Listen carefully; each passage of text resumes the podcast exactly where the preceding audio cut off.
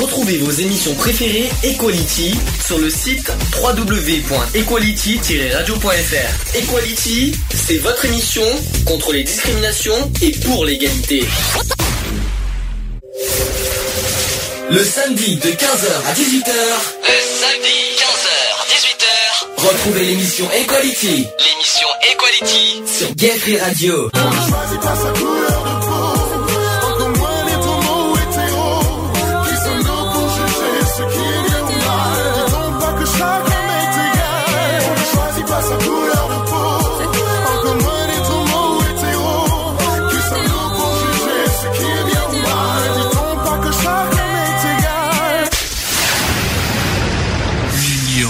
Fait la force.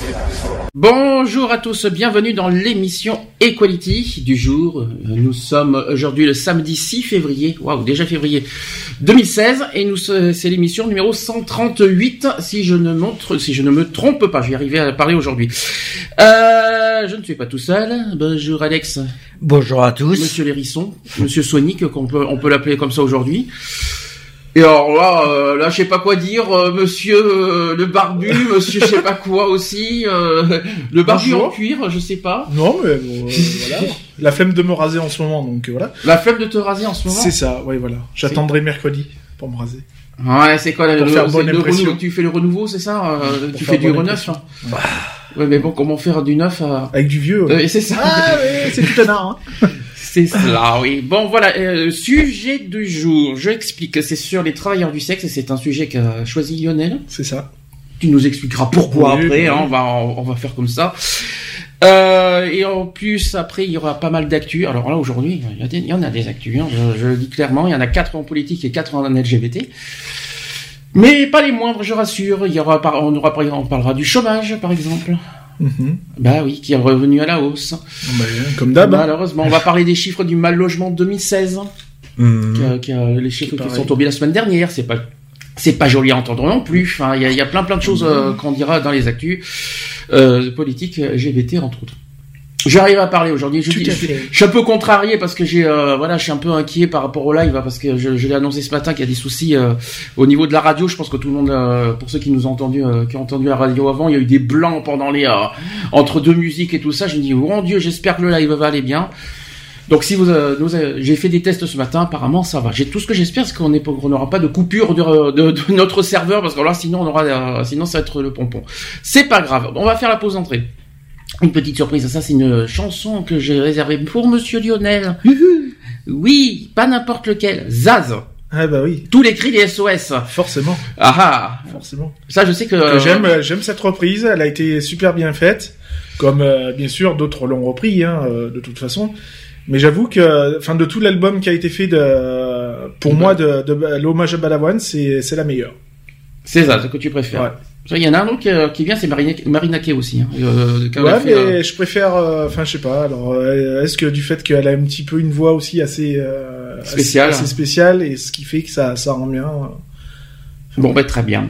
On se dit à tout de suite. ouais, pour la suite. Pour la suite.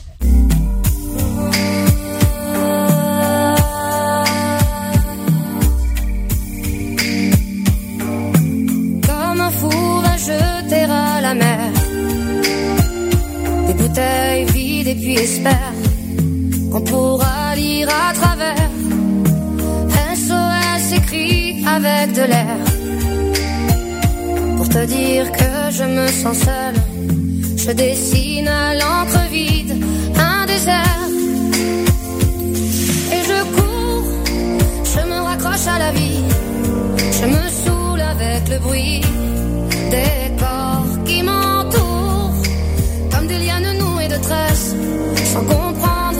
des mots que j'envoie.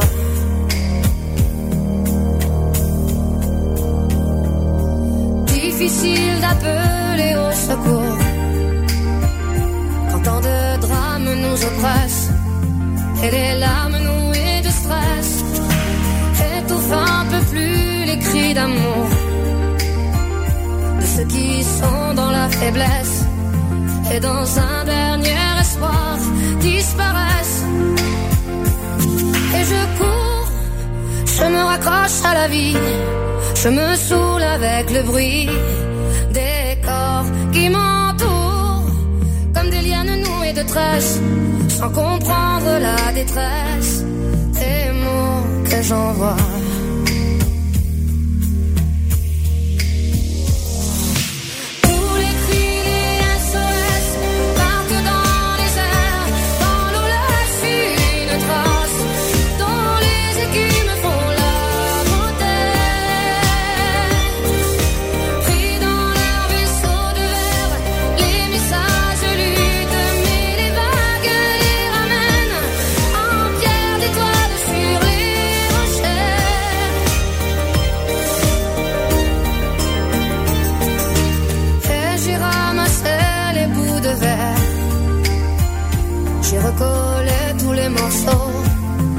Était clair comme de l'eau.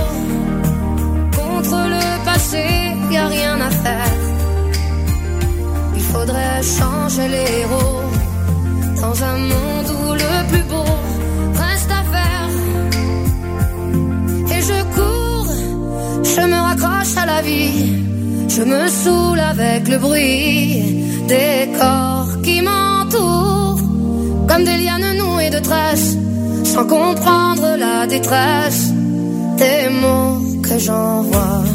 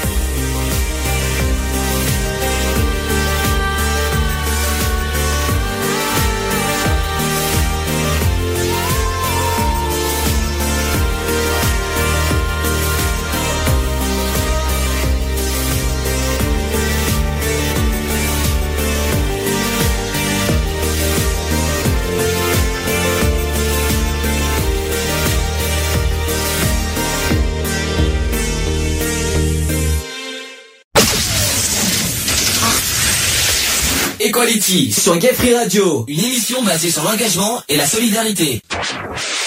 De retour dans l'émission Equality 15h11, c'était Zaz. C'est ça. C'était bien, surtout. Ah Ça fait du bien. Beaucoup de balavoine hein, ce mois-ci. On a, on a pas, on a pas mal euh, mis de, de balavoine. C'est hein, ça. C'est, c'est normal. Si on dit pas qu'on n'a pas fait dommage. Ah non, là, c'est sûr que là, dommage. euh, non, ça c'est clair. Bon, on, on va pas tarder. Sujet du jour. Equality. C'est le sujet du jour. Les travailleurs du sexe, comme autrement dit, enfin, c'est un- oh, c'est pour pas, c'est pour camoufler un autre mot euh, qui est pas joli à entendre, c'est-à-dire le mot prostituée. Mais avant tout, explique-moi pourquoi Lionel, tu, tu, tu, tu as choisi ce, ce Parce- thème. Alors, euh, parce que j'en ai entendu beaucoup parler euh, lors de, des États généraux à Avignon, dans le groupe où j'étais. Donc, euh, des- il y a eu deux, deux personnes d'associations euh, féministes en parlaient pas mal. Donc, du coup, j'ai dit, ouais, pourquoi pas soulever un peu plus le, le sujet et, euh, et au moins de, de donner voilà, aux gens que, bon, ben, il y a des choses qu'on peut faire. Hormis la, enfin, pour cacher la prostitution, du moins Mhm. et des choses qu'on ne peut pas faire, euh, savoir ce que autorise et ce que répré- euh, euh, ce que ce qu'autorise la loi et ce qu'elle ne ce qu'elle n'autorise pas et, euh, et voilà quoi. De, de, de, surtout aussi de, de sensibiliser aussi c'est plus ça parce que les clients tout ça parce que euh, parce qu'on a remarqué que beaucoup de personnes sont réticents au sujet quand on parle de la prostitution c'est pas pour euh, défendre on va dire certaines pratiques euh, tout ça. c'est pour protéger voilà c'est effectivement de la sensibilisation parce que c'est on est on est une émission de sensibilisation et de prévention. Donc les personnes qui sont réticentes qui se disent oui on va parler de, de, on va défendre le racolage etc non du tout, du tout. Il y a des choses qu'on défend et d'autres qu'on d'autres choses qu'on ne défendra pas. De toute façon, savoir, savoir, ce qui est, euh, ce que vous devez faire si jamais vous faites, euh, je vais dire, je vais parler un peu cru, mais euh, racoler ou accoster mmh. par une par une prostituée ou un prostitué, hein, puisque les deux mmh. sont, possibles. ce que vous pouvez faire, ce que vous ne pouvez pas faire. donc voilà, parce que moi personnellement, j'ai pas mal de, de sujets sur les lois. Mhm. ça, je pense que tu les as pas. Euh, mais euh, on, va parler des termes aussi de de, de, voilà, de prostitution qui vont effectivement qui vont. C'est pas évident à, en parler, ah bah euh, mais bon. Mais avant de, parler du sujet, j'aimerais savoir qu'est-ce qui t'a qu'est-ce qui t'a on va dire touché, qu'est-ce qui t'a sensibilisé quand la personne en a parlé à, à Parce que on parle, euh, enfin on a, on a beaucoup parlé du, euh, de la reconnaissance en fait mhm. vers ces personnes qui font ce métier-là parce que malgré tout ça reste un métier. Mhm. C'est un euh, métier. Ça, reste un métier, voilà, euh, qui est plus ou moins en France légal. Mhm, voilà, dans certaines limites. Euh, donc c'est pour ça qu'on verra tout à l'heure plus plus profondément dans le sujet. Ah oui, je t'en quand tu commences bien. Alors si tu parles de plus non mais bah oui, non mais plus profondément dans le sujet, justement ce que ce ce qu'on peut et ne peut pas faire quoi. Donc euh, voilà. Et donc euh, voilà c'est aussi pour dire que euh, voilà quoi il y a des personnes qui font ce métier là certaines l'ont choisi de, de, leur plein gré d'autres l'ont plus ou moins moins choisi. C'est surtout pour certaines personnes peut-être arrondir un petit peu les fins de mois ou alors un petit peu par désespoir de trouver du boulot et se faire un petit peu d'argent facile. Par contre, travailleurs du sexe, parce que c'est, ils sont, les gens sont partagés avec ce, cette phrase. Euh, la personne, est-ce que on t'a expliqué pourquoi c'est mieux, c'est, mieux accepté ou c'est mieux dit euh, travailleur du sexe que prostituée? Parce que euh, prostitution, euh, ça ça frôle limite un petit peu tout ce qui touche à la pédophilie, les trucs comme ça, les viols, tout ça. Ouais. Donc du coup, euh, ils ont préféré ce terme travailleur du sexe parce qu'il y a, y a des professionnels, de manière, mhm. qui font ce métier-là. Euh, notamment, bon, c'est surtout reconnu au Canada euh, principalement, parce que moi je suis tombé beaucoup sur des sujets au Canada euh, où la pratique est légale, mais mhm. très encadrée. Euh, donc voilà, donc il y a des lieux qui sont faits pour ça. Et quand on parle de travailleurs du sexe, c'est pas forcément, euh, voilà, euh, euh, choper le premier venu dehors, par exemple, et d'aller dans un coin ou dans un lieu et faire la petite affaire. travailleurs du sexe, c'est plus des personnes qui sont là pour voilà, passer un moment avec une personne, euh, c'est-à-dire euh, créer une, déjà une, une petite relation, donc c'est-à-dire mm. euh, connaître la personne, donc c'est-à-dire bon un coup, machin, mais dans des lieux bien structurés. Est-ce que c'est est-ce que c'est un terme qu'on va dire acceptable Moi, pour moi, ça, je préfère je préfère entendre travailleur du sexe que prostituée, par exemple. D'accord. Voilà. Je trouve que ça fait moins péjoratif déjà. Euh, ça fait moins vulgaire. Voilà, ça fait moins vulgaire. Et puis je préfère dire, ouais, ben voilà, j'ai affaire à des euh, à des travailleurs du sexe ou travailleuses du sexe que euh, aller dire, ouais, je vais, je vais voir les prostituées, quoi. Je veux dire, Est-ce que quelqu'un en a déjà fréquenté, croisé Croisé, oui. Moi, beaucoup, euh, bah, sur Avignon notamment, hein, forcément. Euh, fréquenté, non, jamais. Je j'ai jamais côtoyé. Moi, moi oui, personnellement. J'ai jamais côtoyé ces milieux-là. Maintenant, j'ai discuté beaucoup avec des prostituées ou euh, des prostituées euh, masculins. Euh, bon voilà, et il y en a qui font beaucoup par euh, parce que c'est ce qu'ils ont envie de faire et ils aiment ce métier-là, quoi. Je veux dire. Mm. Euh, et c'est pas forcément du dégoût, c'est pas forcément ah quoi que ce soit. Et donc voilà, quoi. C'est pour eux, c'est une façon de bah, de gagner leur vie. Est-ce que ça, est-ce que ça vous choque de de, de, de, de passer par euh, par des relations sexuelles, on va dire, de, de, de vendre son corps quelque part pour gagner de l'argent? Est-ce que ça vous choque? Pour moi, ça reste un peu choquant quand même parce que bon, c'est c'est pour moi c'est limite dégradant. Mm-hmm. Je veux dire, on a quand même une personnalité, on a voilà quoi. Euh, moi, j'aurais du mal à demain me dire bon ben voilà, je suis pris à la gorge, je vais faire travailleur du sexe pour gagner. Euh, euh, tu le ferais ma vie. Euh, j'aurais du mal à le faire. Euh, après, tenter l'expérience, je le ferai. Parce que moi je suis quelqu'un qui aime découvrir beaucoup de choses, qui je m'intéresse à beaucoup de choses. voilà, après de dire que j'en ferai mon métier, je crois pas quoi. Mhm. voilà, parce que bon après il faut faire aussi attention à beaucoup de choses quoi. C'est ça, notamment les, voilà les MST, bah, les MST, voilà toutes les toutes ces maladies sexuellement transmissibles. Euh, et puis euh, et puis beaucoup de choses parce qu'il y a aussi le, côté pervers du métier, donc c'est-à-dire mmh. avoir affaire à des à des euh, proxénètes, à avoir affaire à voilà, donc il faut faut trouver le juste milieu de ce métier-là et euh, enfin moi j'étais surpris par plusieurs articles hein, quand j'ai entendu dire que enfin quand j'ai lu surtout qu'en France ça restait légal oui, mais sous euh, sous certaines conditions et puis voilà. Notamment il faut pas oublier que euh, les clients, puisqu'on parle de clients euh, qui ont affaire à, ces professionnels-là, euh, eux par contre ne sont pas, quoi qu'il en soit, même s'ils ont affaire à des professionnels, sont dans l'illégalité. Sonic qui, qui, qui ne veut pas, qui ne, qui ne réagit pas. Quand je dis Sonic, non, j'écoute, hein. c'est tout. C'est parce que voilà, je, c'est un sujet que j'ai jamais abordé et j'ai jamais. Ça te choque ou ça te choque pas? Bah. D'accord, ça c'est bien ça.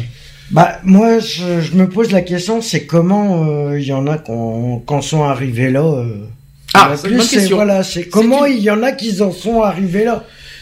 Après, ah, ça, c'est après c'est un choix de vie. Je pense qu'il y a un choix de vie aussi qui se fait. Euh, je parle pas de problèmes psychologiques ou autre parce que dans certains documents que j'ai pu lire ou quoi que ce soit, il y a, y a, des psychologues qui disent que oui, mais il y a eu, euh, c'est il y a des problèmes psychologiques et tout. Non, je pense pas. Mhm. Je pense qu'après c'est, voilà, c'est un choix. Euh, comme une personne décide d'être mécanicien, coiffeur ou autre. Euh, Alors attention, je suis pas si d'accord que ça. Il y en a certes. Euh, moi, je, je pense qu'il faut partager en deux les choses parce que moi j'en ai connu à Rennes des, des personnes qui ont, qui ont vécu ça. T'as effectivement, t'as as les, les personnes qui l'assument pleinement qui, pleine, qui assument pleinement de vendre leur corps parce que c'est leur désir, c'est leur souhait, voilà, et qui gagnent leur vie comme ça parce que mhm. par, intérêt en quelque sorte, il y en a qui l'assument pleinement, et il y en a qui sont qui, sont, qui le font par défaut et par, euh, on va dire, euh, et là qui, qui vendent son corps, mais vraiment euh, par comment vous dire bah, un peu par forcing quoi je veux ça, dire voilà. Parce que malheureusement ils vivent dans ils vivent pas dans en précarité et puis ils ont pas d'autre choix de, de, par exemple comme j'ai dit tout à l'heure d'arrondir les fins de mois ou des trucs comme ça.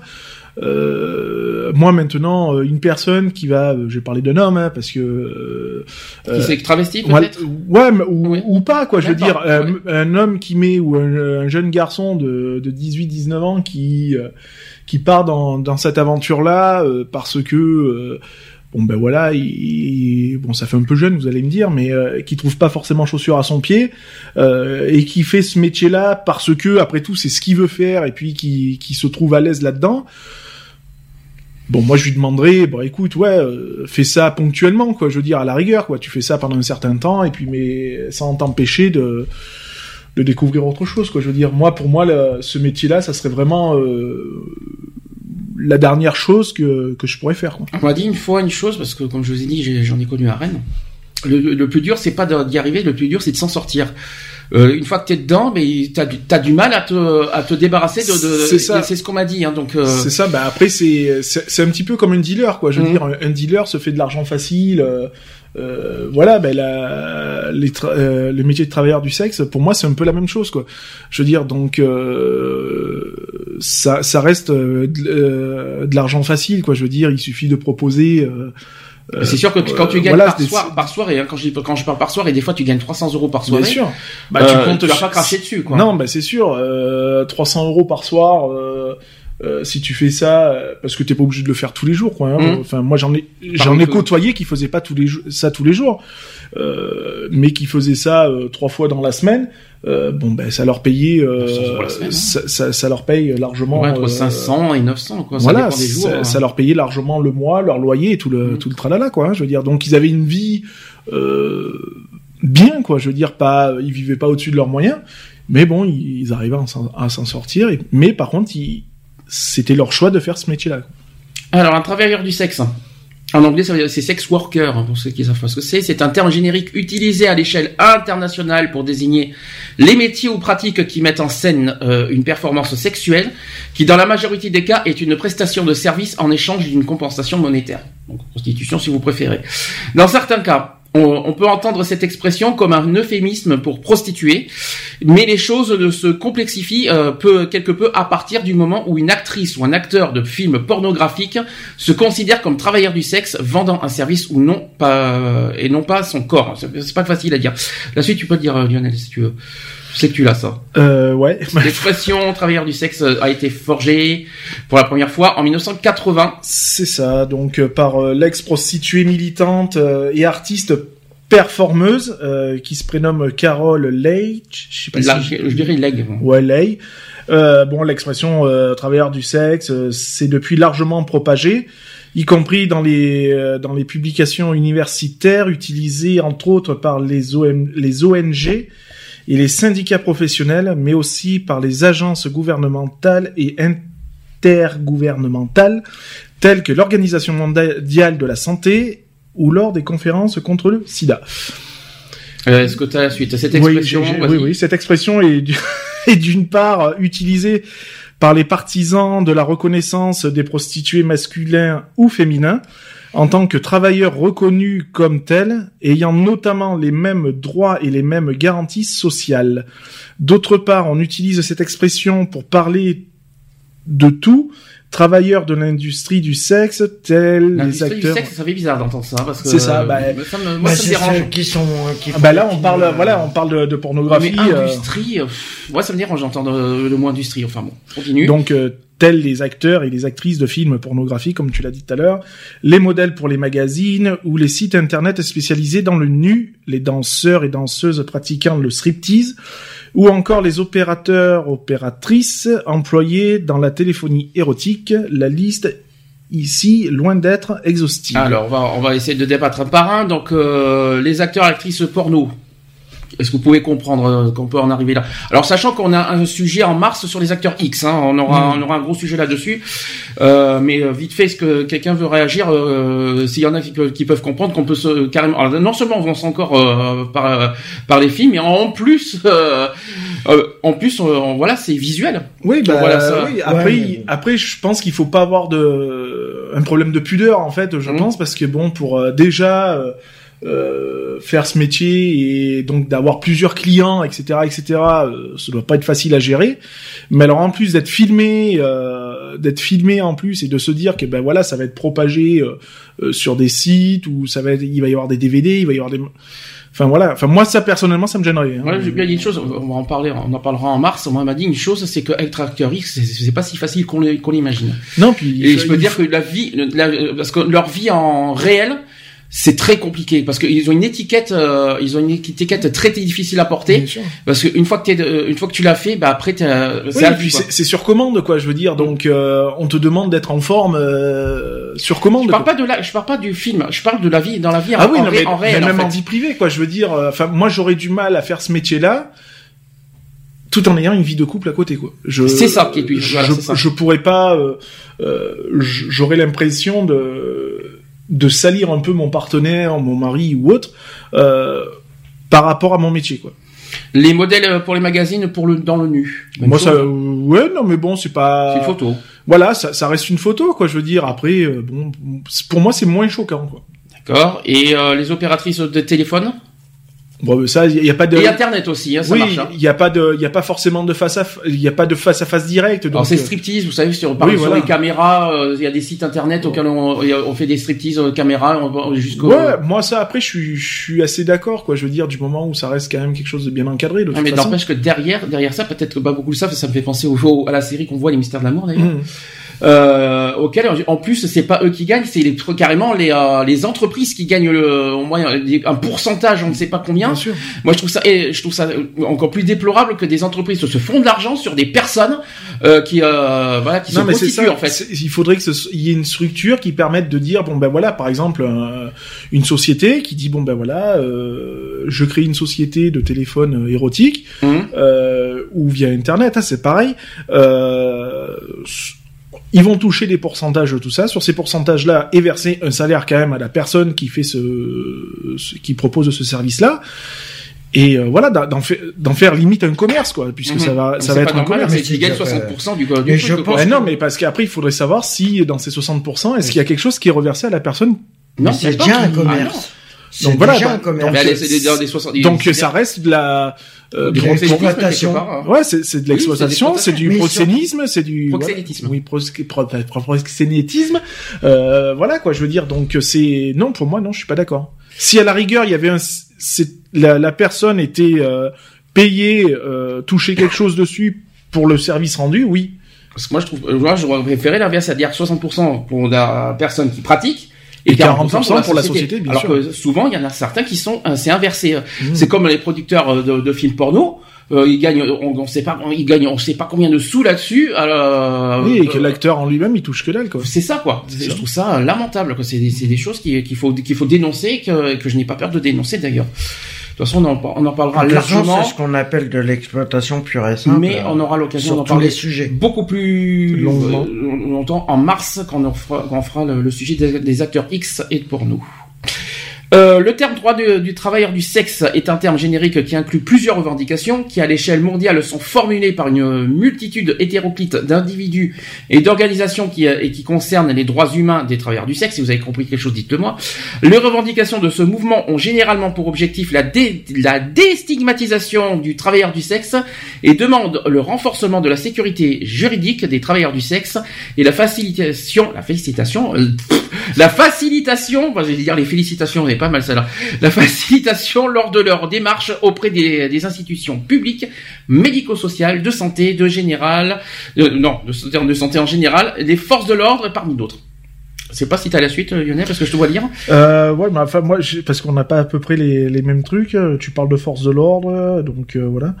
Euh, D'accord. Non, vas-y, vas-y. Hein, Donc un bilan réalisé euh, sur 100 pays rappelle que 50 de ces pays ont des politiques régularisant la prostitution. On en parlera tout à l'heure de ça. Et aussi l'existence de maisons closes, le proxénétisme aussi. 11 pays ont adopté une politique qui impose une restriction de ces activités et 39 pays ont des politiques qui interdisent complètement la prostitution, l'existence de maisons closes et le proxénétisme. On en parlera, on fera un débat là-dessus. Euh, là, je, là, je pense qu'on va être, j'espère qu'on va pas pouvoir euh, se, se, se, coller. Euh, moi, j'ai le, peut-être le, le, débat vite fait sur la pornographie. Vite fait. Ouais, bah, euh, donc pendant les années 70-80, au centre du discours féministe se trouvait la pornographie, le travail du sexe, le travail d'êtres humains et en particulier de femmes. Cela a mené à une mobilisation pour les droits des travailleurs du sexe aux États-Unis. L'introduction du terme travailleur du travail du sexe au début des années 80 euh, a été attribuée donc euh, par euh, à Carol Legg, c'est ce qu'on a dit tout à l'heure. Et plus tard, ce terme a été popularisé dans l'autologie éponyme Sex Work, ce qui est sorti en 1987. C'est pas d'aujourd'hui en fait. Hein. Non, non, c'est ça. ça date de, de plus loin qu'on imagine. Oui, ça a commencé. Euh, euh, enfin, moi, là, j'ai, ouais, mais même pas. Ça, ça a commencé même bien plus tôt. Ça a commencé environ dans les années 60. Alors pendant ce temps-là, euh, le débat sur la pornographie se structurait autour de la question du rôle que joue la pornographie pour la situation de la femme. Les différents courants féministes, c'est surtout ça qu'il faut parler, partageaient la position commune pour la nécessité de combattre les violences faites aux femmes, mais avaient aussi des, des positions opposées sur les moyens d'y parvenir. Alors il y a plusieurs euh, femmes, euh, voilà, il y a plusieurs féministes, ça je pense que vous, le saviez. Donc il y a les féministes radicales qu'on connaît bien, bien sûr, notamment dans les manifestations, euh, qu'on voit beaucoup dans les dans les manifestations gays, euh, même en général. Hein. donc ce courant était structuré autour du fait que la pornographie, dans la pornographie, donc les femmes sont représentées comme subordonnées à l'homme et qu'elles perpétuent les violences faites aux femmes. Voilà, ça c'est ça c'est leur mouvement. Ouais, on le voit, on le sait. Hein. Mmh. Si on doit parler de féminin, oui, bah, par exemple. Par exemple, hein, c'est un, un, bel exemple. Les féministes libérales aussi, alors ça c'est le, côté, c'est sur le côté opposé. Donc les libéraux croient que les femmes ont le droit de disposer euh, librement dans leur corps, donc elles doivent être libres à participer dans des productions pornographiques si elles en ont envie en quelque sorte. Et après, il y a les féministes pro-sexe. Alors ça, peut-être, on le comprend moins.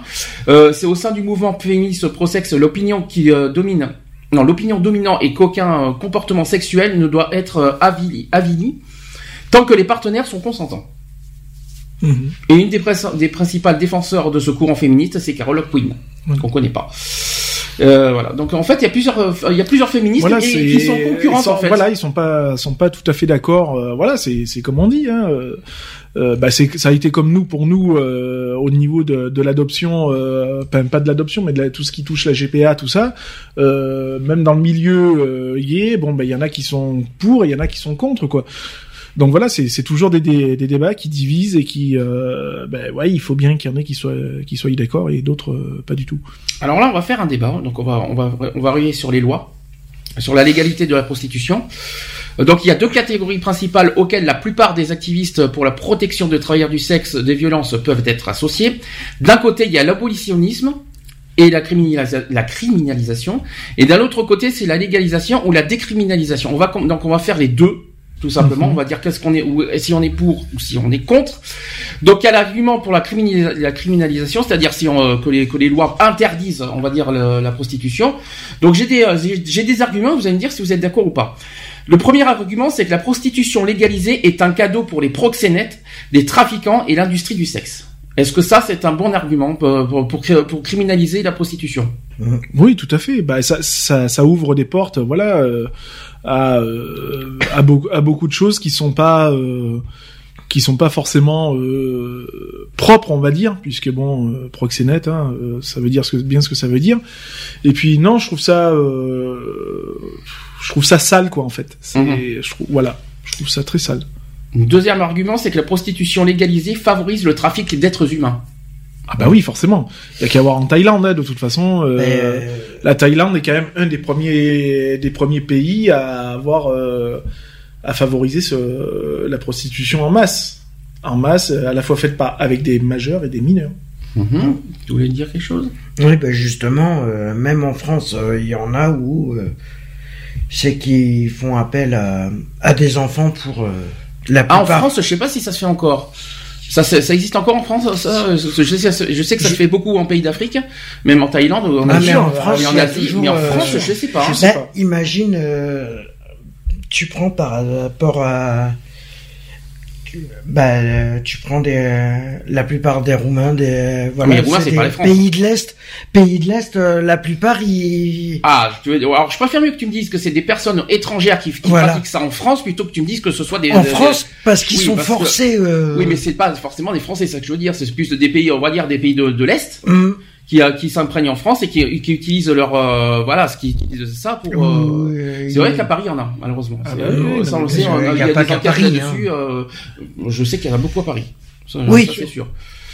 Mais c'est pour ça que tu me dis en France moi tu, tu me redis des, des, des, voilà des, des, des, enfants français on va dire comme ça. Ah non. Ça m'aurait surpris quoi. Donc c'est ça qui est français non mais des pays de l'Est oui. Alors troisième argument on en parlera si tu veux après. Troisième argument pour euh, euh, voilà qui, pour criminaliser euh, la prostitution, c'est que la prostitution légalisée favorise la croissance de l'industrie du sexe au lieu de la contrôler. Oui, oui, comme je dis, c'est pas c'est pas assez structuré de toute façon.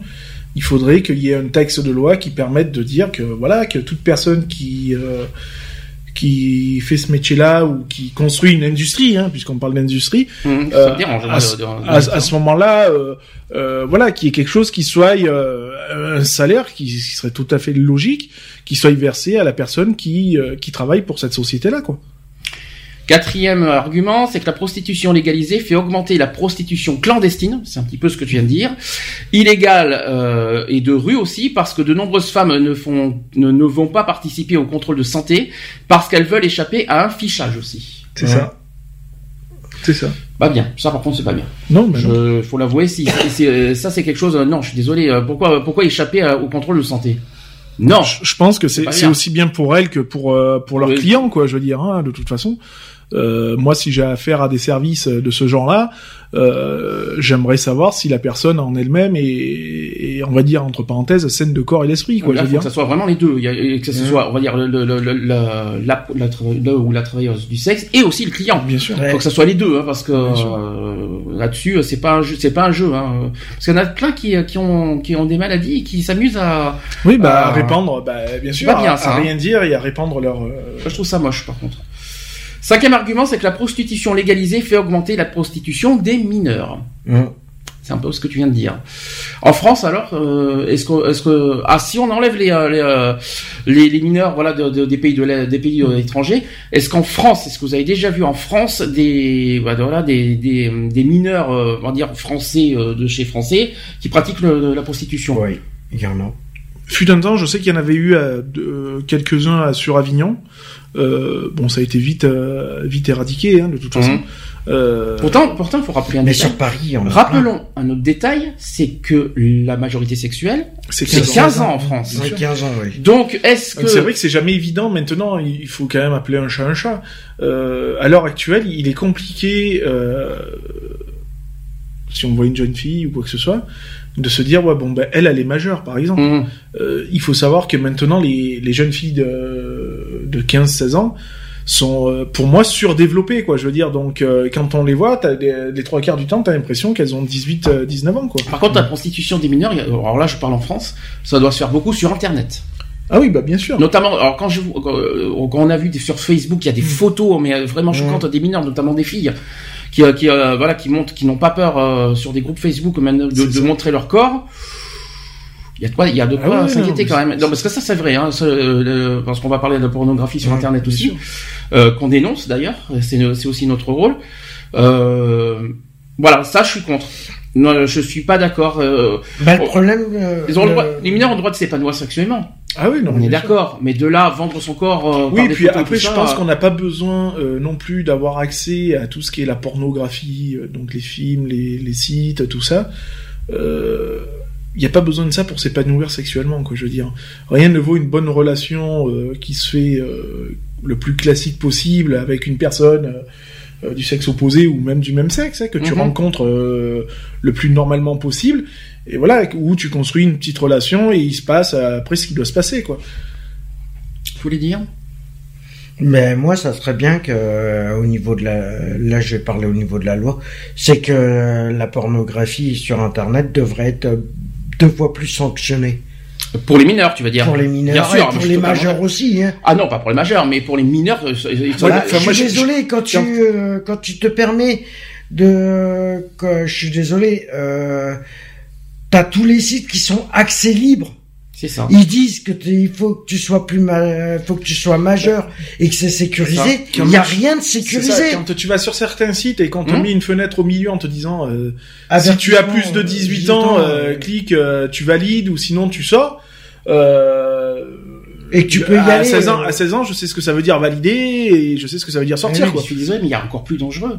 Facebook, c'est à partir de 13 ans. Il y, a rien, il y a aucun groupe, il y a rien qui interdit aux, mineurs d'accéder à des groupes bah ou des pages sur Facebook dédiées à la prostitution et dédiées au C'est à partir de 13 ans, mais n'importe quel enfant. Les blogs, c'est pareil. Même mon, mon, mon fils compris, quoi. Je veux dire, hein, mon fils qui a 9 ans, il est capable de se créer un compte Facebook tout seul, quoi. Je veux dire, euh, il est euh, l'âge, tu peux 15 fois mentir dessus. Ta date de naissance, tu peux 15 fois mentir dessus.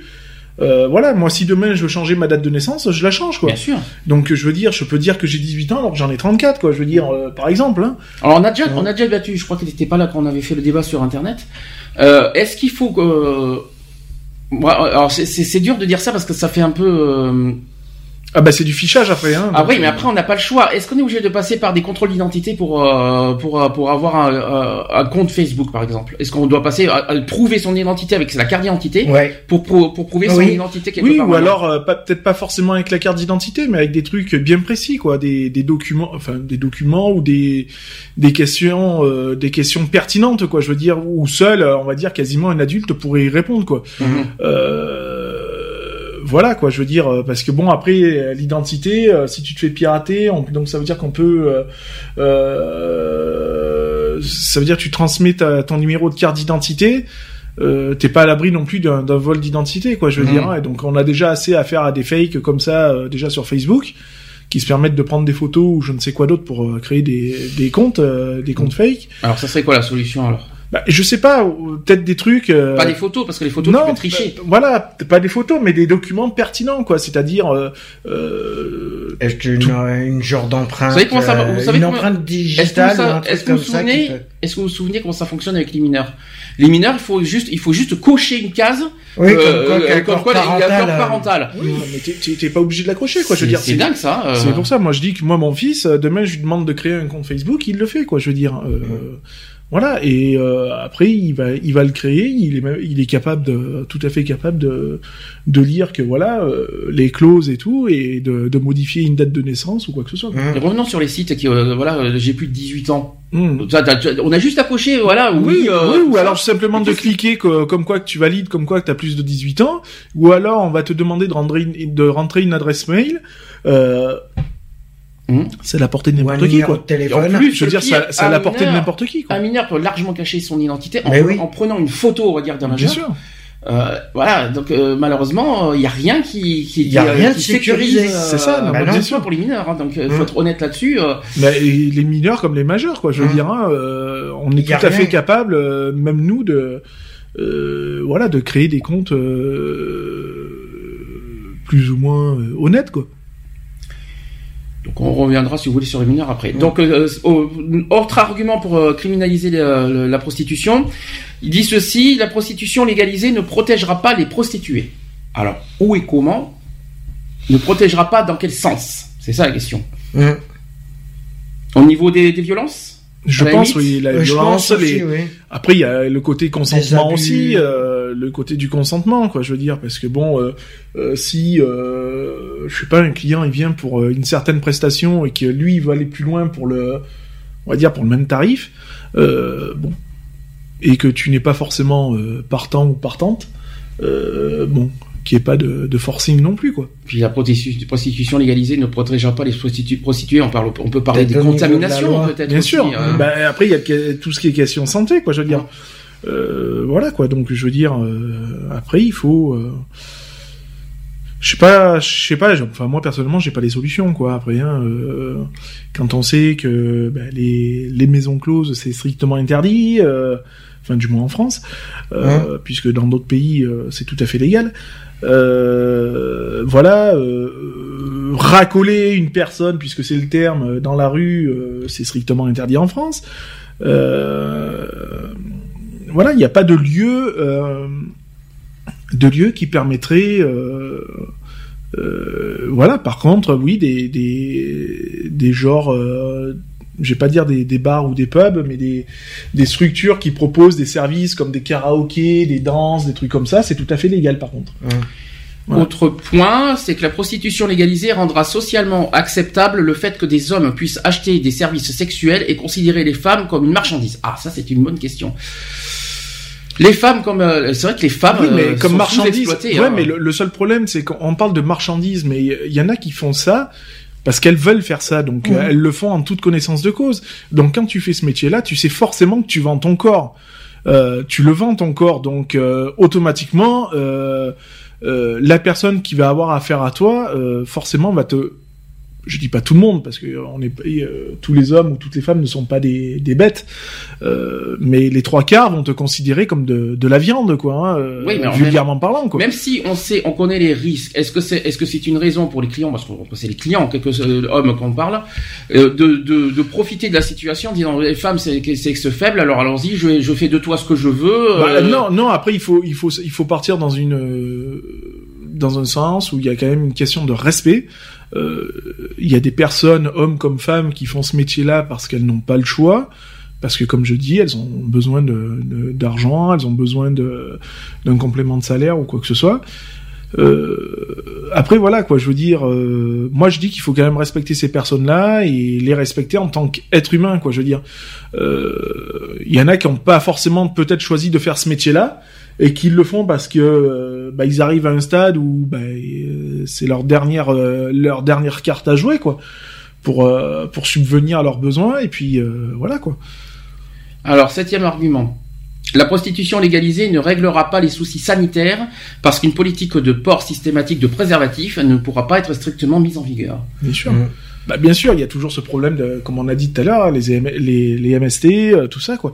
Je veux dire, donc on, on peut pas, euh, ou alors, voilà, il faut en revenir à des, comme on avait parlé par rapport aux drogues, euh, les, les centres, ou alors il faudrait des structures qui soient enfin, des, des structures adaptées avec euh, automatiquement euh, des préservatifs, un petit peu comme à l'époque dans les maisons closes, quoi. Je veux dire, mhm. hein, tu avais les, mhm.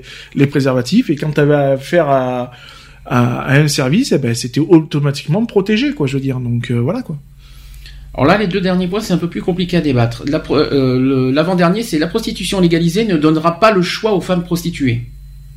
Ne donnera pas le choix à quoi de, de, de... Ça, c'est une bonne question. Donc déjà, il faudrait connaître la loi pour, pour, oui, voilà, en débattre, mais ne donne pas le choix d'accès en gros de euh, d'accepter ou euh, oui mais de, de, de, de, se de se mettre euh, aux règles de la loi en quelque sorte hein surtout pour les femmes en fait. C'est ça. En gros c'est ça. Et le dernier point c'est que les prostituées ne veulent ne veulent pas que l'industrie du sexe soit légalisée ou décriminalisée. Ça c'est une bonne question. Oui non mais c'est c'est logique. Enfin moi ça me paraît euh, ça me paraît un petit peu logique. Euh, euh, une industrie, ça, voilà, c'est une industrie, quoi. Je veux dire, c'est une usine, c'est euh, c'est tout ce qu'on veut, quoi. Je veux dire, euh, quand on en a parlé tout à l'heure, quand on sait qu'une industrie va toucher 60% de, des commissions ou des, des, trucs comme ça, et que la personne qui travaille pour pour cette industrie-là ne touche que des colopinettes, c'est pas logique, toute, toute peine mérite salaire, quoi. Je veux dire, hein, j'irais dire ça, quoi. Je veux dire, hein, comme dans n'importe quel métier, quoi. Hein. Mm. Euh, n'importe quel métier, il y a, y a, un paiement qui est fait, euh, il y a un paiement qui est fait. Euh, je vois pas pourquoi pas celui-là, quoi. Donc là, c'était les arguments euh, pour euh, voilà pour criminaliser le sexe, c'est-à-dire pour interdire, euh, si vous préférez, la prostitution. Là, on va faire les arguments inversés, c'est-à-dire les arguments qui autorisent on va dire pour, qui autorise, qui décriminalise, on va dire euh, le, la légalisation euh, du travail du sexe. Donc là, on va voir si, si, vous, si vous, êtes d'accord ou pas. Là, attention, c'est l'inverse, c'est pour décriminaliser. Premier argument, c'est que la prostitution est une opération qui ne nuit à personne tant que les personnes impliquées sont des adultes consentants. Tout à fait. Moi, je suis d'accord avec ça. C'est tout à fait logique. Pour moi, j'estime que n'importe quel euh, relation sexuelle que tu as avec X ou Y personne, du moment où c'est fait avec deux personnes consentantes. Alors qui ne nuit à personne à une seule condition. Qui ne nuit à personne, oui et non. Il faut juste, il faut juste être sain d'esprit et sain de corps.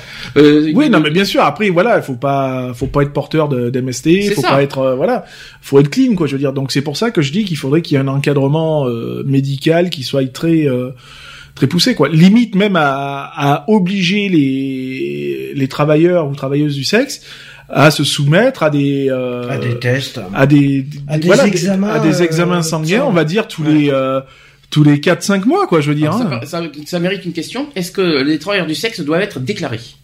Ah bah oui.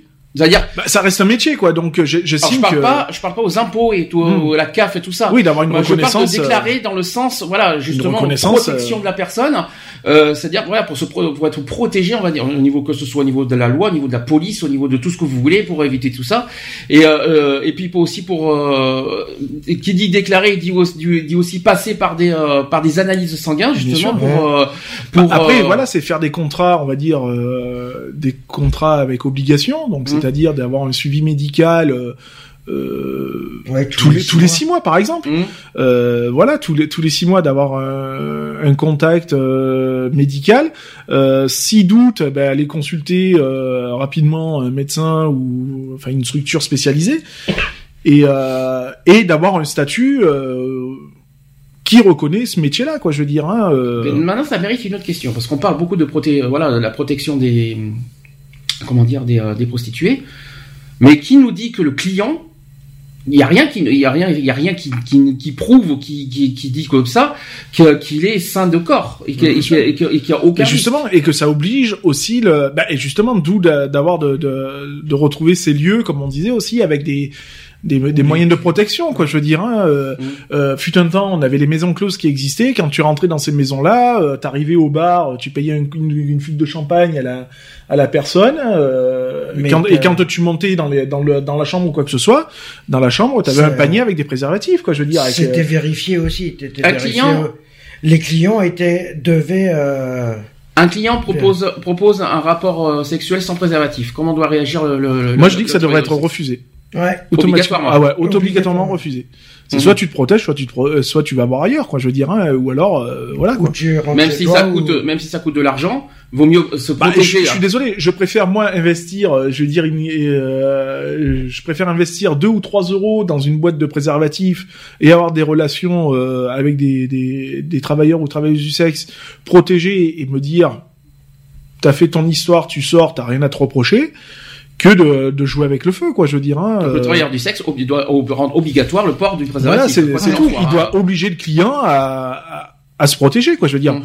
Au pire, quoi, je veux dire, euh, voilà, et si le client refuse, bah écoute, mon gars, bah, tu prends la porte par laquelle tu es rentré. Protège, mais aussi le travailleur du sexe doit se protéger. Oui, non, mais bien sûr. Hein, non, mais bien sûr. Non, mais du moment où le travailleur du sexe a un suivi euh, médical, suivi. Euh, euh bon, lui, il a pas besoin de, voilà, il a juste à présenter on va dire son document comme quoi qu'il euh, est négatif machin. Et voilà et quand le client il vient ben, le client déjà voit que que cette personne là elle est clean. À lui aussi de respecter ce cet échange là en ayant un rapport avec elle protégé. Deuxième argument pour décriminaliser. Donc les la prostitution peut être un choix libre. Oui. Bah oui est-ce que n'importe qui peut, bah, n'importe, bien sûr, n'importe qui du moment où cette personne-là est majeure et consentante surtout et consentante quoi. Je veux dire, voilà. Et j'insiste bien sur le mot majeur. Euh, J'irai même plus loin sur la majorité, c'est-à-dire que la majorité actuellement est, euh, je parle pas sexuelle, hein, je parle de majorité classique est à 18 ans. J'estime qu'à la rigueur, euh, toute personne qui voudrait faire ce métier-là, euh, allez, on pourrait dire, 25. Euh, ouais, voilà, à partir de 25, ans, quoi. Je veux dire, 20, 20, 25 ans, quoi. Pourquoi? Bah, parce que euh, j'estime que euh, à 18 ans, euh, tu n'as pas forcément eu d'expérience non plus sexuelle ou quoi que ce soit. Il y en a qui n'ont pas de, il y en a qui connaissent pas à, cet âge-là. voilà, j'estime qu'à 25 ans, bon, t'as eu un minimum de relations sexuelles et donc tu sais à quoi t'en tenir, quoi, on va dire. Hein. Alors troisième argument, le travail du sexe n'est pas plus moral ou immoral que d'autres travaux. En gros, que tout travail, en fait. Oui, bah. Mmh. Est-ce que, est-ce que pour vous euh, c'est immoral ou moral euh, le travail du sexe? Est-ce que pour vous, est-ce que, est-ce que pour vous c'est un travail comme un autre? Ou est-ce que c'est un travail euh, Non, pour, moi ça, ça, reste un, emploi comme un autre, quoi. Je veux dire. Hein, pourquoi ça devrait être différent, quoi Je veux dire. Hein, du moment où il y a rémunération, ça reste un, emploi, quoi. Mm-hmm. Qu'est-ce qu'il y a, Sonic tu veux, tu veux dire quelque chose? Non. Tu, il te manquerait avoir l'image bleue comme ça, tu serais vraiment Sonic. Euh, quatrième point. Le trafic d'êtres humains et la coercition euh, à la prostitution peuvent, peuvent plus efficacement être combattus si le travail du sexe est légalisé ou décriminalisé. Euh, et, là, et là, point d'interrogation. Ouais, non, parce que c'est assez, assez, ambigu, parce que du coup, on revient sur un petit peu les a priori de, de ce genre de métier-là, quoi. Mm-hmm. Je veux dire, décriminaliser, criminaliser, c'est sur la corde raide quoi je veux dire hein, parce que euh, de passer euh, de, de, décriminalisation à, à criminel il euh, y a qu'un pas quoi hein, je veux dire hein, ça va vite quoi. Le problème c'est que tu vois tu il y, en a il y en a qui tu vas racoler c'est criminel quoi donc voilà quoi le problème, c'est qu'il y en a qui s'en rendent pas forcément compte, qui sont, ils pensent être euh, légal et en fin de compte, ils sont illégaux. Je pense qu'ils le savent à l'avance quand même. Je pense qu'ils enseignent avant. Quand tu vois des des des, des travailleuses du sexe qui sont sur des parkings avec euh, leur fourgon ou quoi que ce soit, elles savent totalement qu'elles sont dans l'illégalité. là vous parlez, là vous parlez des méthodes sauvages, quoi, qui, font bah, ça. La, la, la, méthode, qu'on connaît tous, quoi. Je veux dire, principalement, quoi. Je veux dire, sur les places, tu vas sur Avignon, tu prends le long des remparts sur tous les parkings le soir quand tu viens il y a des fourgons avec les veilleuses allumées ou une petite loupiote à l'intérieur. Mmh. Euh, tu sais très bien que quand la loupiote elle est allumée, elle est blanche, euh, c'est que la personne est disponible. Et... quand c'est rouge, c'est c'est mort quoi. Je veux dire. et elles savent très bien qu'elles sont dans l'illégalité quoi. Je veux dire. Après, il y a il y a une tolérance qui est faite de la part des des forces de l'ordre quoi. Je veux mmh. dire voilà quoi. Du moment où tu ne euh, c'est ce que je dis quoi. Le racolage est interdit quoi. Donc c'est à dire du moment où tu ne vas pas vers la personne lui dire ah tu viens mon chou euh, comme ça se faisait à une certaine époque mhm. euh, voilà. Ça c'est illégal. Par contre tu te fais choper t'es mort quoi. Je veux dire l'attente dans les fourgons t'es dans ton fourgon tu fais ce que tu veux penser, tu, te, tu te souviens de comment ça s'appelle à Bordeaux qu'on avait qu'on avait connu? Amanda. Amanda ouais qui ouais non c'est pas Amanda Si. Euh, Amanda est une travailleuse du sexe. Je sais, je sais, on en a connu une à Bordeaux. On ne dit pas qui est par qui, hein, si, euh, soyons quand même corrects.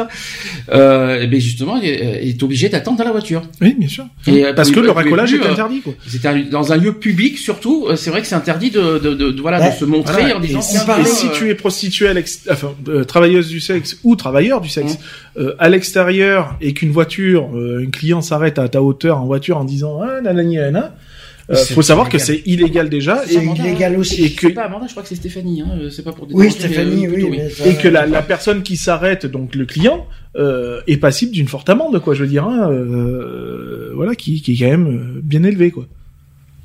Donc voilà. Euh, autre euh, argument, vous allez me dire si vous êtes d'accord, c'est via la décriminalisation, la décriminalisation ou la législation de, que les travailleurs du sexe peuvent le plus efficacement être protégés de violences faites à leur encontre. Alors là, là, on va, là, on va, on va pas être d'accord sur beaucoup de choses sur, bah. sur les suites. Vous allez voir. Est-ce que franchement, euh, le fait de légaliser les travailleurs du sexe, est-ce que c'est, est-ce que ce qui va diminuer les violences?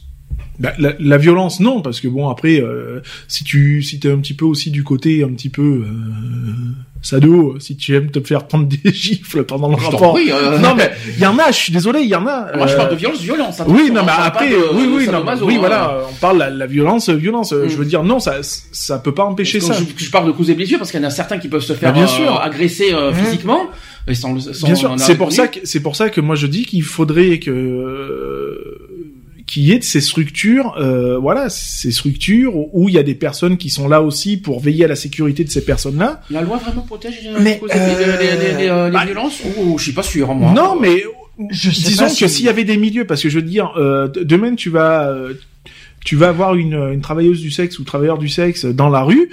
Euh, tu vas aller faire ton, ton affaire dans les bois, dans les bosquets, machin. Euh, rien ne t'empêche de, de, violenter la personne, quoi. Je veux dire.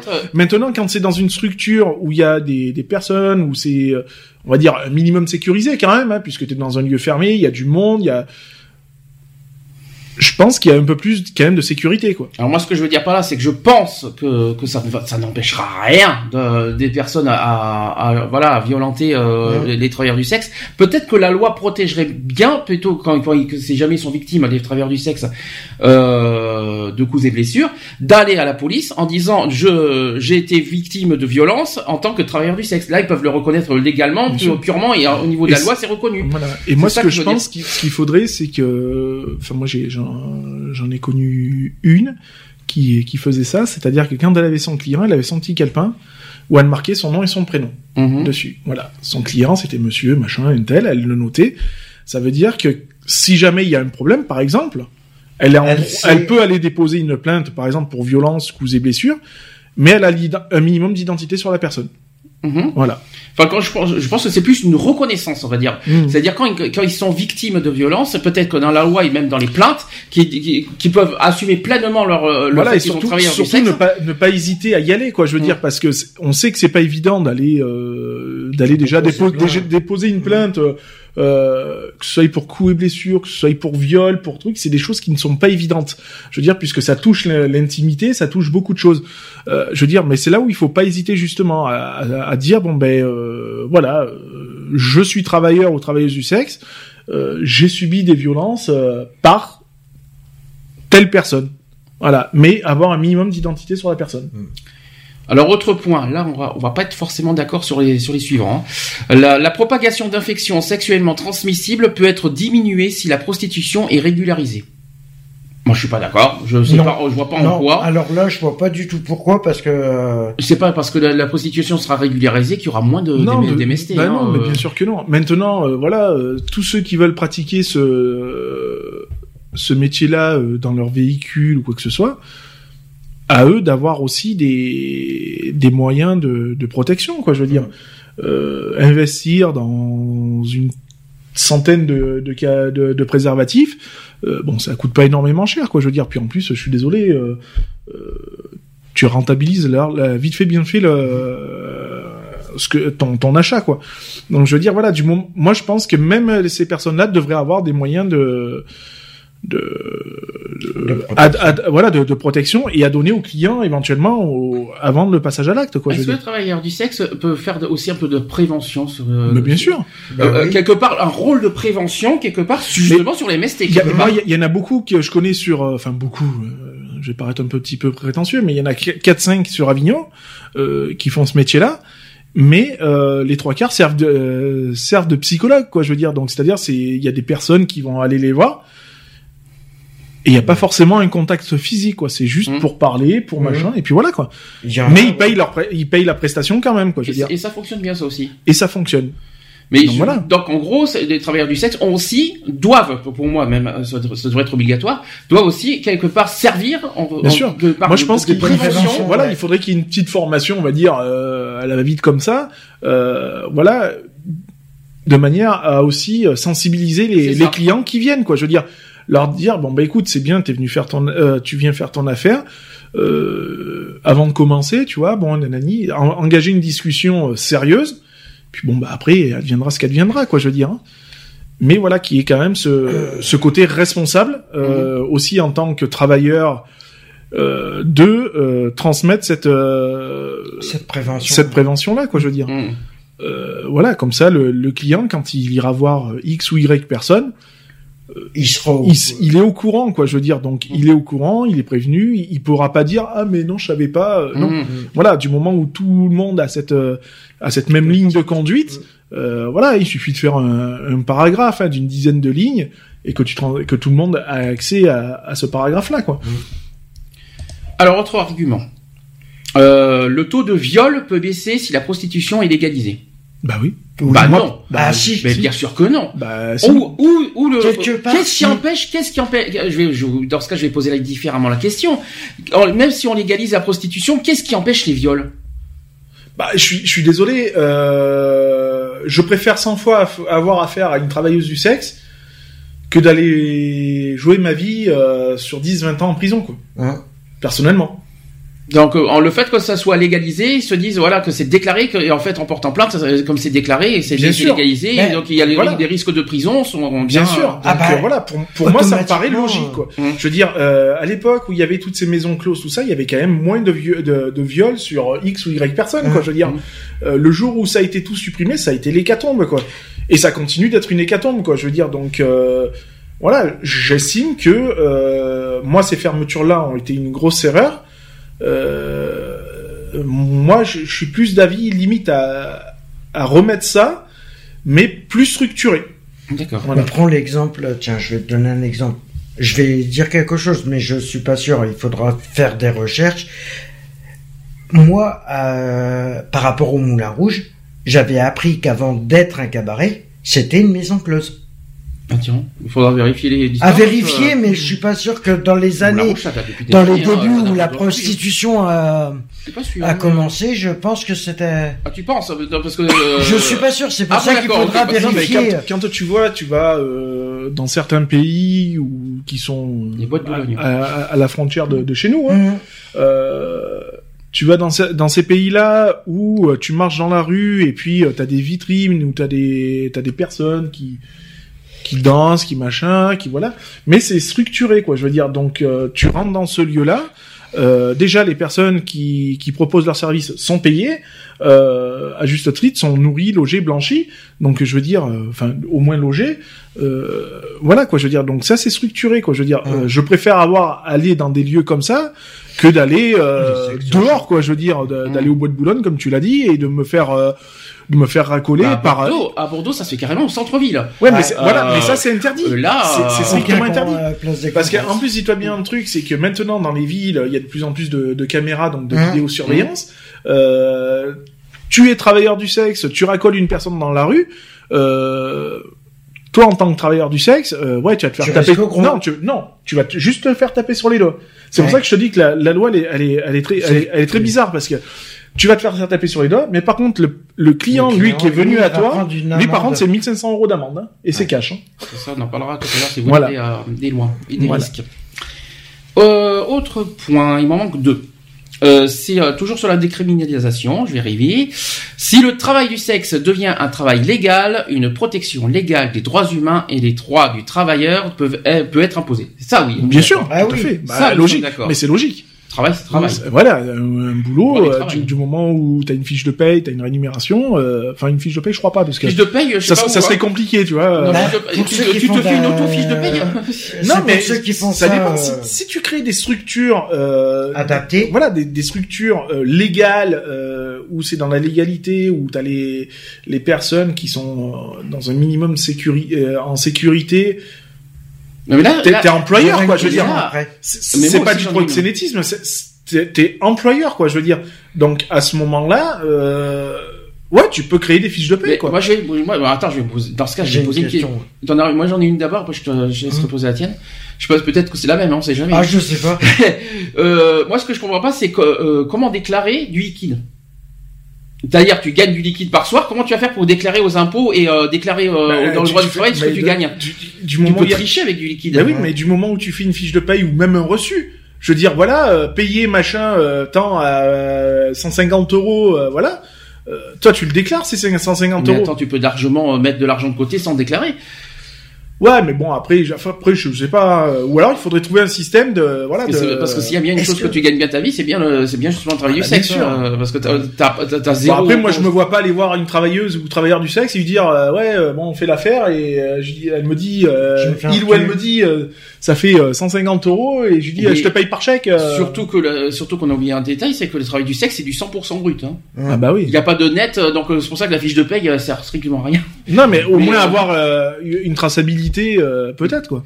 Par contre, moi j'ai une question, c'est ou alors d'avoir un barème. Si c'est structuré, tu vois, d'être. Euh, c'est par rapport au, ouais, c'est par rapport au sex shop. Les personnes qui font, qui travaillent et qui font des shows. Pas euh, du sexe, ah non. Hein. Ah si. Des commerçants. travailleurs du sexe, tu vends euh, euh bah, dans un sex shop, tu vends des, les shows, des, des, ustensiles. Les shows des. tu... tu vas dans un sex shop il y a bien des, des prestations, tu regardes. Mais t'as des spectacles érotiques. Euh, ah, ça n'a rien à voir. Ouh là là là, là là. Mais c'est des travailleurs du sexe quand même. Non, ah non, ah non, je suis pas Ils proposent. C'est des vendeurs.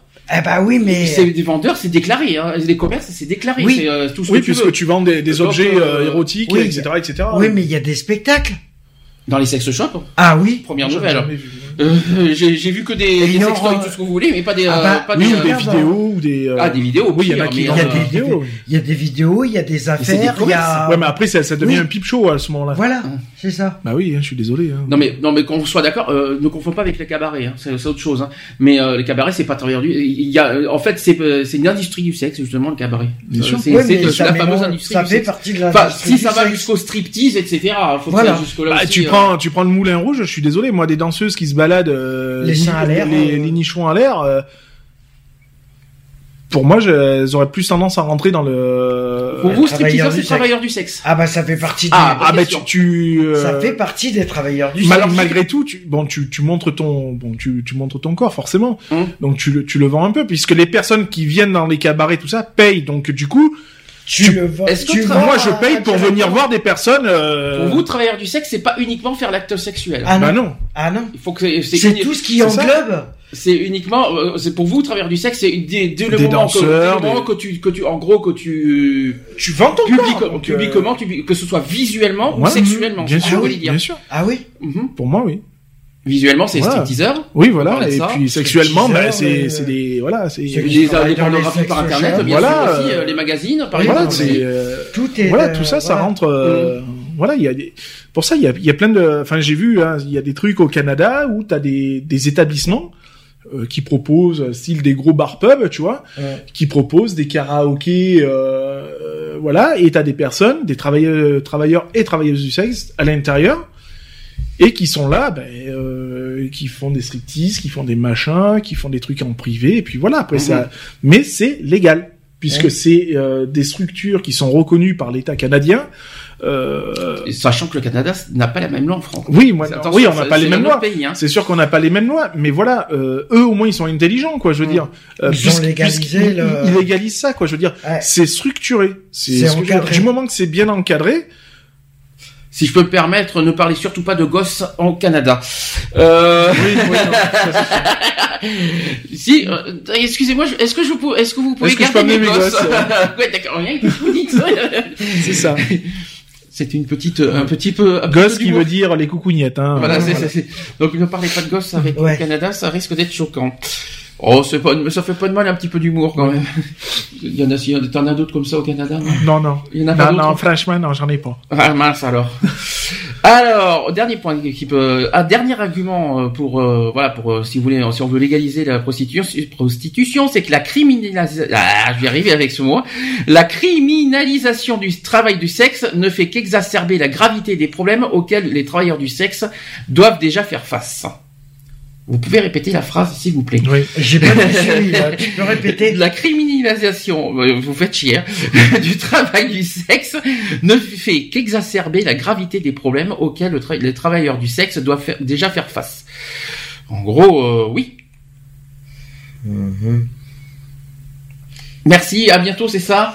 Non, j'essaie de, moi j'essaie de réfléchir. Oui, je, oui, je, pense que oui, parce que bon, de toute façon, on leur met des, euh, on leur demande ben, beaucoup de choses quoi hein, donc de euh, des côtés euh, maladie etc etc donc ouais faut que ce soit c'est c'est un métier qui est très euh, euh qui demande beaucoup de de, bah. de, de, trucs sécurisés quoi je veux dire hein, de voilà et qui pose problème parce que justement c'est c'est un métier qui est très à cheval sur la loi quoi. Je pense qu'on est sur le domaine de la sécurité effectivement sur ça. C'est-à-dire que là en fait si on, on, fait, on fait différemment le point, c'est-à-dire qu'effectivement les, les, travailleurs du sexe euh, du, du sexe les travailleurs du sexe, je, je suis fatigué. Oui, ils font aussi les fesses hein, il y a pas de souci.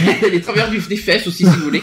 Les travailleurs du sexe donc euh, font face déjà à des problèmes de sécurité, je pense que ça, je pense qu'on est sur ce domaine-là et que cette criminalisation en fait, ne fait qu'exacerber la gravité. Ça veut dire qu'en fait, si on criminalise euh, les travailleurs du sexe, ben ça ne fait que qu'aggraver, on va dire, qu'aggraver les, problèmes de sécurité. Euh, voilà, c'est ça que ça veut dire en fait. Je pense que c'est ça.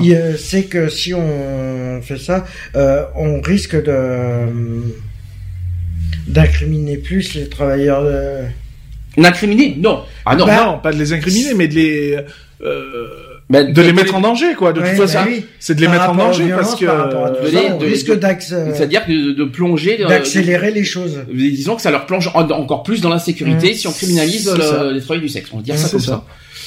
Bah ça, effectivement, question de sécurité, c'est vraiment quelque ah bah, chose. Bah c'est voilà. Ah oui, c'est pour ça que je dis que moi, euh, euh, une personne qui fait ce métier-là, qui fait ça en extérieur, se met beaucoup plus en danger qu'une personne qui fait ça dans une structure adapté euh, qui est très encadré quoi je veux mhm. dire hein. donc voilà hein, tu, tu prends les maisons closes à l'époque c'était beaucoup plus sécurisé qu'une personne qui faisait ça à l'extérieur alors du coup tu, tu privilégies plus les maisons closes que l'extérieur bah, euh, alors peut-être pas forcément appeler ça des maisons closes parce que ça fait un peu euh, barbare je trouve ça fait prison hein, quelque ouais voilà mhm. mais euh, remettre des structures quoi faire des voilà des établissements carrément qui sont reconnus reconnus comme tels avec des prof des, des, personnes quand même qui euh, qui connaissent bien le métier et qui ne sont pas proxénètes parce qu'il ne faut pas mélanger les deux euh, voilà ou les personnes qui viennent faire ce métier là à l'intérieur bah, touchent leur euh, leur salaire leur salaire quoi voilà quoi.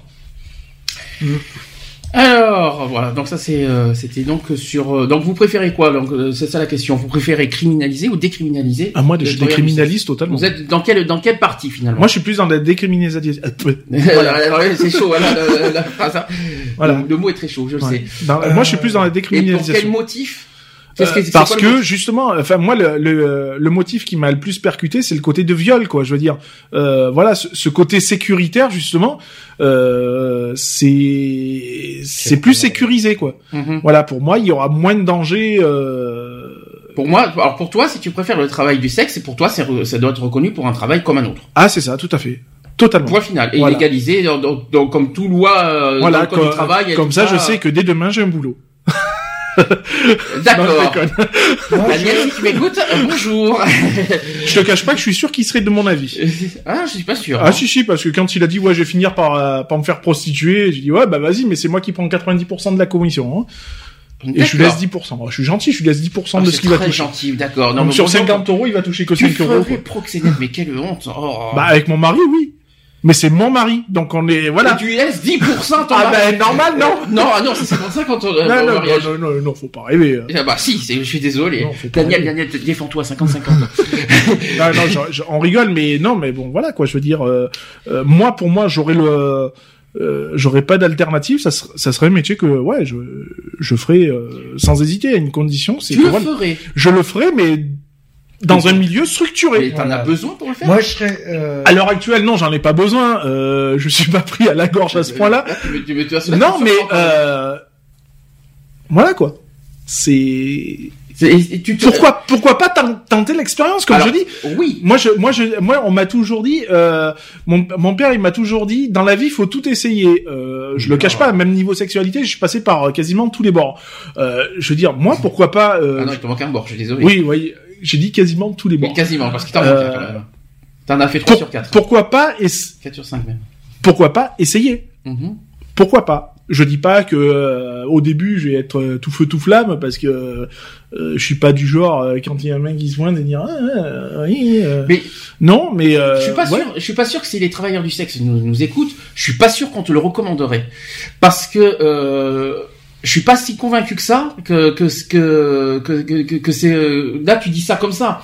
Mais une fois que tu le fais, Ah bah oui, mais après, euh, comme je, je te dis, c'est un système qui reste pour moi de l'argent facile, Parce quoi. que psychologiquement parlant, je suis Ah, pas je suis pas Ah bah oui. convaincu que, que tu l'assumerais. Ah non, ça c'est sûr, mais bon, qui t'entend rien, rien. Ça n'empêche pas d'essayer. Moi, je veux dire que les travailleurs du sexe ont du mal à accepter ce qu'ils font. Hein. Ah mais bien sûr. Euh, et- Et il y en oui, a mais il y qui en a qui, il y en a qui ont du mal à l'accepter. Il y en a qui l'acceptent totalement. Mmh. Il y en a un pour, pour, il y en a pour certains, c'est une philosophie de vie, quoi. Je veux Mmh. dire, c'est tout. C'est comme des personnes qui vont faire du naturisme. Euh, t'en as, ça va les rebuter. T'en as. Moi, j'en ai fait, j'en ai fait pendant 18 ans du naturisme. Pour moi, c'était, je vais pas dire une institution, mais euh, être dans le plus simple appareil, pour moi, c'était, ouais, c'est, c'était le top, quoi. Je veux dire, voilà, quoi.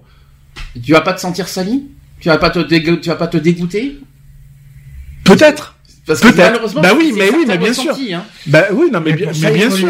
il faut essayer si tu le, voilà, après. Bien sûr, bah après euh, forcément, bah en plus quand tu sais que t'es marié, que t'es beaucoup de choses quoi. si dire. célibataire, si on enlève Si j'étais côté- célibataire euh, et que je serais vraiment pris à la gorge, ouais, je le ferais sans hésiter. Ouais, et tu as- Après, et- moi, l'image, tu prouveras- voilà. Tu prouveras aucun dégoût envers toi. Envers moi, bah euh, je me dis que c'est pour vivre, donc euh, voilà quoi. Ouh, faut pas dire, faut faire, faut faire, faut faire attention à ce qu'on dit quand même. Oui, non mais Parce si que- tu le fais, si tu le fais en en toute connaissance de cause, en toute euh, voilà quoi, Mmh, je veux dire, c'est un choix de vie, Mmh. c'est un choix quoi. Je veux dire, il y, a, il y, a- y en a qui ont fait ce choix. Euh... Et tu peux, t- t- n'importe quel client? Ah non, pas non, je serais très sélectif. Voyons. Ah, c'est pas je- bien ça. La discrimination dans l'air en plus. Bah, Euh, non Non, mais bien sûr que non. Mais bon, euh, je vais pas non plus euh, prendre une personne, euh, par exemple, qui est Allez, qui est pas 80 ans. non, qui est pas propre sur elle déjà. Déjà Ah une oui, personne qui n'est pas propre sur elle, qui a pas un minimum d'hygiène. Non, je suis désolé. Mhm. Euh, je suis pas non plus euh, du genre à prendre les les euh, les restes, on va dire. Oh, de la société quoi. Euh, non mais bon voilà, je veux dire oui, je serais très sélectif quoi, je veux dire et attention, il y a des personnes d'un certain âge qui sont quand même encore très vie très euh, voilà quoi. 80 ans, t'y vas? Ah bah si la personne est Il t'offre 1000 euros. Ah bah cash oui. Ah bah, allez, voilà. Donc, dès qu'on parle d'argent, c'est oui, en fait. C'est, c'est pas le cas, pas Non le- mais c'est même pas forcément côté argent, c'est voilà, du... il y en a des personnes euh, comme je te l'ai dit, moi j'ai eu une relation avec une personne de 66 ans euh... cette personne-là était en forme quoi, je veux dire donc euh... ils sont pas tous euh, grabataires ou je ne sais quoi d'autre quoi, je veux dire hein, euh. Après, c'est sûr que s'il y a 20 kilos de fromage ou 20 kilos de croûte autour, euh, je vais Oh, pas dire c'est forcément euh, heureusement qu'on n'est pas à table parce que c'est horrible. Qu'est-ce qu'il voulait dire Sonic? Non, bien mais moi, Sonic, pour faire ma conclusion, c'est que, euh, voilà, moi, personnellement, je suis pour et je suis contre.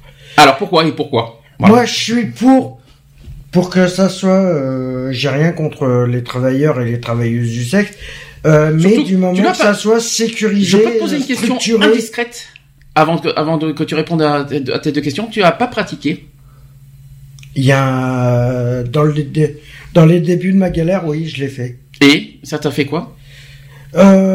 Euh, au départ, euh, ça me gênait un peu et c'est vrai qu'à force, je bon, ça a pas duré longtemps. Hein, Oui, mais une fois, c'est- une fois c'est fait, c'est fait. Mais alors, tu t'es senti comment? Bah, bah c'était pour survivre. C'était pour survivre. Automatiquement, je me suis dit, euh, voilà, pour survivre, euh, de... voilà. Mais maintenant, avec le recul, euh, si j'aurais pu passer autrement, je l'aurais fait autrement. Ça me rappelle quelque chose. Vivre survivre, c'est ça? Non, non, non, ça, ça, ça, me rappelle un peu quelque chose parce que bon, moi je l'ai pas fait pour une question de, de survie ou quoi que ce soit. Euh, moi, ça m'est arrivé à l'époque où je faisais mon CAP de, de, de cuistot à, à, Digne et euh, avec un avec un gars et tout. Euh, voilà quoi. Et il m'a dit un truc, j'ai dit ouais bah j'ai dit écoute, euh, j'ai dit ouais bah t'as qu'à me filer euh, à l'époque c'était encore des francs, j'ai dit t'as qu'à me donner, me donner 200 francs et je te suce. Ah quelle horreur. Eh ben il m'a donné 200 francs et je l'ai fait. Donc euh, voilà quoi. Non mais et je l'ai fait et je l'ai fait. Alors je, je, reconnais que ça n'a pas été évident parce que en plus c'était dans une structure donc fermée en plus donc un établissement scolaire. Euh, le soir où la chose s'est faite, ça m'a pas posé de problème, je me suis pas senti gêné ou quoi que ce soit. Euh, la seule chose qui me gênait, c'était de me, faire choper par un surveillant. Euh, là où ça a été plus dur, c'était le lendemain en fait, mhm. parce que de croiser la personne, donc tous les jours pendant des heures et des heures, en sachant ce qui s'est fait et tout, de savoir que cette personne-là, elle a des risques de, de baver. Donc de, de dire ouais putain lui euh, ah, hein. non mais non mais c'est ça c'est ça c'est ça ça a été ça a été plus cette crainte là mais mhm. moi d'avoir fait de l'avoir fait non aucune crainte alors justement, ça, ça, ça me fait venir. Je suis désolé de te reparler de ça parce que c'est c'est pas forcément agréable à le dire. Il y a une période, c'est pas la première fois qu'on en parle. Hein. Il y avait une période où tu faisais la manche.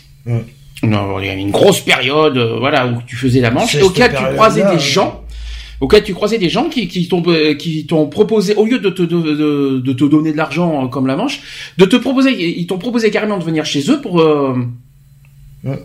ce que, ce que je pense, des bah actes pour des relations sexuelles en échange de l'argent ou de n'importe ou de, de, donner à manger ou te euh, si je peux permettre. Arrivé, oui. Mais, c'est une question de survie. Ça voilà, je parle pas de survie parce que je sais qu'il y a eu à Bordeaux aussi de ce problème-là. Mais euh, je vais pas, je vais pas expliquer les détails parce qu'on connaît l'histoire.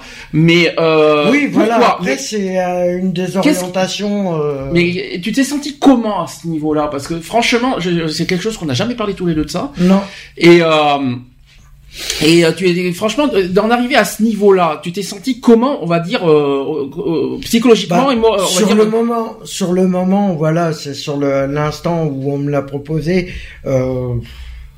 j'avais pas vraiment de, de honte, mais c'est c'est devenu plus tard. Mais disons qu'après, après, ça t'a coûté très cher au niveau de ton image, parce qu'en en fait, des gens ont utilisé finalement ça en disant que t'es que dans tous les sens du terme, hein, parce que ça c'est encore pire. C'est-à-dire que euh, ça m'a affaibli, ça m'a ça détruit, ça ternit l'image aussi quelque part, parce bah qu'on te fait passer pour un pour tout ce qu'on veut quoi, pour un pour un objet. Euh. Non pas pour un objet, l'objet ça c'est ça c'est les gens qui ça c'est eux qui t'ont considéré comme l'objet au niveau de l'acte, mais au niveau public on t'a ah considéré bah, comme un, on, comme un de la société. Comme pas forcément ça. Plus euh, dans les, dans le, euh, qu'on te pointe du doigt, disant que toi tu étais là pour euh, de pour simplement prostituer.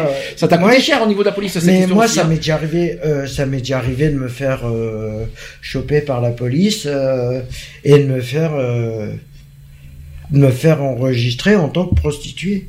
Mais c'est ça que je on à l'époque. Ah mais putain, prostituée à titre gratuit quoi, au secours quoi.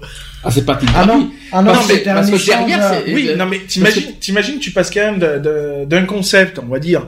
Euh, Classique. Donc, tu, tu fais de la manche parce que bon, t'as besoin de de de quatre sous pour pour manger un minimum ou pour te loger ou pour autre. Euh, et en contrepartie, enfin, au lieu de, de te donner de l'argent euh, alors que tu fais la manche, on te propose de t'utiliser euh, comme objet sexuel, je suis désolé. Mmh. Euh, et moi, je sais pas. Personnellement, je préférerais 100 fois faire la manche et dire, bah écoute, moi le gars, il vient me dire, écoute, je t'amène à la maison et puis, euh, euh, bah, en contrepartie, euh, voilà, tu viens à la maison et puis euh, je t'utilise, on va dire. Mmh. moi, le mec, je l'envoie bouler, quoi. Je veux dire, mmh. je veux dire, non, moi, je suis pas là pour ça. Je suis pas là pour pour pour te donner mon corps. Je suis là pour que tu me donnes quatre sous pour que je puisse manger quelque chose, quoi. Après, bon, ça n'a pas duré longtemps parce que voilà, j'ai. Non, non. Non, je connais l'histoire quand même. Si ça, si ça te dérange pas, je, ne vais pas euh, raconter en public, mais. Euh... Je me rappelle, moi, je me rappelle d'une histoire qui qui s'est passée comme ça un jour comme ça, où la personne, euh, mais voulait carrément me sortir carrément de là. Hmm. Ça veut dire qu'elle me. Ah, là, ça date de loin, ça. Ça date pas de Bordeaux, tu veux dire. Vous voulez me sortir de Parce que là, je te parle de Bordeaux. Hein. Ouais, non, euh, Bordeaux. Euh, Bordeaux, c'était une. De toute façon, Bordeaux, c'était, ça a été un, un mauvais, c'est un mauvais exemple. Euh, ah mais pourtant c'est un exemple. Désolé. Ah bah oui, mais un mauvais exemple, mais un exemple logique. Mais du, coup, ça t'a terni beaucoup l'image parce que tout le monde te connaissait à Bordeaux, notamment au niveau associatif, et du coup, on t'a, on t'a, on t'a étiqueté en tant que. Voilà quoi, j'ai bah pas dire un mot, euh, mot et pourtant c'est le cas. C'est un peu le problème quand euh, justement, parce qu'on dit souvent ouais, pour passer incognito, il faut vivre dans des grandes villes. Pas forcément, parce que justement, quand tu as affaire à des pratiques euh, comme celle-là, euh, automatiquement, les gens, tu, euh, tu vois toujours les mêmes, quoi, je veux dire. Puisque je suis désolé, hein, la personne, il y a comme on dit, il y a Clémentine qui se rencontre pas, mais malheureusement, des fois, moi, ça m'est arrivé de croiser des personnes, des personnes avec qui j'avais eu un différent ou quoi que ce soit, et je les ai croisées 15 fois dans la journée, quoi, je veux dire. Donc tu sais automatiquement que tu vas avoir ce, cet échange-là avec une personne, tu te doutes bien que dans les jours à venir, euh, tu vas obligatoirement la, recroiser mm. dans dans un contexte peut-être différent, en allant faire des courses, en allant faire euh, autre chose, quoi. Je veux dire, mais automatiquement, tu es obligé de la recroiser au moins une fois, quoi. Donc, je veux dire, après, c'est sûr que il y, a le côté mal à l'aise aussi euh, de ce côté-là, quoi. Est-ce que, est que tu rajoutais quelque chose sur ton euh, parcours Bah oui, juste euh, pour finir, euh, juste avant que je décide ça, ça a quand même été jusqu'en en judiciaire sur une affaire.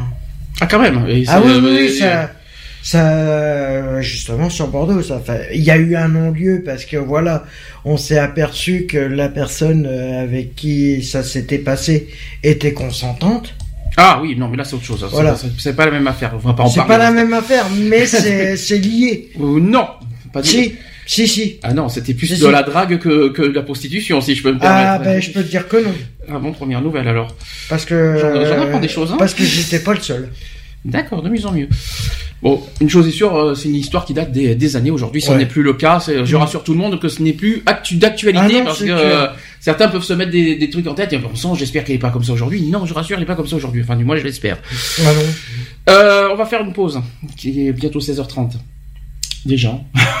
ça va vite, c'est hallucinant. Euh, Hélène Segara avec Tout commence aujourd'hui. Mhm. Et, ça finit demain. Et ça finit demain. Et puis ça, ça a été, ça a débuté hier. Mhm. euh, et euh, Vianney avec son tout nouveau Vianney. Euh, on est, on est bien. C'est vrai qu'on est bien. Mhm. Ah, on est bien. Ah, on est bien. Ah, attends, on, est bien. On, est, on est bien. Allez, c'est parti, à tout de suite. Pour la suite.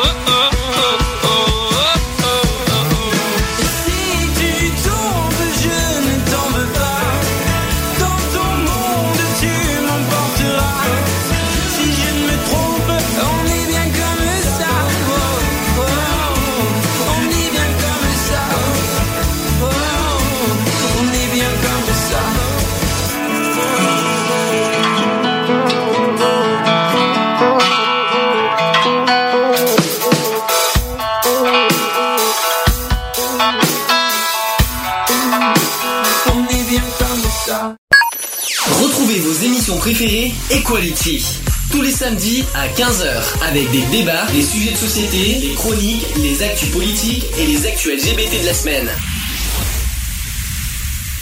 De retour dans l'émission Equality, 16h35 en direct. Pour Toujours. ceux euh, qui, ont des doutes. Euh, petit rappel, pour ceux qui veulent nous joindre, il y a plein de choses ouvertes. Skype est, allumé, euh, gayfree.radio. Il y a aussi le téléphone 05 35 004 024, toujours en direct. N'hésitez pas à nous appeler euh, pour ceux qui veulent réagir. Le chat, je l'ai pas nuit parce que voilà, les filles sont pas là aujourd'hui. Mhm. Donc euh, n'allez pas sur le chat, ça sert à rien. Euh, petite précision pour le téléphone, parce que je sais que j'ai oublié d'avertir plein plein de choses sur le téléphone. Les personnes qui nous appellent en privé, ça ne marche pas. Donc, euh, vous êtes obligé d'avoir un numéro de téléphone qui fonctionne pour euh, euh qui n'est pas, on va dire, euh, en privé. Ça, oui, qui soit en inconnu. Voilà, qui est en inconnu tout ça, parce que ça ne marche pas. Alors, pour des raisons de sécurité, j'ai fait ça, parce qu'on a eu des problèmes, vous savez, bah dans les, saisons précédentes avec des, des personnes nuisibles qui ont essayé mm. de, de, faire n'importe quoi avec le téléphone.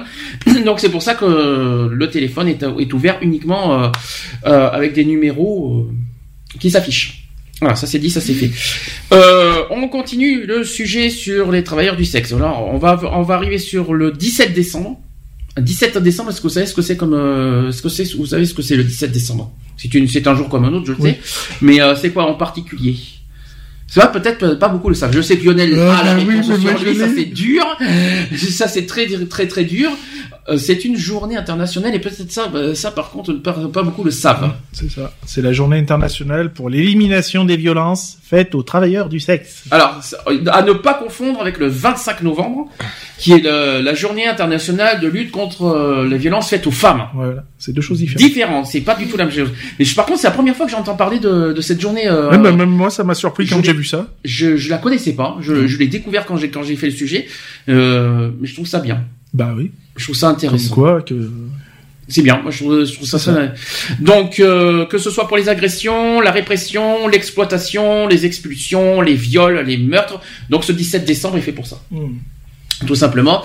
Si ces violences ne nous sont pas particulières, elles ne restent pas moins favorisées par par un cadre juridique qui nous pénalise spécifiquement. Donc euh, criminalisé par les lois contre le racolage et le proxénétisme, on en arrivera après sur les lois, vous allez voir, il y a plein de choses qu'on va dire, euh, qui favorisent notre exploitation. Nous devons aussi lutter euh, depuis, peu, depuis plusieurs années contre le projet de loi de pénalisation des clients et faire face à une avalanche d'arrêtés municipaux anti-prostitution. Et sous couvert de lutter contre l'exploitation des travailleurs du sexe, c'est la répression de ces derniers qui s'organise avec ses conséquences en termes de précarisation, d'augmentation des violences et de dégradation de notre santé. Donc notre vulnérabilité aux violences et à l'exploitation ne sera pas combattue par des mesures punitives et policières, mais par l'organisation des travailleurs du sexe en lutte et une organisation aujourd'hui entravée par notre criminalisation.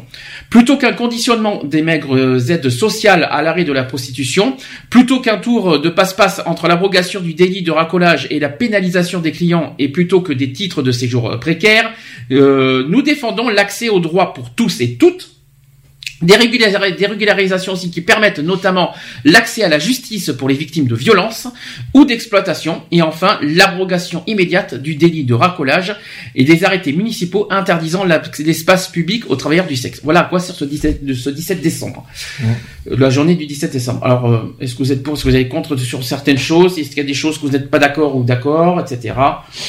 Bah après, euh, oui, de toute façon, le racolage. Euh, le racolage, tiens, bon, on va en parler un peu. Le, le racolage, euh, voilà, c'est c'est la, la, façon, enfin que c'est la façon que c'est fait que j'aime pas, quoi. Moi personnellement. On en si tu veux, on en parlera après, plus détaillé bah, au niveau des lois. Ouais, mais le racolage au départ que que la prostitution a commencé, c'est comme ça qu'ils reconnaissaient les travailleurs du sexe au départ. Hein. C'est justement fait par racolage. Euh, Alors non, le racolage, le euh, ça n'a jamais été le début, ça a été plutôt, euh, on va dire, la fin, puisque au départ il y a eu les maisons closes. Donc quand il y avait une maison close, il n'y avait pas de, de racolage à l'extérieur.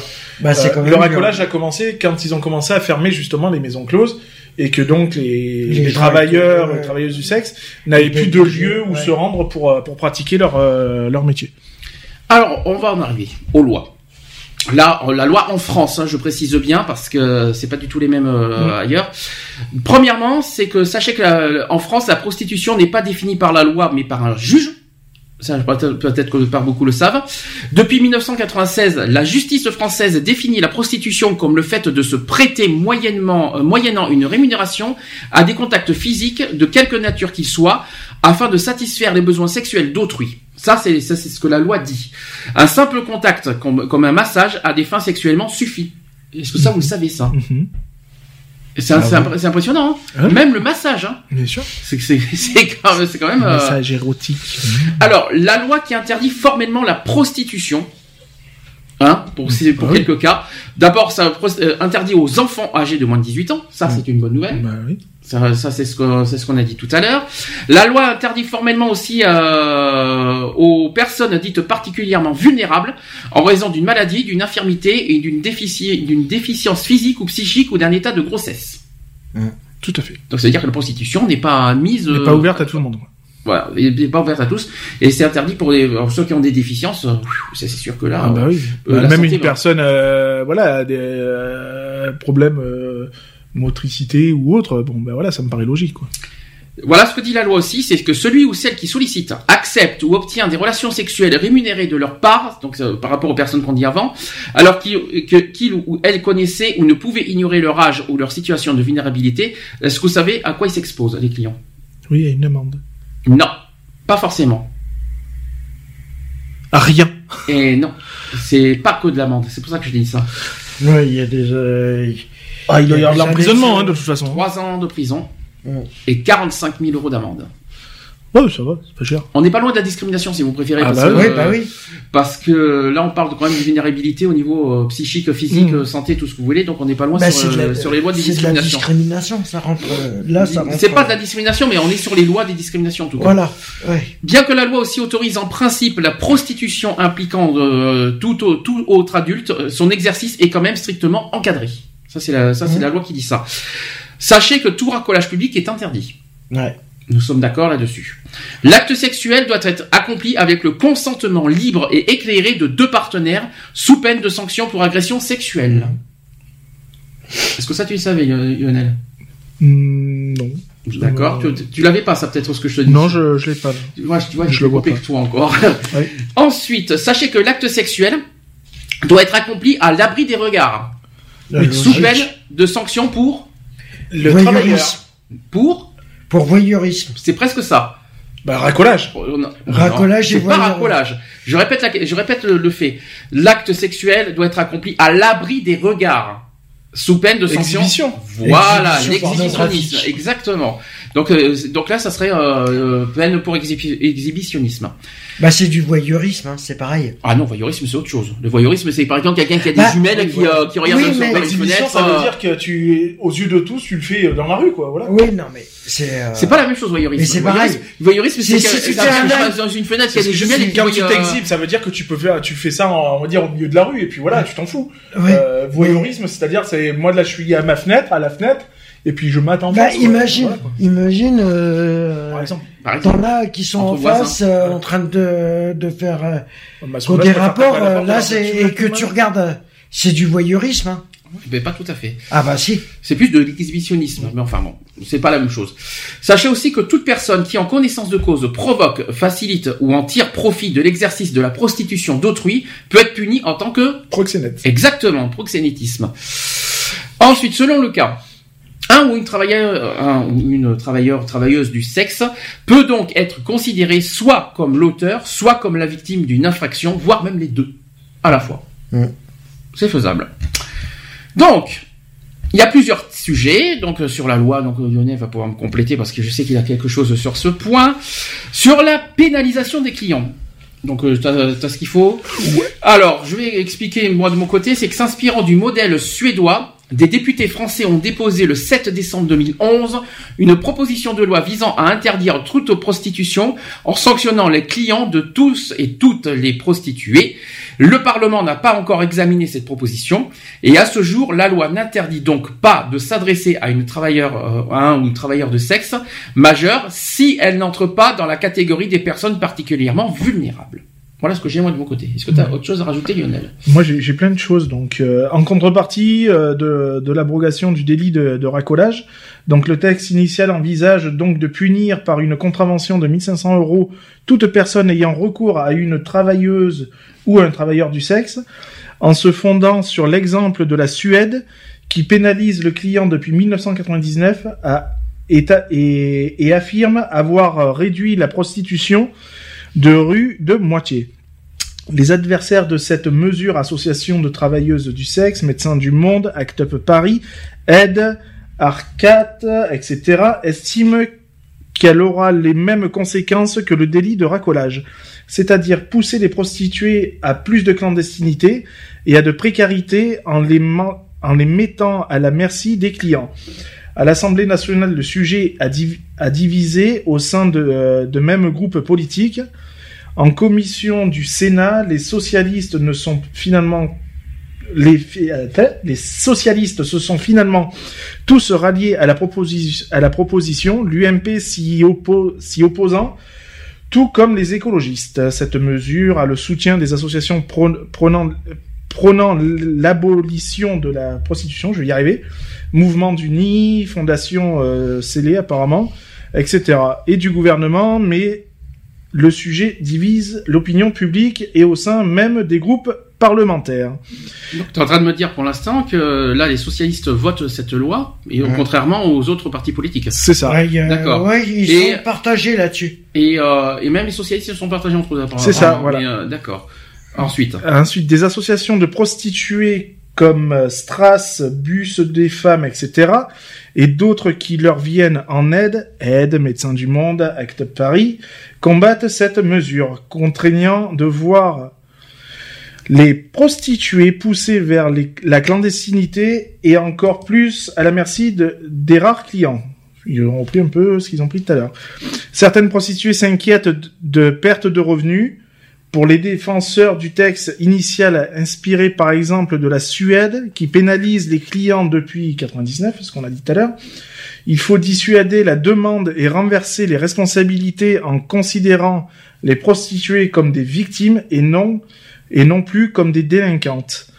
Quoi qu'il en soit, la pénalisation n'a été retenue malgré les initiatives pour qu'elle soit adoptée. Ainsi, une quinzaine de médecins, dont Fondation du SAMU Social, Xavier Emmanueli, mhm. et le généticien Axel K, Kahn, je suppose. On ont... nom Kahn, ça fait plaisir. Ouais. Oui, ou Kahn, euh, K-A-H-N. Donc, ah, Kahn, oui. Kahn. Ont appelé dans une tribune publiée dans le journal du dimanche 29 mars, de quelle année, je sais pas, parce que je l'ai, je l'ai pas pris, à dépénaliser les personnes prostituées et de pénaliser les acheteurs de sexe. La prostitution est d'abord un nombre incalculable de, et quotidien de pénétration vaginale, anale, buccale non désirée. Hmm. La violence est inhérente à l'activité. Je tourne. Euh, prostitutionnelle, écrivant, écrivent ces médecins. En matière de prostitution, le monde de la santé ne peut pas se, contenter d'une approche de médecin de réduction des risques. On croirait que tu fais un exposé en fait, tu sais à la radio. Merci. Il y en a qui nous fait un exposé, c'est la première fois que tu, euh, c'est rare que tu lis des textes comme ça. Euh, donc euh, là c'est parce que c'est ton sujet, donc donc je t'autorise exceptionnellement à lire sur une feuille. Mais bon, le, sujet est quand même intéressant. Ah donc donc rappelons que on se fie en fait quelque part au texte de loi de, de la Suède. C'est du moins la Suède est un exemple en, quelque sorte, et qu'en France on, ben, on essaye de de s'en approprier et malheureusement euh, c'est un sujet très divisé bah, qui, vraiment divisé, et qui divise beaucoup de personnes quoi parce que euh, voilà euh, bah, comme on dit, hein, tout le monde a le droit et tout le monde n'a pas le droit d'être d'accord avec tout le monde. Hein. Forcément. Comme nous, hein, on, a, on a aussi des idées qui, qui divergent et tout. On n'a pas forcément la, même façon de voir les choses. bon, ben voilà quoi, je veux dire. Mais après, il suffit de trouver un terrain d'entente. C'est ça, c'est bien. Tu vois, tu t'exprimes mieux sans les feuilles, en fait, finalement. si je peux me permettre. Alors, autre sujet euh, au niveau de la loi, c'est sur le racolage public. Sachez que racoler publiquement de manière active ou passive en vue de relations sexuelles euh, rémunérées peut entraîner une peine de deux mois de prison et 3750 euros d'amende. Ça, c'est le premier point. Sachez que le racolage actif peut consister en des gestes, des paroles, une petite annonce publiée dans la presse ou sur Internet. Est-ce que ça, vous savez Mhm. Tu savais ou pas? Oui. Tu sais, de... Je l'ai pas, mais euh, interdit, euh, je l'ai vu sur euh, sur le sur un des sites. C'est devenu interdit de. Alors, une petite annonce publiée dans la presse peut être un racolage actif. Ah oui? Ah bah oui. Bien sûr, il y a même certains sites comme qui, sont, qui est voisin du, du site Le Bon Coin, par exemple, mhm. qui a une rubrique aussi un petit peu spéciale euh, que moi je considère un peu dans, dans, dans ce style-là, quoi. À ne pas confondre avec, à ne pas confondre avec les, les rencontres, parce que. Oui, voilà. Euh, parce que, bah, bah, après, moi, euh, voilà, quand tu tombes sur des sites où tu déjà tu es inquiet en disant, voilà, jeune homme de tel âge recherche jeune homme de tel âge pour pratique ou pour fellation ou je ne sais quoi d'autre. voilà, c'est du racolage. C'est du hein. racolage. De toute façon, tout site, certains sites de rencontres, c'est même plus des sites de rencontres, c'est des sites de racolage. Sais que jeune demoiselle recherche mec mortel aussi. Merci Diams. Merci Diams pour ça. Euh, au contraire, le racolage passif. C'est euh, alors par contre ça c'est mal défini. Sachez que la justice a néanmoins précisé que ni le fait d'être connu de la police en tant que prostituée, ni le fait de se trouver dans sur un lieu connu de prostitution ne suffisent à entraîner une condamnation pour accolage passif quand le client s'est manifesté de lui-même. Hein? C'est compliqué, hein, par contre. Euh, c'est très, très, très complexe. Attention malgré tout, parce que le policier qui use des promesses, offres, présents, pressions, menaces, voies de fait, manœuvres ou artifices pour obtenir un faux témoignage d'un client s'expose quand même à 3 ans de prison et 45 000 euros d'amende. Bah oui, un policier peut être puni. Ah bah, oui, il, est, pas au-dessus des lois non plus. témoignage. Ce qui a... Non, il peut t'inciter à, à, à, faire un faux témoignage, donc euh, il est aussi, il est aussi euh, fautif que. Il y a comment on appelle Juridiquement, le policier peut être. Ah, mais il n'est pas au-dessus des lois de toute façon. Hein, donc. c'est ce qu'on dit sur 500, le policier n'est pas au-dessus des lois. Ça, c'est sur la justice. Point. Mm. Oui. Comment on appelle ça? Les quand il y a euh, quand les policiers font. C'est de l'abus de pression. Ouais, voilà.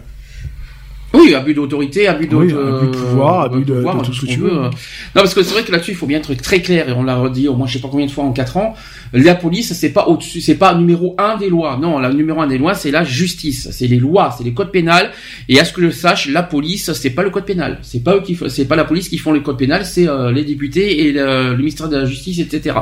Donc, euh, rassurez-vous, la police n'a absolument pas, euh, n'est pas au-dessus de l'échelle, c'est ça que je veux dire. La preuve. La preuve en est, puisqu'ils peuvent être euh, condamnés. Alors, les principaux droits en, cas de garde à vue aussi euh, pour accolage public.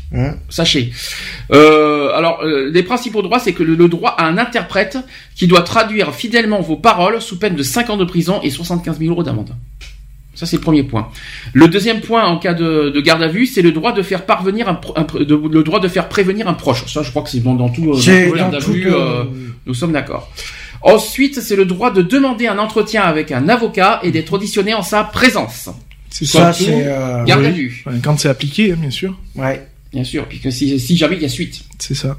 non, mais normalement, ça, euh, c'est un droit que tout le monde a. Oui, normalement. Voilà.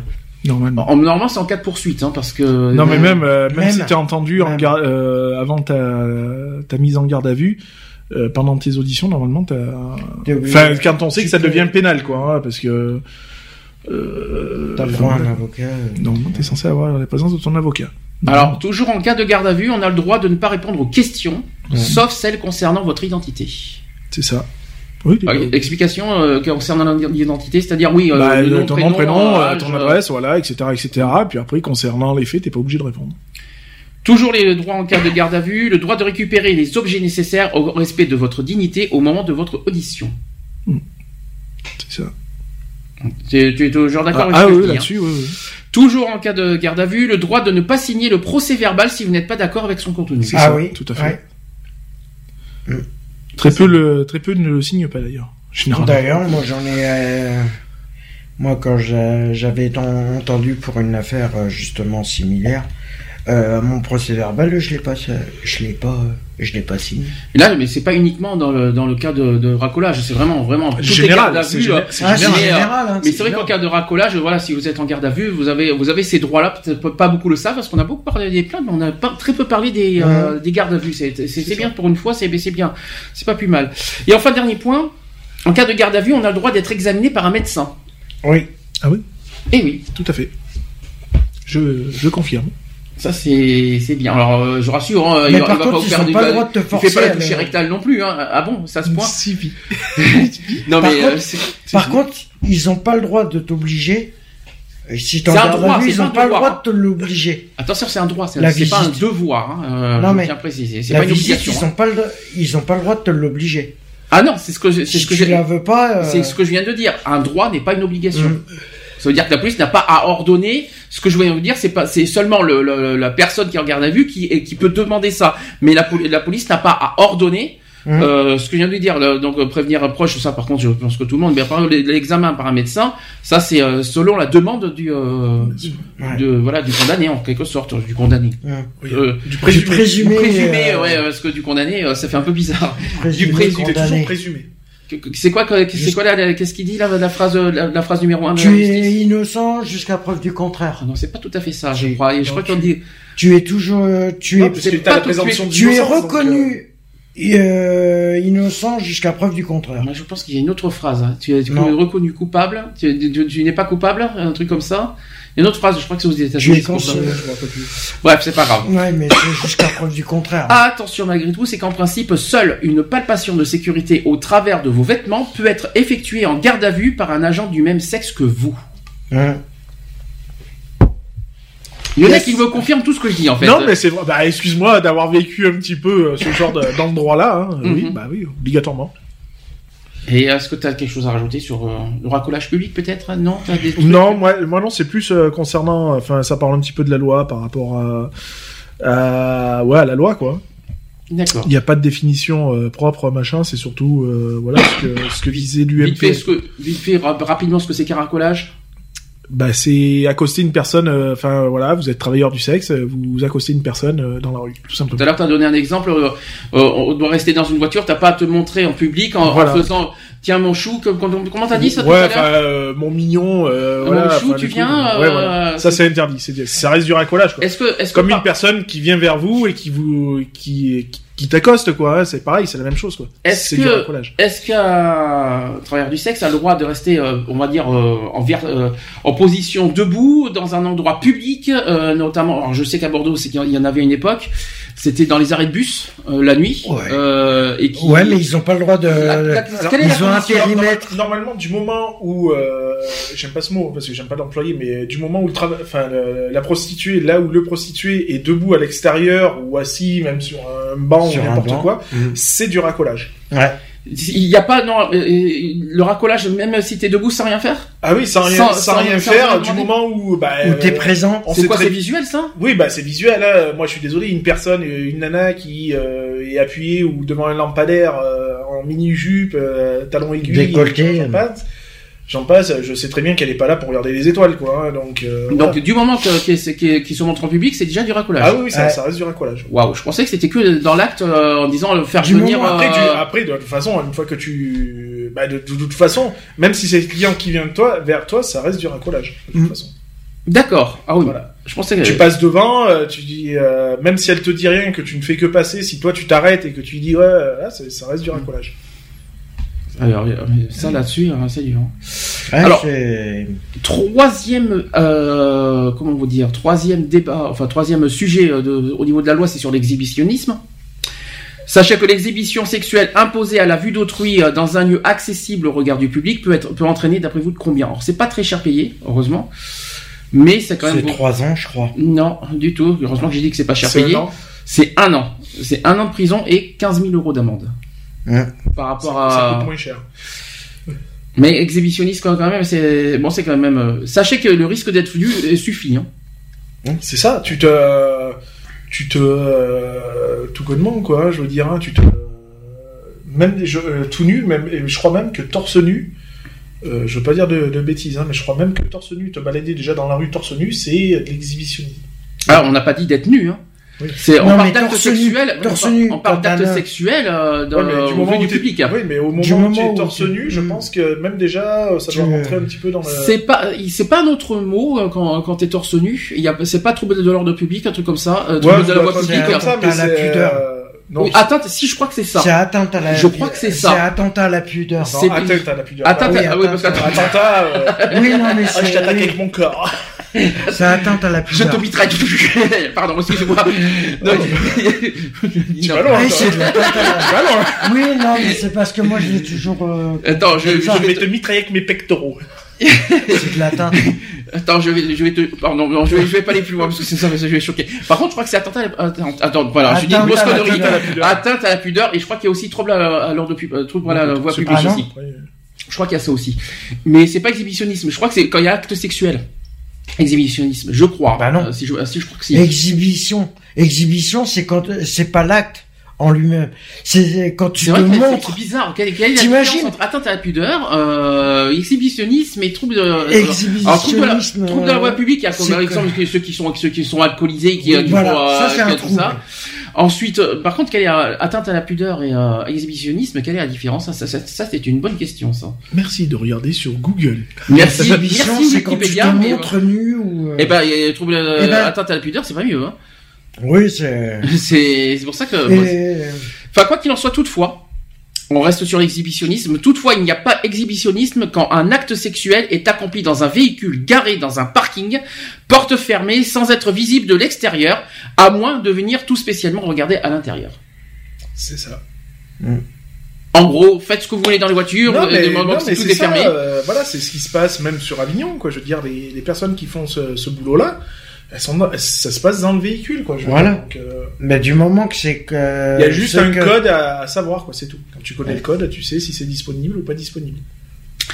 Donc ça, c'était le troisième point. Quatrième point, c'est sur les agressions. Vous savez que malheureusement, euh, les... Euh, pas de fumée sans feu bah, Non, malheureusement, il faut être clair, c'est que les prostituées, enfin les travailleurs du sexe, sont pas à l'abri d'une agression. Ah que ce soit sexuel, physique ou tout ce que vous voulez. La loi condamne toute atteinte portée à votre personne ou à vos biens, en particulier. Alors il y a trois points.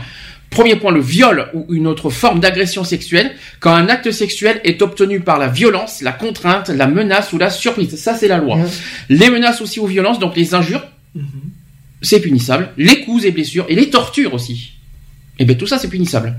Donc ça, c'est le premier point. Le vol, voilà, les agressions pour euh, voilà les vols. Si vous êtes victime de si euh, les vols, voilà, on est en vol de soutif, vol de culotte, vol de d'argent même, hein. l'argent, l'argent qu'ils ont sur eux, les liquides, ouais. quand il y a quand du bah alors c'est pour ça qu'on pas de chèque et pas de carte bleue. Hein. Ah, par contre, comment pouvait le vol d'argent Bah euh... du liquide. Bah après c'est chaud là. Si et ça, c'est par rapport à ces euh, vols. Il y a vol par rapport au proxénète. Non, non, je parle pas. je parle, on parle des agressions extérieures. Comment prouver finalement vol pour avec de l'argent, euh, vol euh, sur de l'argent liquide? Ah bah, c'est délicat. Hein. Chaud, chaud bouillant. Hein. Bah, les proxénètes se sont ça visés. un dépôt de plainte pour vol, mais après, ça ira pas plus loin. Vol de voiture, bah, oui. Oui. Alors là, c'est facile. oui, c'est matériel. Donc, voilà. tout ce qui est matériel, ça va. Tu peux justifier, mais liquide, tu peux, l'argent, tu peux pas le justifier. Non. Donc euh, ça sera ça, forcément classé sans suite de toute façon. Et aussi agression pour destruction de documents d'identité ou de voyage aussi, qu'on peut porter plainte. Il ne faut pas hésiter quoi qu'il en soit. Donc ça c'est sur les agressions. Ensuite, euh, sur la traite et, le proxénétisme. Youpi, ah, nous, y revoilà. Le, le proxénétisme consiste en, le fait de, alors il y a trois points, soit de provoquer une personne à, se prostituer ou à continuer, soit à aider une personne à se prostituer, y compris en lui fournissant un véhicule ou un local, soit tirer un profit quelconque de la prostitution d'autrui en connaissance de cause. Est-ce que ça vous y retrouvez? Mhm. Voilà, vous suivez? Mhm. Sachez que la traite aux fins de proxénétisme consiste à recruter, transporter, transférer, héberger ou accueillir une personne contre rémunération en vue de permettre la commission de faits euh, de proxénétisme à son encontre. Ça va, vous suivez? C'est compliqué. Hein Est-ce que vous savez combien c'est puni Le proxénétisme? Ou la traite aussi? Alors ça n'a rien à voir avec les vaches, je vous rassure. Mais euh, le proxénétisme, là c'est 7 ans? C'est 7 ans. Comment tu le sais? C'est 7 ans de prison. Alors c'est euh, un délit, hein, 7 bah ans. Oui. 7 euh, ans de prison, oui. C'est pénal. Et combien d'amende C'est 75 000 non, euros. double. 150 C'est 150 000 euros d'amende. Ça, ça coûte cher. ah bah pour les proxénètes, oui. Et voire plus selon, certes, selon les selon les circonstances. Voilà, c'est. Sachez que par exemple, si l'auteur a usé de la force, de menaces, de tromperie, ou, et s'il a abusé aussi de son autorité ou d'une situation de vulnérabilité due à l'âge, une récente migration aussi, euh, à une maladie, une infirmité, une déficience physique ou psychique ou en état de grossesse, il s'expose à une peine plus sévère, forcément, parce que vous ajoutez la vulnérabilité. bien sûr. Forcément, c'est ce qu'on a dit tout à l'heure. Donc ça, c'est sur la protection Si vous avez trouvé ça cher payé ou pas? Non, c'est logique. Logique, 7 ans. C'est logique. C'est bien 7 ans, c'est déjà pas mal 7 oui, ça permet de réfléchir. Bah, euh, et après, moi, je pense, 7 ans, c'est, c'est déjà bien, 105. Mais après, il devrait y avoir quand même des intérêts derrière euh, pour les victimes. Ça euh, n'empêche pas les gens de recommencer, quoi. Et eh, voilà, c'est ça. C'est que le problème, c'est que, C'est comme une personne, un violeur. Hein. Euh, s'il fait 15 ans, euh, c'est pas ça veut pas forcément dire qu'il recommencera pas quoi. C'est comme un cambrioleur, c'est comme tout le monde. Hein. De toute façon, on peut pas être à l'abri de. Je rappelle qu'on est aussi une, émission de sensibilisation et de prévention, on l'a toujours dit. Euh, ce qui est dommage, c'est que voilà, les travailleurs du sexe ont du mal à porter plainte. Mm. Comme, tout de, comme toutes personnes bah. qui sont victimes de violences notamment. Et euh, le but, c'est de pas se laisser faire euh, et de pas avoir honte non plus de se montrer devant la police euh, en disant que voilà, je, est-ce qu'il faut avoir honte de se montrer devant la police en disant que que qu'ils sont un travailleur du sexe? Et qu'ils ont été victimes de violences ou quoi que ce soit Non, bah bien sûr que non. Euh, rester des êtres humains avant tout, donc voilà quoi. Est-ce que et puis après, il y, a, les lois, les lois elles sont faites pour tout le monde, mm. donc voilà, nul est, est infaillible devant la loi, donc voilà quoi. Est-ce que... Après. Euh ils ont euh, ceux qui osent pas euh, porter plainte, c'est que personnellement ils ont euh, ils ont peut-être quelque chose à se reprocher aussi se dire que c'est peut-être bah, ils essayent de légaliser, mais c'est devenu au départ c'était bah, illégal. ils se reprochent juste. Voilà, il y a. Ils se reprochent pas d'avoir euh, au niveau de l'acte que ce soit les violences ou ça, c'est pas. Non, mais voilà. Mais ils se reprochent peut-être que dans leur tête ils se reprochent d'avoir fait, on va dire, de se prostituer à euh, l'extérieur. Mais après ils ont peut-être peur aussi des représailles aussi par derrière, parce que si c'est des personnes qui qui voient fréquemment, euh, ils ont peur peut-être que s'ils s'ils portent plainte ça soit plus grave que ce qui ce qu'il y a. Concrètement, en fait, on va faire plus simple. Est-ce que concrètement, être travailleur du sexe, c'est puni par être travailleur du sexe, c'est être c'est puni par la loi? En France. Ah, si on oublie le racolage, s'il y a racolage, oui. Ah bah Mais en général, en, général, non. Donc il y a aucune honte, il y a aucune honte du moment que du moment qu'il le travailleur du sexe est dans le et dans la légalité, dans mmh. les lois, qui, qui respecte les lois, rien n'interdit, rien, rien, il y a aucune honte de se montrer, euh, de se montrer à la police en se disant voilà, je, je fais ci, je fais là, je suis travailleur du sexe, je respecte les lois, du moment qu'il respecte les lois, tout va bien. Donc il y a pas de, il faut pas avoir peur ni avoir honte. Parce que je pense que c'est plus une histoire de honte peut-être de ne de, pas porter plainte. Je pense qu'il y a une histoire de honte derrière.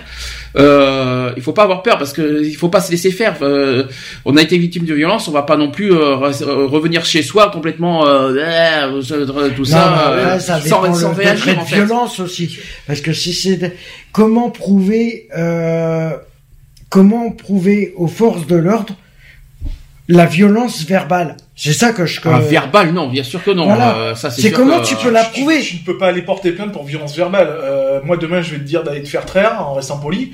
Euh... C'est appelles ça une violence verbale, toi Non, mais, euh, non, en restant poli. Insultes ou des trucs comme ça. Euh, euh, tu vas aller à la gendarmerie, excuse-moi, mais le gendarme il va un petit peu te rigoler. Il va, il va te rigoler. Euh, si ça va jusqu'au si coup physique, physique, alors là par contre, c'est direct. Physique, bah bien sûr. Coup physique, c'est direct, c'est directement hôpital et faire ah bah, euh, prélèvement euh, ADN et tout ce que vous voulez. Hein. Faire l'examen et l'examen avec euh, certificat médical du, du médecin, mmh. avec une attestation comme quoi euh, il y a bien des coups et puis voilà. Si c'est agression sexuelle. C'est lois ça. Hein. C'est examen. Direct. Examen aussi, je fais examen médical aussi. Examen médical. Voilà, il n'y a pas le choix, il n'y a pas le choix de toute façon. Donc faut pas avoir peur, avoir honte, mais c'est plus facile à dire qu'à faire parce que je, je, suis quasi sûr que c'est une histoire de honte de, de ce qu'ils mhm. font, qui, qui portent pas plainte. Il y a aussi la peur des représailles. Alors là, eh on parle des proxénètes notamment, mhm. euh, qui, qui menacent quoi que ce soit et qui par derrière, euh, voilà, qui ça, euh, qui menacent de mort même des fois. je, je sais que ça existe. Et voilà, du coup, ils, euh, ils prennent peur. Ils sont il y a le chantage, il y a beaucoup de choses. Quoi. Parce qu'il se. Le chantage de 15 Ce qu'il faut savoir, c'est. Ouais, bah, si tu fais pas euh, ce qu'on te dit, bah écoute, on s'en prend de ta famille, on s'en prend. Voilà. voilà. C'est un, un peu comme les drogues finalement. C'est ça. C'est exactement le même principe. Hein. C'est mmh. la... le principe est exactement le même. Hein. Le si on te récupère ton, ton passeport, enfin si on a affaire à des personnes euh, étrangères, euh, voilà. Mmh. Bah, mmh. écoute je te rendrai ton passeport quand tu m'auras euh, pleinement satisfait, et puis voilà. Quoi. Puis généralement, c'est le circuit sans fin, donc tu satisfais jamais ton proxénète. Quoi. Mhm. Donc là, c'est plus. Euh, si tu ramènes pas un minimum, un minimum, eh ben, tu te fais déboîter. Ouais, c'est mhm. ça. Oui, alors là on prend des proxénètes, hein, on est oui, voilà. oui, oui, mais le problème c'est que c'est un réseau. Hein. Et puis il n'y a pas que ça. Et puis, les proxénètes connaissent du monde, qui connaissent du monde, qui connaissent du monde, et, et bah, c'est devenu international, c'est du trafic international. Hein. Alors qu'est-ce qu'il faut choisir entre ça? Est-ce qu'il faut pas se laisser faire et puis aller directement cash? Ou est-ce que ou est-ce que au contraire on a tellement peur de se faire mitrailler, fusiller, agresser Je pense qu'après il faut il faut assumer aussi quoi. Je veux dire, mmh. tu, tu choisis de se faire ce métier-là, bon ben tu, euh, tu, tu prends les conséquences qui vont avec, quoi. Donc après, c'est voilà, bah, tu te fais, euh, tu te fais maltraiter, ben, t'as les lois, elles sont là aussi pour euh, pour toi. Hein, mmh. et, ben, faut les, bah, faire en sorte, les appliquer, puis voilà. Alors, je vais donner des conseils pour les travailleurs du sexe qui sont victimes de, de voilà de violences, de viols, même d'agressions, tout ce que vous voulez, etc. Donc j'ai des conseils à donner. Sachez que toute personne, même sans papier, a le droit de déposer plainte en cas d'atteinte à ses droits et une, mesure, une mesure d'éloignement prise euh, lors d'un dépôt de plainte est illégale. Je ne sais pas si vous étiez au courant de ça. Alors quelques conseils. Premier point, premier conseil qu'on vous donne, c'est qu'il faut aller immédiatement aux urgences pour faire constater toute violence physique ou sexuelle. C'est ce oui, voilà, c'est ce qu'on a dit. Deuxième conseil, c'est qu'il faut porter plainte au poste de police de votre choix. Faut pas avoir peur ni avoir honte. il faut, faut pas hésiter. Hein. Il faut pas hésiter. Autre point, c'est qu'il faut éviter d'y aller seul. Ouais. Oui, il vaut mieux être accompagné. Surtout si vous êtes sans papier.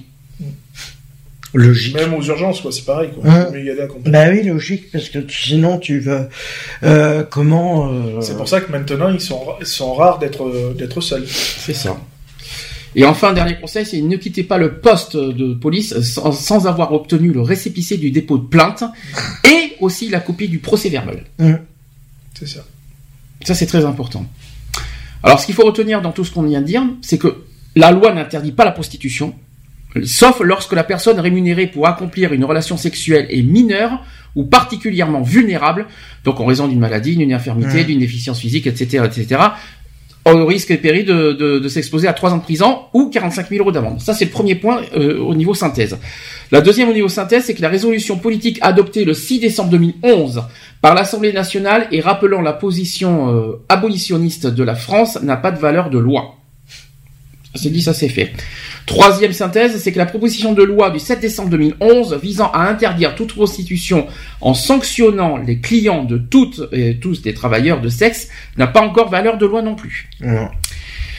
Sachez aussi que la loi interdit de racoler publiquement en vue des relations sexuelles euh, rémunérées, que ce soit de manière active, donc les gestes, les paroles, les petites annonces, etc., ou passive, sous peine de deux, mois de prison et de 3 750 euros d'amende. Et en principe, ni le fait d'être connu de la police en tant que prostituée, ni le fait de, se trouver sur un lieu connu de prostitution ne suffisent à entraîner une condamnation pour accolage passif quand le client s'est manifesté de lui-même. Ça c'est dit, ça c'est fait. Quatrième synthèse, la loi interdit l'exhibition sexuelle imposée à la vue d'autrui dans un lieu accessible au regard du public, sous peine d'un an de prison et 15 000 euros d'amende. Par exemple, il n'y a pas d'exhibitionnisme quand l'acte sexuel est accompli dans un véhicule garé dans un parking porte fermée sans être visible de l'extérieur. Voilà, vous suivez jusque là. Et enfin, euh, cinquième, point dans la synthèse, c'est que la loi interdit toute forme de proxénétisme, c'est-à-dire le fait de provoquer, faciliter ou tirer profit de la prostitution d'autrui, de quelque manière que ce soit, donc qu'il y ait ou non contrainte, contrainte ou abus de vulnérabilité, sous peine de 7 ans de prison et 150 000 euros d'amende. Hein. Ah, ça, ça, je l'ai dit, je l'ai fait. Qu'est-ce que vous voulez dire Est-ce que vous voulez rajouter quelque chose au niveau des lois Est-ce que vous êtes d'accord, pas d'accord ah oui, non, mais totalement. Hein. Après, euh, elles sont tout à fait. Voilà, elles sont légitimes, elles sont là, donc euh, voilà, hein. il faut du moment où c'est fait dans les euh, dans les règles de l'art, on va dire. Et que ça soit respecté surtout. voilà, parce que c'est bien de faire des lois, mais si c'est pas pour les, en fin de compte, pour pas les appliquer, euh, parce que moi, euh, ça m'est déjà arrivé d'être entendu euh, au commissariat et de une travailleuse du sexe qui venait porter plainte et le l'agent qui était à l'accueil a refusé de prendre sa plainte. Or qu'elle avait tout médié, or qu'elle avait examen à l'appui et tout. Alors j'ai un chiffre aussi qui n'a rien à voir. Là, je, passe au suivant. T'inquiète pas, je tourne histoire, je, le mets à la fin. Euh, sachez que le principal argument en faveur de la pénalisation de nos euh, des clients et sur lequel se basent les démonstrations des personnes abolitionnistes, c'est que 90% des prostituées seraient victimes de la traite des êtres humains. 90%. Mmh. Ça fait mal. Ah hein. En fait, ce chiffre repose sur le nombre des arrestations policières pour racolage et ne concerne donc que le travail sexuel de rue pourtant de plus en plus minoritaire sur l'ensemble de, l'industrie du sexe. Il représente le pourcentage d'étrangères qui ont été arrêtées par la police. C'est un chiffre important, mais pas surprenant quand on sait que l'un des buts de la pénalisation du racolage est de lutter contre l'immigration. Si ce chiffre sur les étrangères corrobore le constat de nos associations de santé communautaire dans, certaines des villes où elles font leur travail de prévention et de soutien, il ne peut cependant pas être transposé à l'ensemble de la France. Nous ne savons pas quelle est l'exacte euh, part du travail de rue par rapport aux autres modes de travail sexuel, mais nous savons que le gouvernement et les associations abolitionnistes parlent de 20 000 prostituées en France en ne se basant essentiellement que sur le travail sexuel de rue. 20 000, ça fait beaucoup. En comparaison, l'Allemagne et euh, l'Espagne comptabiliseraient 400 000 travailleurs de sexe, tout secteur compris. Tout secteur Tout secteur compris. Ouais. Ça fait mal quand même. Hein bah oui. Euh, donc, il est fort probable que la majorité des travailleurs du sexe n'exercent plus dans les rues euh, depuis le développement des nouvelles technologies de communication, donc Internet évidemment. Sans pouvoir le prouver directement, il y a de, de, sérieux indices. Euh, ce sont des centaines de sites de rencontres en ligne, euh, dont sur certains s'affichent des milliers d'annonces. Et à cela, il faut ajouter tous les clubs, les bars, les saunas, mmh. les salons de massage et les fêtes privées aussi, qui échappent plus ou moins à la surveillance de la police, la corruption aidant parfois. Ah bah la corruption, elle, elle peut y être hein, au niveau de la police hein, aussi. Ils ferment un peu, on va dire qu'ils surveillent quand même Internet, mais il y a des fois ils ferment les yeux.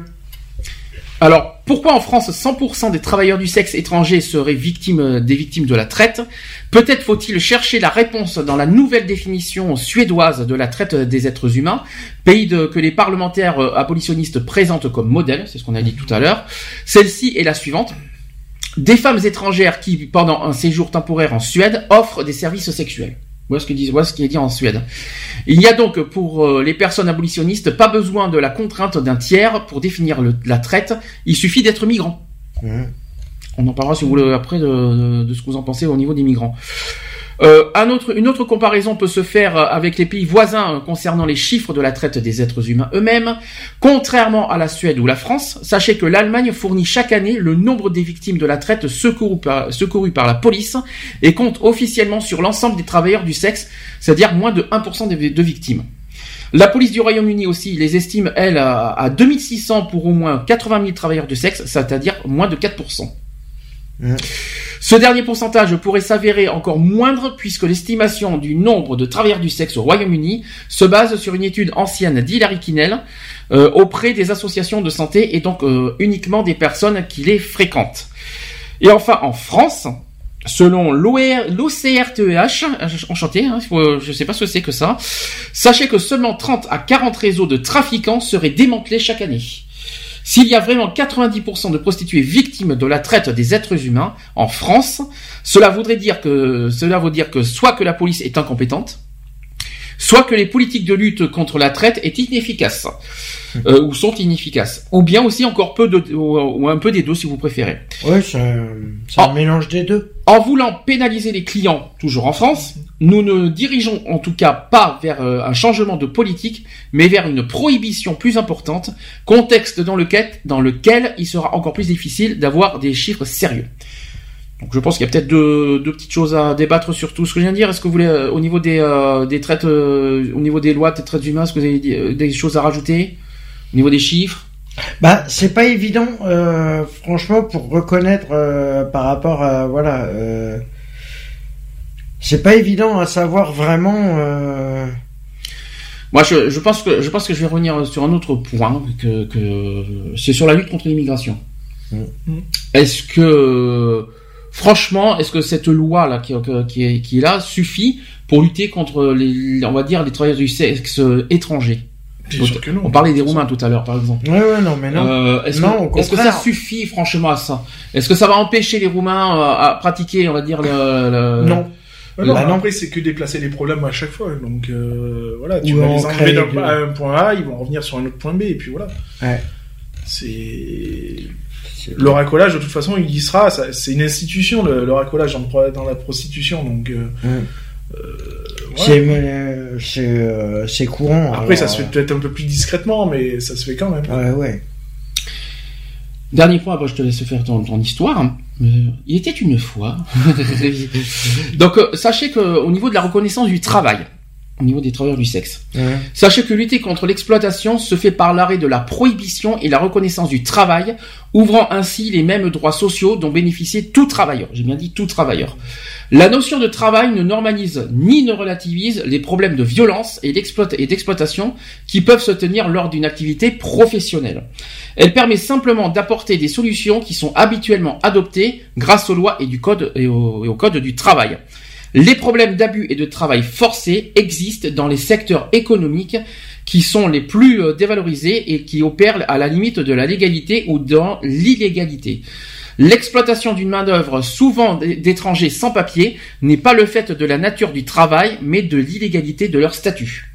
Le travail du sexe en tant que tel n'a donc pas vocation à être exercé sous la contrainte ou assimilé à de la traite des traîtres humains, contrairement aux définitions de l'État et des organisations prohibitionnistes.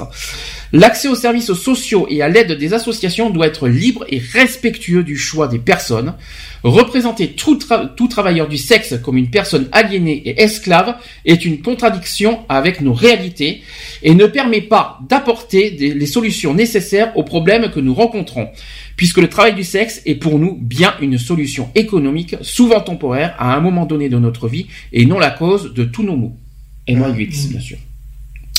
C'était un petit truc qu'il fallait euh, rajouter, euh, si je pouvais me permettre, s'il y a quelque chose à rajouter, Monsieur Lionel, parce que je crois que c'est sur ce sujet-là, sur ce point détail, euh, mmh. sur ce point sensible que tu voulais aussi débattre. Oui, non, mais bon, voilà quoi, c'est c'est un métier, comme je dis, qui est choisi. on peut le faire pour X ou Y raison, quoi. Hein, à temps, je vais parler comme ça, mais à temps partiel ou à temps complet, quoi. Je veux dire, hein. ça peut être euh, provisoire. Il n'y a pas d'heure, il n'y a pas d'heure définie pour faire. Non, mais voilà quoi. je veux dire, c'est euh, voilà, c'est ça peut être à titre euh, provisoire, c'est-à-dire mm. pour une personne qui va faire ça, elle va se dire, ben, je vais faire ça pendant six mois histoire de, de me refaire une santé financièrement. Et puis voilà quoi, je veux dire après c'est chaque personne est, est, libre de de faire comme il euh, de pratiquer ce métier comme il entend quoi. Avec des limites, avec des limites ou ça ou pas de limites bah, Après euh, c'est seul à, à, à, seule personne de, de, se, de se mettre des limites ou si elle en veut, si elle en veut pas. Quoi. Alors, parle pas, je parle pas financièrement, hein. je parle euh, non parce que financièrement c'est le but. Oui non. Mais euh, je parle au niveau euh, moral quoi. Oui bah moral bah après tout dépend de la personne quoi. Je veux dire hein, généralement vaut mieux se poser des limites quand même. Mais bon. Alors ce que j'appelle moral c'est est-ce que par exemple, euh, profiter d'un client, abuser d'un client, par exemple, que, euh, au niveau de l'argent. Euh, par exemple, on a affaire à une personne âgée qui, est, qui est riche en quelque sorte, et à côté, on voilà, bah tiens. Quand je vais faire un euro, ben je vais proposer un peu plus parce je que pense qu'il faut se mettre, il faut se mettre clair, style un peu tiré comme tenir une tarification quoi. Euh, dire bon ben voilà euh, moi je prends euh, tant c'est pour ça s'il y a ça en plus eh ben ça fait tant et puis voilà quoi hmm. je veux dire c'est limite avoir une grille tarifaire quoi je veux dire hmm. voilà et ne pas abuser non plus de la voilà de la c'est pas parce que l'autre la personne elle est en costard cravate que il, s'il te demande sauf s'il propose par contre voilà hmm. si après il, te donne un, pourboire comme on pourrait dire bon ben voilà c'est différent non mais je, comprends, c'est le client qui, qui, demande plus mhm. et pas et pas, pas au, au, travailleur du sexe d'en demander plus. Non, non, ça dire. C'est tu t'en tiens à ce que le client demande, c'est tout. Si on te demande une fellation, ben c'est une fellation. Si on te demande plus, ben ça sera plus. Plus, plus. Mais c'est au, plus. mais ça sera tarifé. Ça sera tarifé. de euh, dire, mais après c'est euh, voilà, si le client te dit, ben voilà, euh, pour une fellation et pour ça, tu me fais le prix d'une fellation, euh, forcément, c'est à toi de pas être stupide non plus, quoi. Bienvenue, bienvenue chez LCL plus plus un petit peu plus LCL le crédit levrette. pardon, excusez-moi, pardon, je suis je me suis trompé de banque, je crois. Euh... La, la, seule banque où tous les dépôts se font liquide. Allez roule. C'est bien, ça c'est pas mal celle-là. ouais. Non, c'est une petite blague, hein, un petit humour. Excusez-moi, LCL, c'est un humour. Euh, euh, donc, pour toi, euh, donc euh, pour toi, le travailleur du sexe doit être reconnu comme un travail comme un autre. Ah oui, tout à fait. Ouais, totalement. Que ce soit, on, s'en fout des fiches de paye, mais pour toi, c'est censé être dans le code du travail comme ah, tout emploi, comme tout travail. Ça, reste un emploi comme un autre. Du moment où il y a rémunération, ça reste un emploi, quoi. Je veux dire. Hein, euh, Alors là, euh, je suis pas d'accord avec toi. Où c'est que tu vois une rémunération ah ben, on te paye, on te paye pour un service, donc eh. donc du coup, es, toi t'es payé, donc du coup tu reçois de l'argent, donc eh. ça reste un emploi. Alors quand tu, euh, si tu donnes de l'argent à un ami, donc c'est une rémunération. Ah bah de toute façon oui, c'est une transaction d'argent. Après, c'est pas, euh, ça rentre pas dans le cadre du travail. C'est différent, c'est de l'aide, c'est de machin. Là, c'est pas de l'aide. Mmh. Quand tu, Puisque tu quand, tu, quand tu proposes ton corps, c'est pas pour euh, pour donner de l'aide à la personne. Mais c'est ça. C'est parce que t'as besoin de t'as besoin de ça. Donc c'est un travail. C'est ça la question parce qu'en fait il y a plusieurs personnes parce que j'ai, je sais que il y a, il y a plein qui voient ça différemment. Il y en a qui voient ça comme un travail, il y en a qui voient ça comme un service comme tu viens de dire, mmh. et il y en a qui voient ça aussi comme un loisir. Oui, aussi. Alors, je ne sais pas, je sais pas vraiment dans quel. Après, moi, je, je vois pas où est le loisir, personnellement. Bah, parce qu'ils aiment ça.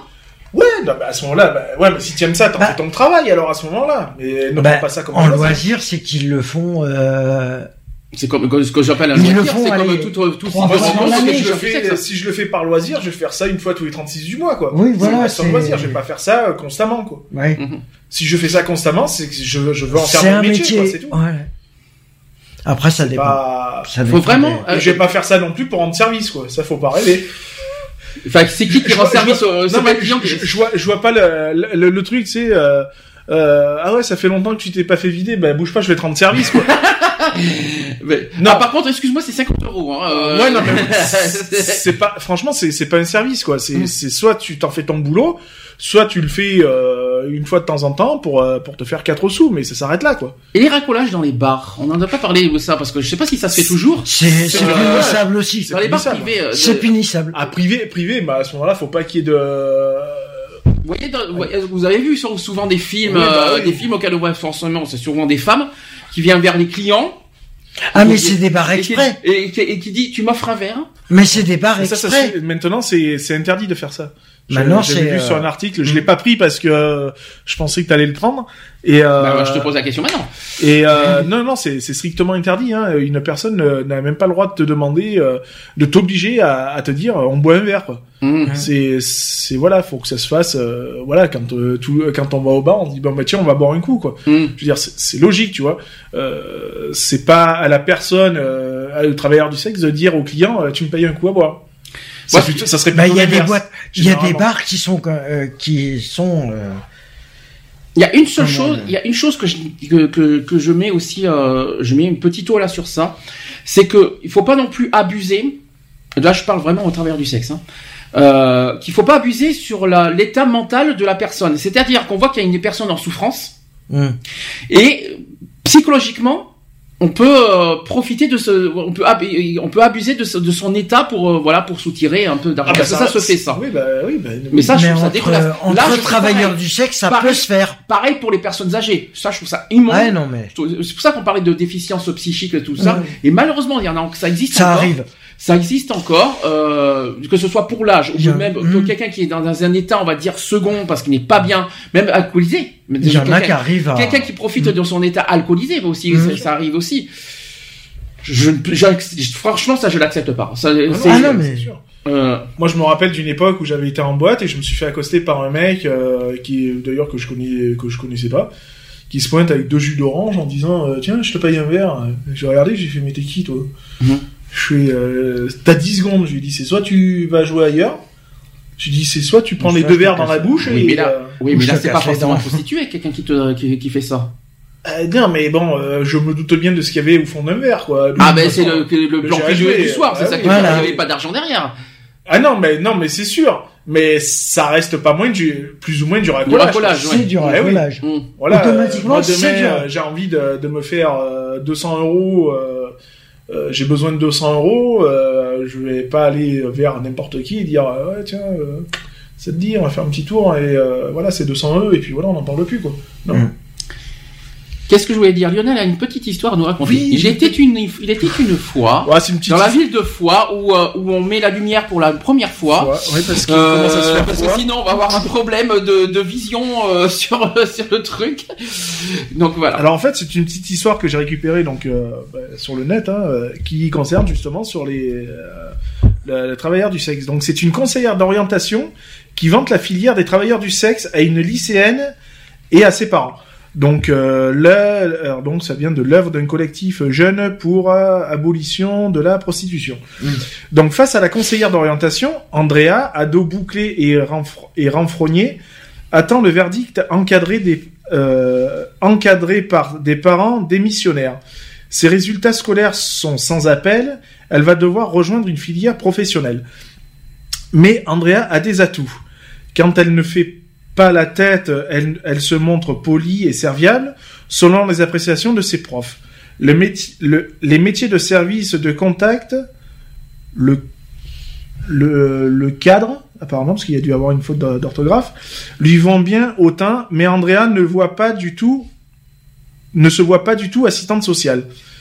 Vous avez pensé au métier du sexe? Pour l'interrogation, lance la conseillère avec un naturel à désarmer un kamikaze. Je vois pas le rapport, mais bon, c'est pas grave. Mhm. Alors, la première année est très axée sur la fellation. Enchanté. La première hein. année, dis donc. Mm. Je croyais que c'était le premier jour, moi. Donc, de l'amour à l'amour, tarifé, la proposition a le, le mérite de faire réagir l'intéressé. Prostituée, point d'interrogation, s'écrit l'adolescente légèrement réticente. La libération sexuelle est passée par là. Aujourd'hui, on dit travailleur du sexe corrige la conseillère face à des parents très ouverts. Ça tombe bien, elle vient justement de recevoir des brochures pour des nouvelles formations qui garantissent l'emploi. À croire que, à croire la conseillère d'orientation, le secteur est en plein boom. Et de recommander forcément, chaudement, le BEP Fellation Performance Plus. bon, première nouvelle. qui se fait en seulement deux ans. Ça fait beaucoup de fellation en deux ans. Hein. Ah bah dis donc. Et avec une première année très axée sur la fellation, forcément. C'est quoi, c'est une formation ou quoi Oui, c'est euh, apparemment, oui, c'est un BEP Fellation. Euh... c'est la première fois que j'entends. Oui, moi aussi. Alors, comment faire la fine bouche oh, Point d'interrogation. MST et SIDA sont reconnus comme des maladies professionnelles et inclus dans la mutuelle. Surtout sur, surtout sur le, le, buccal. Cherchez l'erreur. Andrea se rebelle. Elle, elle connaît une amie qui a fait, qui fait ça. Les clients sont parfois dégueulasses. C'est d'où je disais l'hygiène. Euh, aussi, oui. Euh, dégueulasse. Très soucieux de l'avenir de sa progéniture, son père la ramène à la raison. Une caissière, c'est pareil, ça ne choisit pas ses clients. En neuf, en neuf minutes, la carrière d'Andrea est tracée, les parents sont conquis et leur fille est vaincue. Elle quitte le bureau en larmes. Enfin, Donc, compte, en gros, c'est que euh, suite à une conseillère, c'est ça qui t'a fait rire en fait, c'est le coup de. Oui, bah ouais, c'est le coup de la formation. Bon, je cache pas que j'ai quand même cherché, hein, euh, j'ai pas trouvé. Hein. Pourquoi il, faut se former en, en, fellation pendant Ah bah il y a peut-être euh, un savoir-faire. Il y a une manière. euh, le, oui, je sais pas. En gros, première nouvelle, je savais pas que la MST soit attrapée par la bouche. Oui, c'est voilà. Je, c'est première nouvelle, non, il me semble que non, à mon sens, sauf s'il y a du sang partout. Oui, voilà. Quelle horreur. Ah. Rien d'y penser, ça me fait. non, parce que ça s'attrape par le sang. Mm. Donc, oui, bah oui, totalement. Euh, donc c'est pas. Ça, ça, non, après, bon, voilà, quoi. Je veux dire, c'est, voilà, c'est c'est ça m'a fait rire parce que de là euh, à trouver une conseillère d'orientation qui propose quand même ce genre de métier là ça me fait rire. J'aimerais bien que ma conseillère d'insertion et de probation me propose un métier comme celui-là ça me ferait rire. Mais il faut allez maintenant vous allez à Pôle Emploi et vous cherchez euh, vous cherchez une formation spéciale fellation. Non mais ça, ça serait marrant d'aller justement à Pôle Emploi et de, de, de, demander s'il n'y a pas des formations pour ça quoi. Travailleur du sexe. Après tout vu que ça c'est reconnu comme un reconnu. métier quoi donc euh, est-ce que non mais c'est possible qu'après il y en a qui vont pas se Pôle emploi fout des annonces de travailleurs du sexe oui pourquoi donc pas la journée euh, on, fait, on vous forme le, le, le, on vous forme le buccal et la, la nuit on vous forme l'anal bien sûr mmh. enchanté ça c'est pour les hommes et pourquoi pour les hommes et les, les femmes bah, parce que pour un homme on va te former sur le vaginal? Tu vas avoir un problème. Hein? c'est dégueulasse. Et pourquoi pas aussi le euh, qu'est-ce que le nasal, le ah non et pourquoi pas les oreilles aussi tant qu'il est euh... oh le nasal non mais non mais bon voilà ça moi j'ai trouvé ça marrant quoi. Enfin marrant euh, à lire quoi. Pas forcément pour la personne en question mais bon, non c'est sûr. C'est pas forcément mettre à la bonne image des pauvres euh, travailleurs du sexe bah, là, ça, ça, leur fait des préjugés non mais c'est sûr mais bon après voilà quoi chacun son métier chacun a le droit de de, de pratiquer le métier qu'il souhaite du moment où c'est fait mm. dans les euh, dans les règles dans les règles hein, et de, dans le respect des lois surtout mm. euh, et le respect d'autrui et le respect de soi-même euh, voilà quoi je vois bien les, les recrutements en fait ouais. pour être travailleur du sexe vous avez fait il faut il faut il faut pratiquer six mois de fellation et deux ans d'anal Désolé, désolé, je suis débutant. Ah, maintenant, désolé, alors, euh, Voilà. on va t'orienter sur une formation beaucoup plus longue alors. Je sais plus sur ça. Est-ce que vous en souvenez de la blague, d'une blague aussi? Alors je me rappelle, j'ai plus le, terme exact, mais ça va vous dire quelque chose. La différence ou la similitude entre un flipper et une prostituée? Ah. Ah oui, c'est la différence entre quelle est la, différence dans la fente Quelle est la différence entre une prostituée et un flipper? C'est pas, je crois que c'est, je crois que non, c'est la différence, ouais. Mais il y a une histoire de pièce dans la fente. tu mets, tu mets euh, la, pièce, dans la, pièce fente, dans la fente du flipper et avec la main, euh, tout ça. Par tu contre, joues avec la, la, fente euh, du client. Je crois que par contre, tu, par contre, pour être prostitué, c'est le, c'est un autre terme. Alors j'ai pas, malheureusement, j'ai pas la blague sur moi. Allez-y chercher le truc, mais je sais qu'il y a une histoire de fente de main et de pièces. Tu mets, tandis que pour les prostituées, tu mets la pièce dans la main. Et tu ah, non, il n'y a pas une histoire de tilt. Tu joues avec la fente. Il n'y a pas une histoire de tilt. Non, non, pas titre. Ah non, non c'est tu mets la pièce pour la prostituée, tu mets la pièce dans la main et tu joues avec la fente. C'est ça. Et pour le et pour le flipper, tu mets la pièce, dans, la pièce dans, la fente, et, tu, joues avec, les mains. Je crois que c'est ça. ouais. On va regarder. Après, ça dépend ce que tu joues avec les mains. Hein, voilà. Euh, ouais. Et après, tu mets les pièces et surtout, tu donnes les pièces. Ouais. C'est ça le problème. Bah, disons qu'un flipper, tu mets des pièces. Oui, mais tu perds. Mais travail du sexe, tu donnes des billets, quoi. C'est ça, ouais. le tarif n'est pas le même. Ah non, pas du tout. Non, non, non, c'est sûr. Disons qu'avec 50 euros, t'as le droit à un crédit avec un travailleur du sexe. Euh, avec 10 euh, francs, t'as le droit à quoi 7 crédits? Ah oui, euh, c'est oui. flipper? Ah, on a fait la dernière fois, t'as le droit à 5 euros pour 4 euros. 4 euros, voilà. Pour 4 pièces de T'as le droit de jouer plusieurs fois. De tirer plusieurs, parties. Ah, de tirer plusieurs fois. ah oui, bah si tu tires plusieurs fois, euh, tout va bien alors. Ouais. Alors, une petite conclusion avant qu'on passe aux actus? Non mais voilà, enfin moi j'ai fait j'ai fait la mienne. Hein, de toute façon, c'est euh, voilà, euh, chacun son métier. Euh, chacun est libre, comme j'ai dit, de, de, pratiquer le métier de son choix, de le, de le faire, enfin du moins de ce métier-là, de le faire comme il entend, du moment où ça reste dans, la, légitimité des lois, et surtout avec un maximum de sécurité et de et d'hygiène et de voilà de, de protection aussi. Comme c'est ton sujet, tu, tu, veux adresser un message particulier euh, aux personnes que tu as rencontrées, euh, comme c'est pour eux que tu as fait ça aussi? Bah, euh, Ouais, donc ces, ces personnes-là, euh, ben voilà, continuez de toute façon, puisqu'elles sont pour, le, pour ce, cette pratique-là.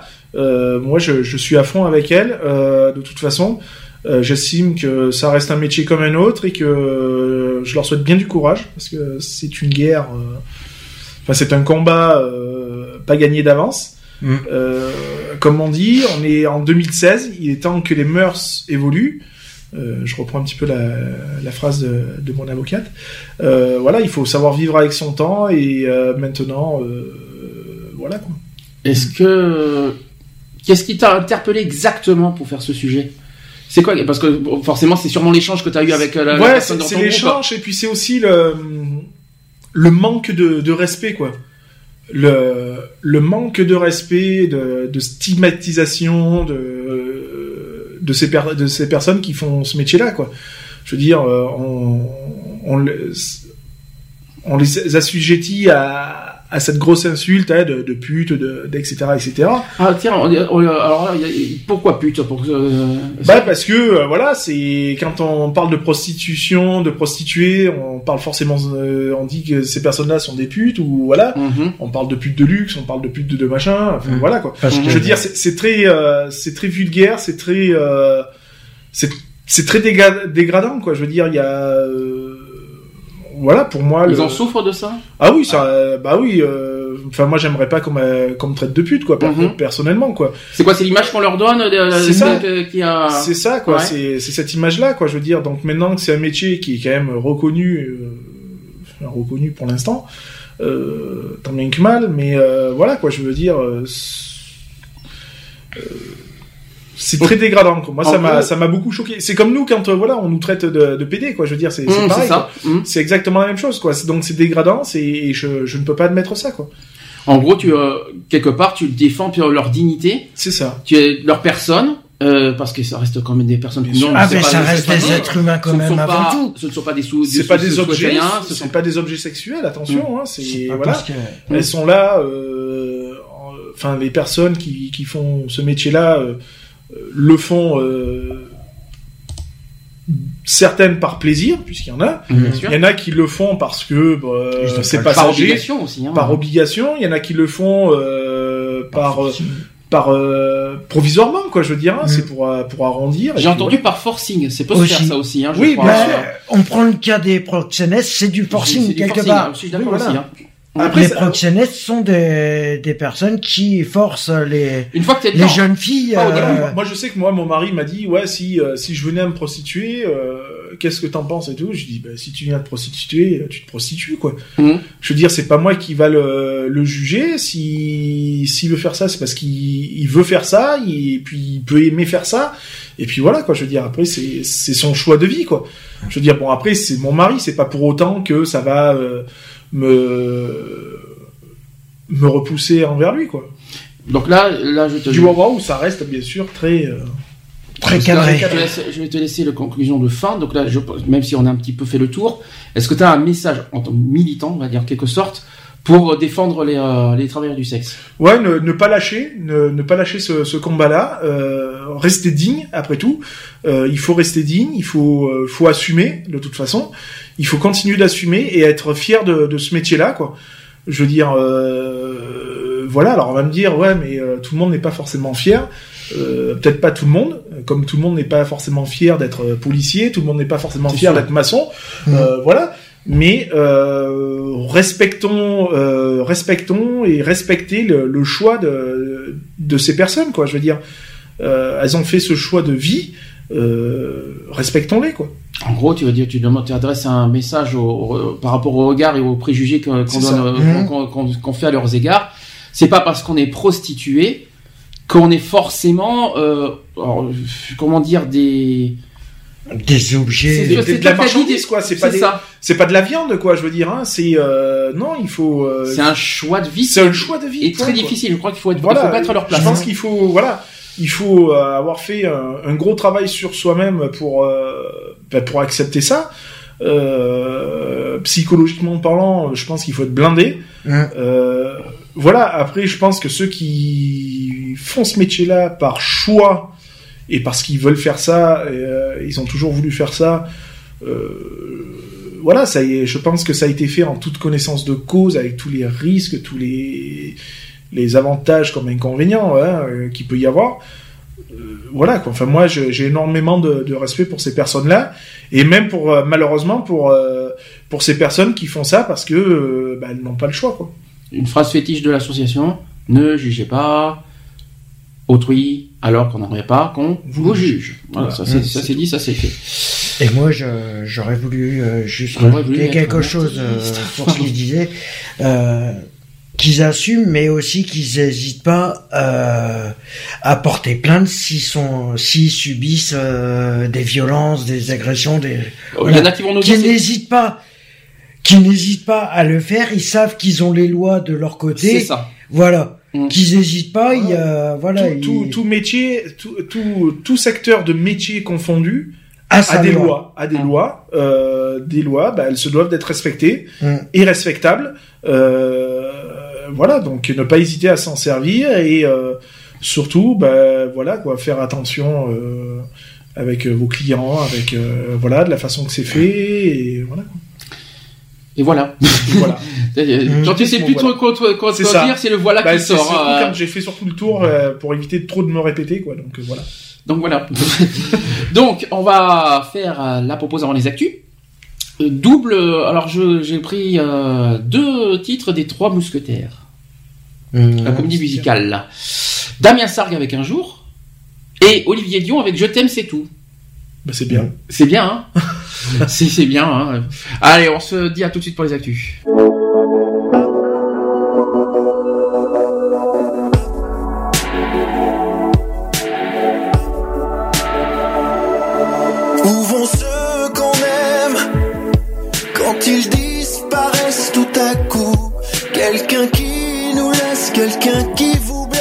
Il s'en va trop loin de nous.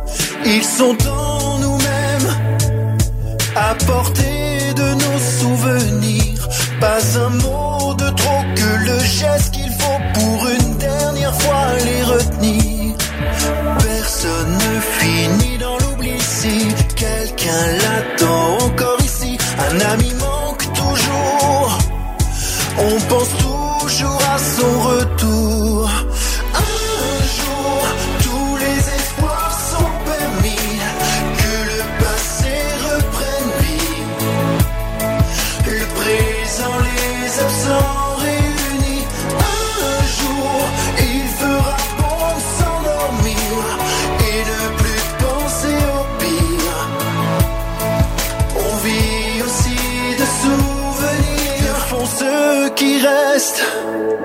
Quand leur peine est plus forte que tout, quand ils se détestent d'être ceux qui restent, ceux qui doivent aller jusqu'au bout.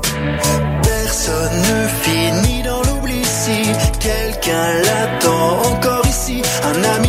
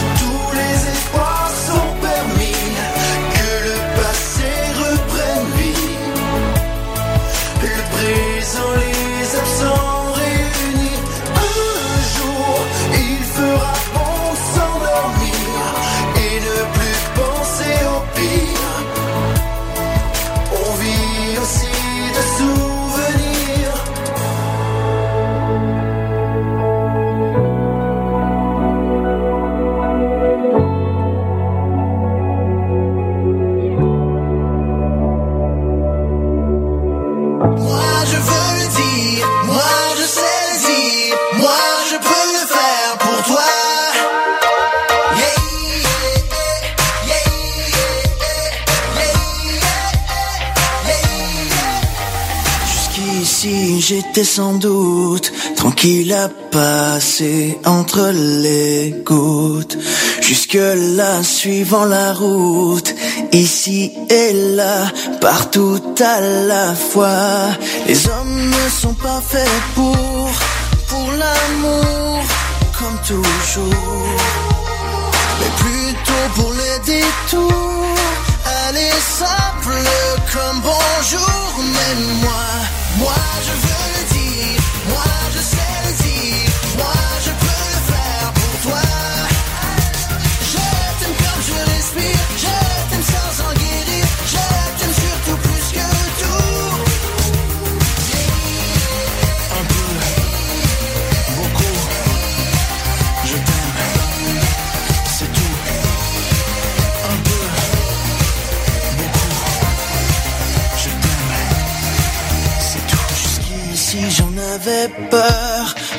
d'aller voir encore ailleurs. Jusqu'à toi pour le meilleur, ici et toi pour la première fois. Les hommes ne sont pas prêts pour, pour l'amour, comme toujours. Mais préfèrent tourner autour, au plus simple comme bonjour. Mais moi, moi je veux le just said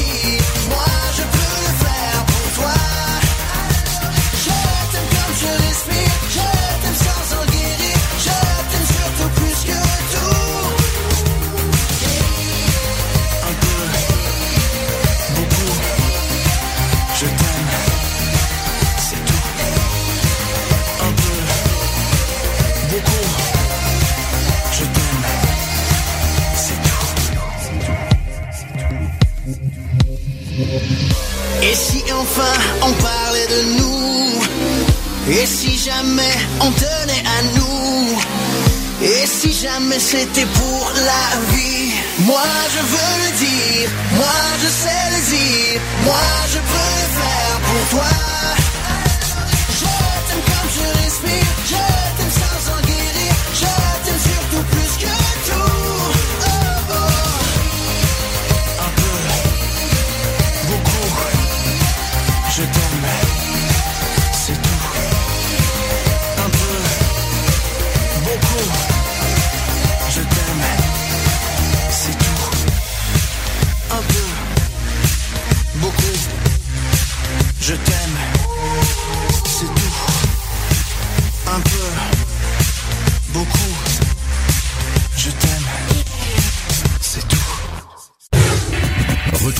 l'émission Equality les samedis à 15h sur Gay Free Radio.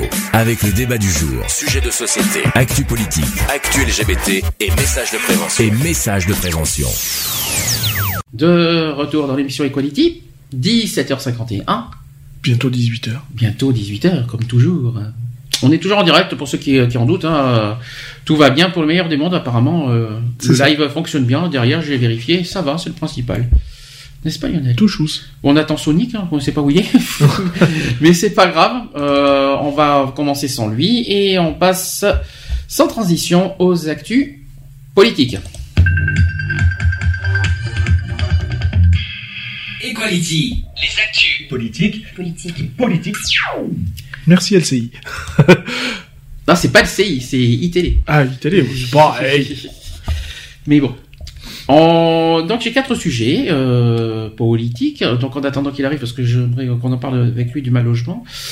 Euh, j'ai un sujet sur la remise gracieuse de peine à Jacqueline Sauvage. Est-ce que tu te rappelles qui c'est? Oui, c'est la personne qui a euh, tué son mari alors qu'il l'a violenté pendant des années et des années. Donc on va on va on va savoir. Il a tiré trois balles dans le dos. Donc on va voir pour ou contre euh, cette euh, remise gracieuse. On va d'abord expliquer. Le 29 janvier dernier, les filles de Jacqueline Sauvage avaient été reçues à l'Élysée pour demander au chef de l'État de gracier leur mère. François Hollande accorde une remise gracieuse de peine à Jacqueline Sauvage. Donc ça, ça a été dimanche dernier, le 31 janvier. Euh, Jacqueline Sauvage qui est âgée de 68 ans. Cette mère de famille avait écopé de 10 ans de prison le 3 décembre dernier pour le meurtre de son mari qui euh, violent euh, en 2012 après 47 ans d'enfer conjugal d'un coup de fusil dans le dos. Donc ouais, comment il a tué. Hmm. Le président de la, République a voulu faire euh, face à une situation inhumaine exceptionnelle, rendre possible euh, dans les meilleurs délais le retour de Madame Sauvage auprès de sa famille dans le respect de l'autorité judiciaire. Précisant que la remise de peine de deux ans et quatre mois portait aussi sur l'ensemble de la période de sûreté qui lui reste à accomplir, la présidence a indiqué que cette grâce lui permet de présenter immédiatement une demande de libération conditionnelle. En octroyant par décret le relèvement de sa peine de sûreté de 5 années, il a réduit sa peine de 2 ans et 4 mois, ce qui veut dire concrètement qu'il a fait euh, sauter le verrou de la peine de sûreté et qu'il permet à Jacqueline Sauvage de pouvoir être accessible à une libération conditionnelle dès la mi-avril 2016, donc mi-avril prochain. Le 29 janvier, donc les trois filles, euh, les trois filles de Jacqueline Sauvage avaient été reçues à l'Élysée, accompagnées de leurs avocates, pour demander au chef de l'État de gracier leur mère. Il les avait écoutés, donc euh, le chef de l'État les avait écoutés longuement et avait décidé de se laisser le temps de la réflexion, en fait le week-end. Euh, il, a, il a consulté le garde des Sceaux, donc euh, Jean-Jacques Urvoas, mhm. c'est que nouveau successeur de, de Taubira, et a échangé avec le premier, le premier ministre Manuel Valls, et il a à nouveau reçu ce dimanche dernier à 18h les avocats de Jacqueline Sauvage pour leur annoncer sa décision. Il a voulu prendre en compte la situation exceptionnelle de Jacqueline Sauvage, mais dans le respect de l'autorité judiciaire. L'article 17 de la Constitution autorise le président de la République à exercer le droit de grâce uniquement à titre individuel et depuis 2008, mais l'entourage de François Hollande avait rappelé récemment qu'il n'était par principe pas favorable à la grâce présidentielle. Il ne l'a d'ailleurs fait exercer qu'une seule fois, en permettant la libération conditionnelle en janvier 2014 du plus ancien détenu de France, c'est-à-dire Philippe El euh, Chenaoui, sans éteindre, euh, sans éteindre sa peine. Le cas de Jacqueline Sauvage a suscité euh, une mobilisation croissante. Ses filles ont adressé au président de la République une demande de grâce, appuyée par de nombreux parlementaires et personnalités. Un comité de soutien euh, s'est constitué, réunissant notamment le maire PS de Paris, Anne Hidalgo, l'écologiste aussi Daniel Cohn-Bendit et le porte-voix du parti de gauche, Jean-Luc Mélenchon. Bien malgré elle, Jacqueline Sauvage est devenue le symbole de toutes les femmes battues. Il aura fallu toute sa souffrance pour que notre société, celle des hommes qui protègent les hommes, prenne la mesure de la condition des femmes. Donc ça, c'est ce qu'a indiqué la fondatrice du comité de soutien, la comédienne Eva Darlan, euh, dans une tribune publiée sur France TV. Info. Cette décision, c'est respecter la douleur d'une femme et des femmes, a-t-elle indiqué à France TV Info, à l'annonce de cette grâce. Il faut maintenant que les commissions euh, se mettent en, place et surtout que les lois soient appliquées, car nous sommes démunis face à la violence. Ça, c'est ce qu'a ajouté Eva Darlan, plaidant pour que la loi sur la légitime défense soit revue en inscrivant cette légitime défense différée. Voilà le sujet. Pour ou contre alors Pour et contre à la fois, parce qu'il y a quand même cette histoire de légitime défense. Euh, on, sait bien que quand on tire dans le dos, il n'y a pas de légitime défense, hein, euh, que ce soit pour les forces de l'ordre ou pour euh, quel que soit pour quel euh, n'importe qui quoi. Donc ouais, non, c'est bien. Légitime défense, oui, mais meurtre quand même. Ah oui, bah de manière, elle, elle, elle, elle, ne, ça ne changera rien à son à son casier judiciaire de toute façon. aux yeux de la justice, elle reste, ça reste une meurtrière. Euh, voilà quoi. Hein. Donc euh, elle a été, elle a été graciée. Euh, oui, enfin c'est une petite grâce quoi. C'est une, c'est une reconnaissance pour les pour les, les violences faites aux femmes. Je le reconnais. Mais est-ce qu'il n'y a pas quelque part une petite injustice dans cette grâce? Parce que quelque part ça ouvre la voie, on va dire, à plein de meurtriers. Bah, bien sûr. cette grâce, c'est ça qui m'inquiète un peu en fait. Bien sûr. Et puis ça, ça remet beaucoup en question la, la légitime défense en elle-même. Euh, parce que on sait très bien que voilà, comme je l'ai dit, hein, euh, euh, quand on tire dans le dos d'une personne, il n'y a pas de légitime défense quoi. La légitime défense, c'est un meurtre, c'est un meurtre, voilà. le veuille ou non. Hein, de toute façon, même s'il y a légitime défense, je, on peut concevoir certaines choses, mais euh, comment ça se serait fait face à face euh, Ouais, c'était bon, quoi. Je veux dire, euh, il y aurait eu peut-être légitime défense, mais pas, là, c'est pas le cas. Parce que là, on parle d'un meurtre. On peut dans ce cas, pourquoi on peut pas gracier des viols Alors dans, dans ce cas, bah, l'affaire. Bah voilà, c'est ça va ouvrir la, la porte à beaucoup de, de questions. C'est ça qui m'inquiète en fait. Je suis d'accord, je, suis d'accord sur le, le, le principe, voilà, de, de, de, de libérer une femme déjà de 68 ans et qui a été victime, voilà, de, malgré elle, de, de, de violences graves euh, et qui, qui, qui, a, qui, qui a, pour se défendre, a été obligée de tuer son mari. Donc je peux comprendre l'histoire. Mais comment Mais j'ai du mal à comprendre euh, le fond, on va dire en quelque sorte. Mmh, c'est ça. Oui, on, euh, on, est conscient, voilà, de, du, calvaire qu'elle a pu euh, subir pendant x x années. après, voilà, je suis désolé, tu ne tires pas dans le dos des gens, quoi. Tu, mmh voilà, ça n'excuse pas, euh, ça, ça ne, ça n'excuse pas et ça ne, ça ne valide pas euh, ce que ce qu'elle a subi pendant toutes ces années. J'aurais été plus partant sur une, sur un allègement de peine. Plus qu'un oui, voilà, remise bien sûr, bien sûr. Bon après c'est une remise, euh, voilà. Et elle a gagné quoi, deux ans et quatre mois, c'est rien quoi. Mmh. Je veux dire sur sur ce qu'elle a été condamnée, c'est franchement rien quoi.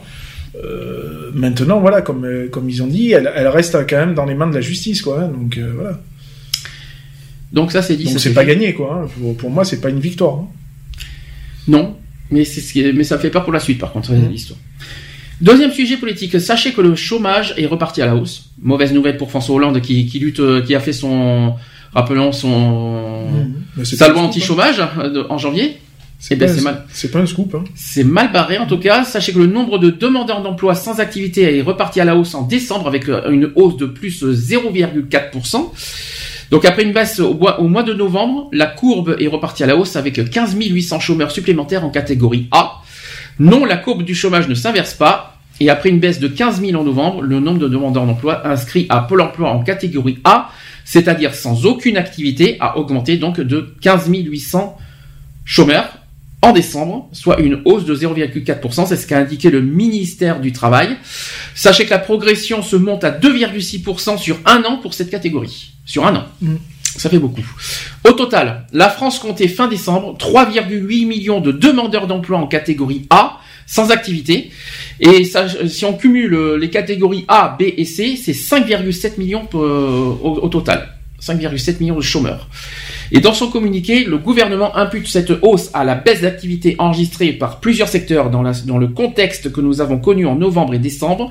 Les attentats du 13 novembre à Paris ont porté un coup sévère, entre autres au tourisme et à la restauration et aussi à l'hôtellerie. Est-ce que ça excuse tout? Je ne sais pas, mais... Non, personnellement, non, parce que c'est trop facile de se cacher derrière les attentats euh, pour justifier de, de La hausse du chômage, ouais. Voilà. Euh, non, c'est tout. C'est moi, je, je, je démordrai pas là-dessus euh, tant que les, les, charges patronales ne seront pas euh, revues à la baisse pour que les patrons puissent embaucher. voilà quoi. Est-ce que tu as rajouté quelque chose? Tu t'y attendais en quelque sorte? Ah oui, non mais moi j'ai oui, bah, la, la, la, baisse du, du chômage, j'y croyais pas du tout de toute façon.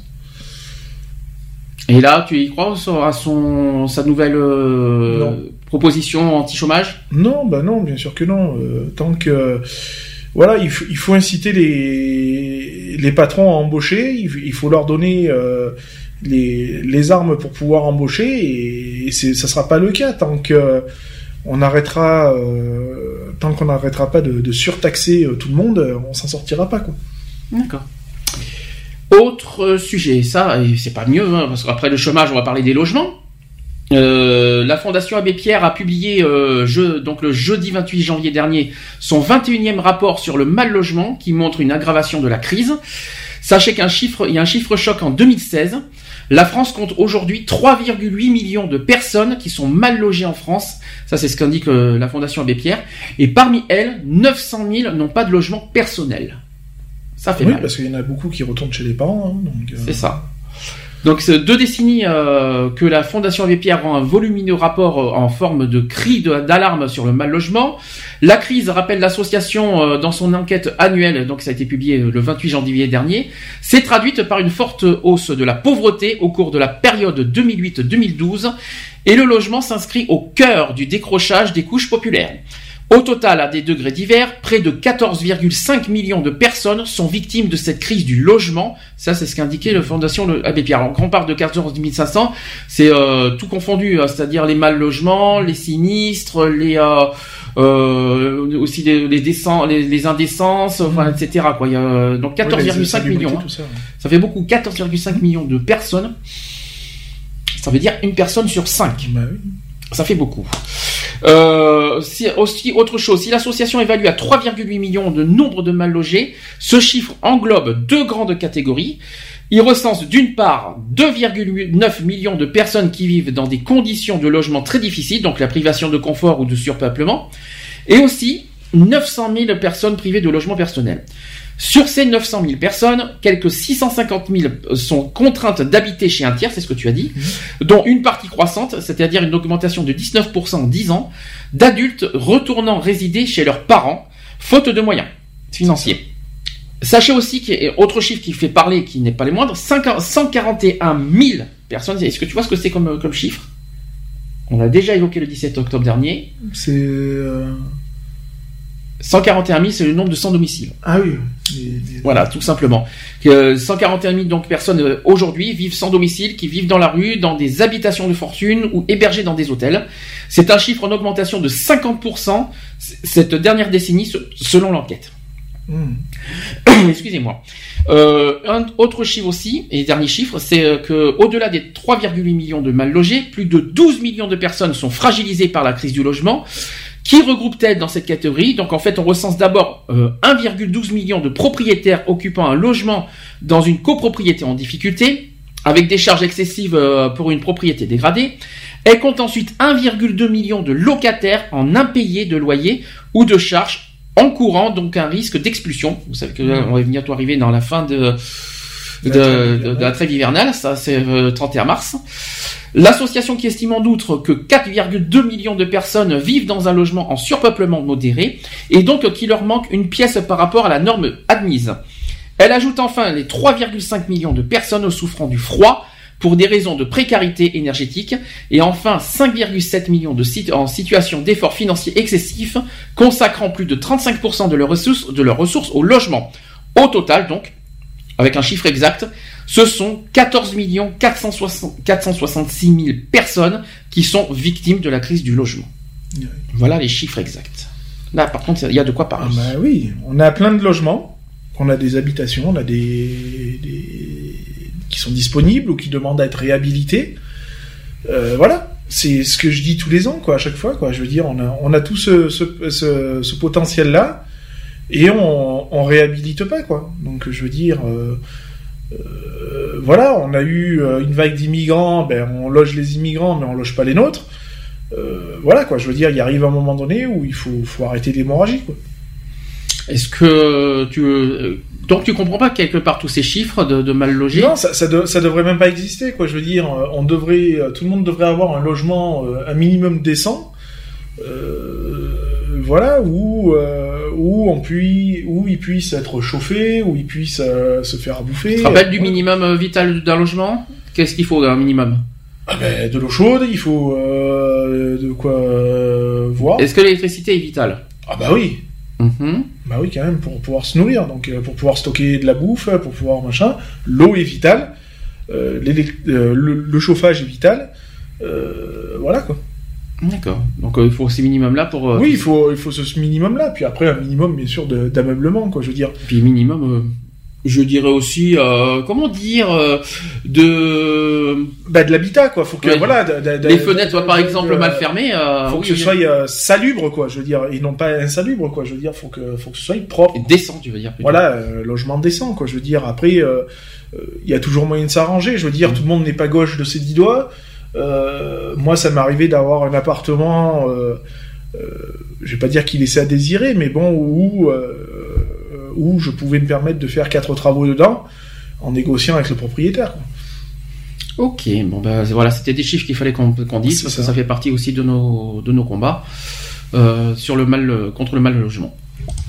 Euh, voilà, donc autre euh, dernier sujet sur la politique. Alors, là, je pense que c'est le gros sujet de cette semaine, euh, enfin, à la fois qui fait beaucoup parler et à la fois qui peut arranger certaines personnes. Est-ce que tu as entendu parler il y a deux jours de cette réforme de l'orthographe? Oui, oui. Ah, J'ai- alors j'ai même vu euh, un exemple euh, euh, quand euh, j'ai vu ça, je crois que c'est sur Facebook, où il y a une personne qui a marqué euh, ouais euh, euh, demain je me fais un jeûne donc Mhm. avec le, le, Avec le chapeau. oui, et euh, en dessous il, à, à ne pas confondre avec demain je vais me faire un jeûne donc sans l'accent euh, circonflexe qui s'écrit Mhm. pareil mais bon il y a l'accent qui donc ça m'a fait très rire mais c'est complètement débile quoi je veux dire Et quelque part, c'est pas con. C'est bi- c'est bien dit en plus la phrase. C'est euh, c'est pas con ce qu'il vient de dire. euh, c'est c'est terrible à dire, mais c'est vrai. Donc j'ai j'ai plein d'exemples, tu vas comprendre. Euh, Il y a des oui vrais- comme on n'écrit plus oignon mais oignon euh, sans le i. Donc Voilà. on en parlera après. Donc j'ai plein plein de- d'exemples. Euh, donc euh, sur les accents. Contrairement à ce qui peut se lire sur les réseaux sociaux, la réforme n'entraîne pas la disparition complète des accents circonflexes. L'accent circonflexe disparaît sur les i et les u. On est d'accord? On le maintient néanmoins dans les terminaisons verbales du passé simple, du subjonctif et dans cinq cas d'ambiguïté. La nouvelle orthographe supprime bien le petit chapeau de la plupart des mots, mais il y a des exceptions lorsque cela entraîne un changement de sens. Par exemple, mur, parce qu'on peut être, on a le mur, euh, Oui, tout et ça, le et le mur, le fruit mur. Eh bien, on n'enlève pas le chapeau à cause de ça. Ouais. On peut pas, comme par exemple du, du. Parce que Ouais. t'as du, il est dû euh, à quelque chose, et puis t'as dû euh, l'article, euh, je vais, euh, je vais à la machin du ma, du, euh, du, et- et voilà. la dune du Pilat, tu vois. Voilà. Le jaune, eh ben, on Oui. l'enlève pas, le chapeau. Bah, ça, ça reste logique, quoi. Euh, Donc euh, si- sinon je vais me faire un jeune, euh, ça, ça Ouais, va être dur. Euh, Il y a aussi sûr qu'on peut pas enlever le chapeau, Mhm. Enfin, à cause du à cause du sens de du double ouais. sens, c'est pour ça. Il y a aussi les déclinaisons du verbe croître, qui continuent ainsi de se couvrir comme avant. Et il y a aussi le coup, Mhm. le coup qui peut en revanche devenir coup. euh, alors oui non pardon là c'est je dis une bêtise. Coup va pouvoir devenir sans chapeau. Parce que est-ce qu'il y a un, est-ce qu'il y a un autre sens du mot coup? À part le COUP, euh, le coup. Ah euh, oui, mais voilà, ça et le. COUT, euh, Oui, t'as pas bah autre oui, chose. Le, le coup, le coup du journal, le coup du. Voilà, quoi. Ouais, ouais, mais comme il n'y a pas d'autre sens Ah oui, du mot, donc tu peux enlever le chapeau sans non, problème. Parce qu'un journal, ça n'a pas de coup. Donc... Le verbe entraîner. On s'en fout du chapeau sur lui d'entraîner. Bah oui. Qu'est-ce qu'on s'en tape de- pas qu'il y en avait. Mais maintenant il y en a un. Maintenant tu sais qu'il y avait, il y avait un verbe, un verbe, euh, un chapeau sur le i d'entraîner. D'accord. Bah, Bah là on peut l'enlever euh, tranquillement, euh, sûrement, euh, avec un euh, chapeau sur sûrement. Donc l'ancien orthographe, par exemple, le coup avec un chapeau, entraîner avec un chapeau, en nous entraînant avec un chapeau, paraître avec un chapeau et parer avec un chapeau. La nouvelle orthographe aujourd'hui avec cette réforme, plus de chapeau dans tous ces mots. D'accord.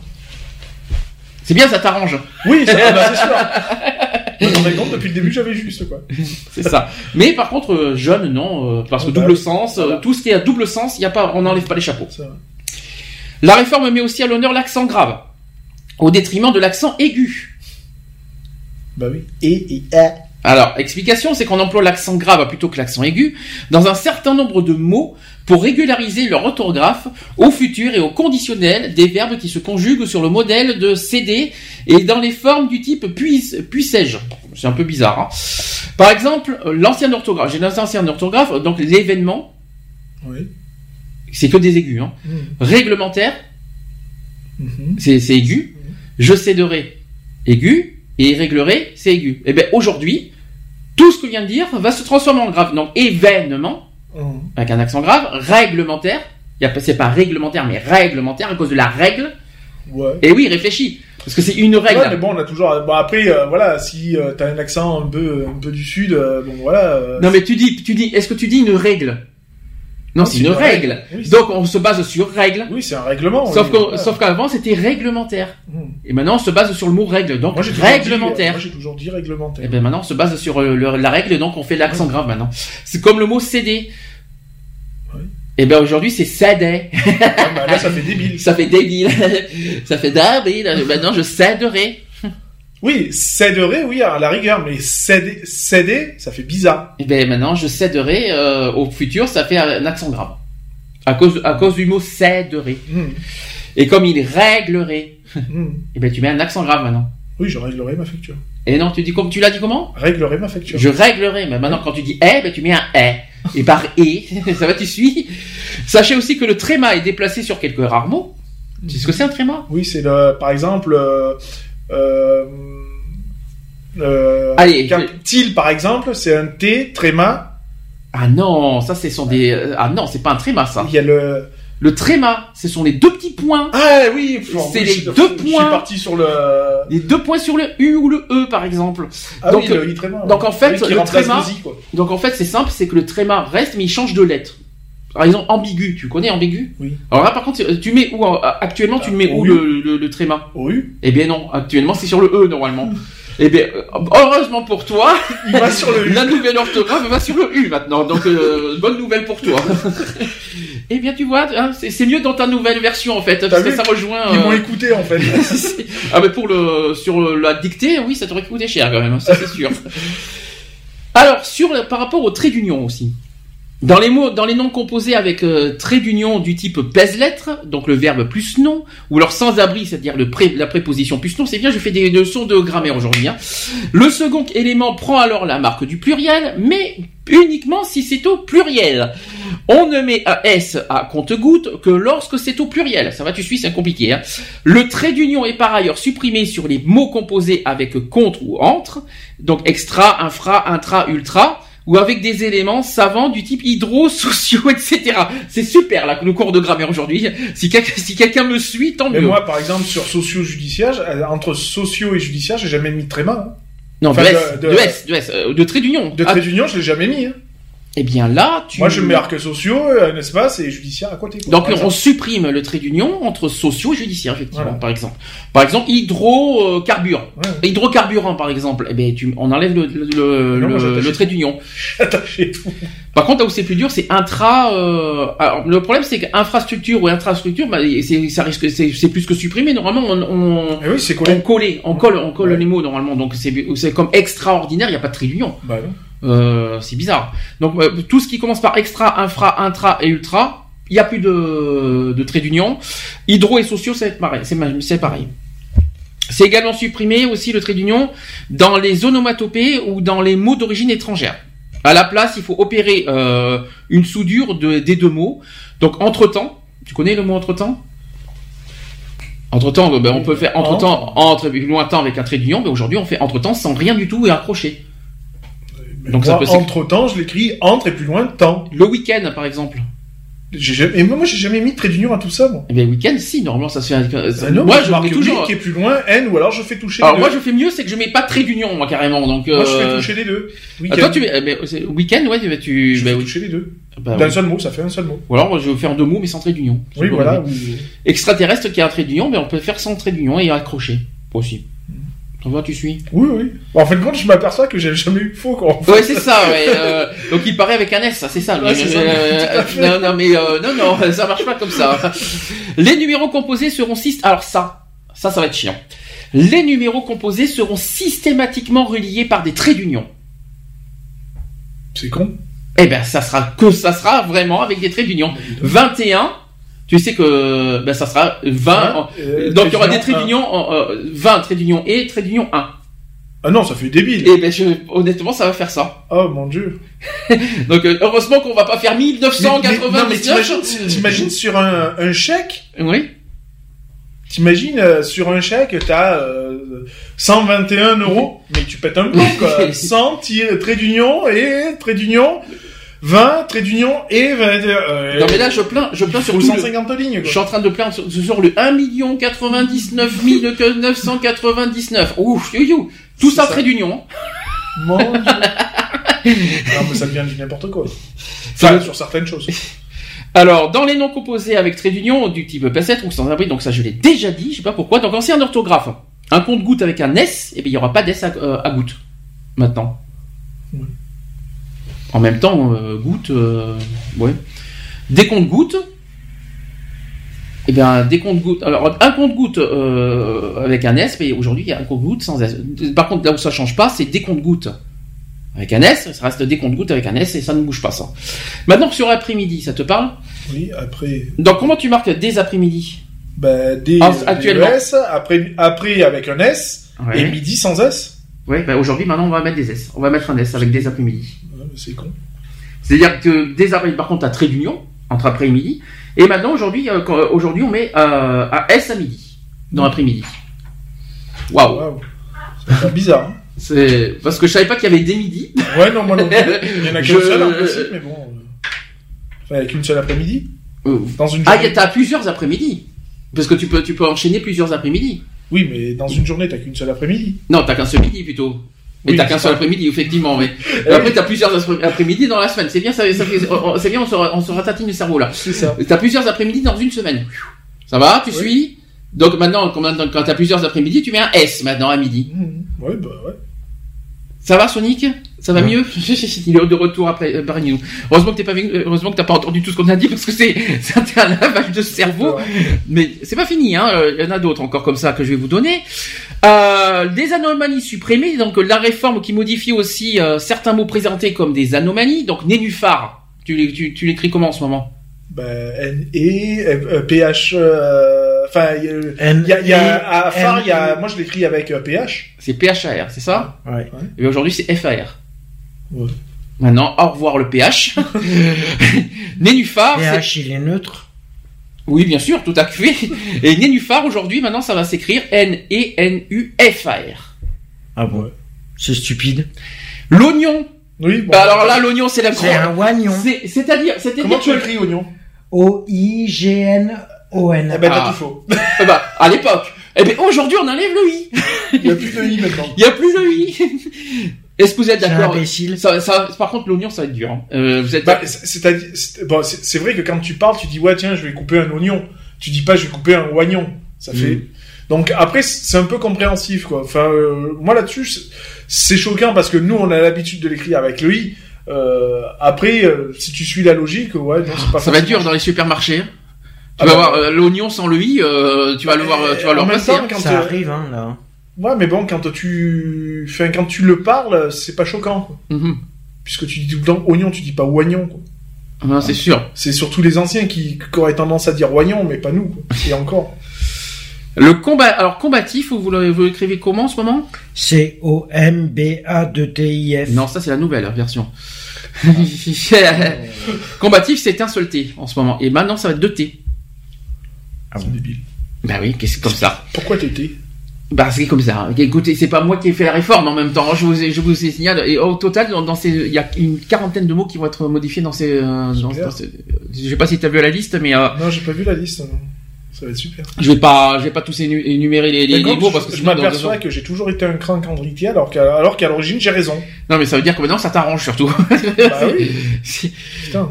Alors, vous savez que les, les mots qui, qui finissent par IE, I déjà le R. Oui. Mm. Travailler, tout ça. Ah non.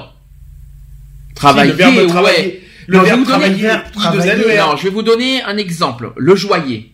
Ouais. Comment vous l'écriviez en ce moment ben, Comme ça se prononce. J-O-U-A, 2-L-I-E-R. Comment tu l'écris J-O-U-A 2L-I-E R. Eh ben, Et maintenant, tu enlèves le I. Y Joyer, joyer, ça fait bizarre. Y a, après le A, il y a un I. Ça veut dire, j'explique, en ce moment, c'est 2-L-I-E-R joyeux. Oui. Et ben t'enlèves le dernier i pour faire 2LER. Ouais, ça fait bizarre. Parce que comme... toi tu le dis, t'entends le i quand même. Maintenant la serpillière.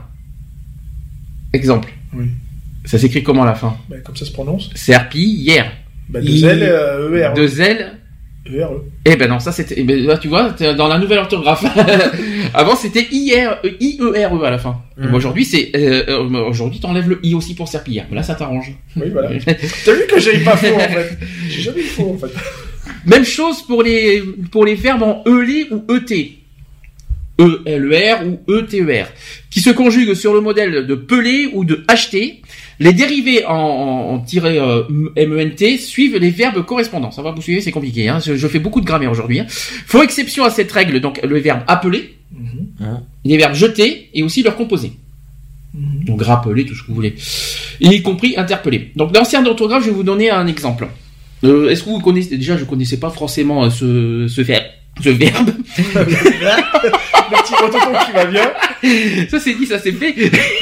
L'ancien orthographe de- du verbe amonceler. Vous connaissez Ouais, amoncelé. Ouais. J'amoncelle.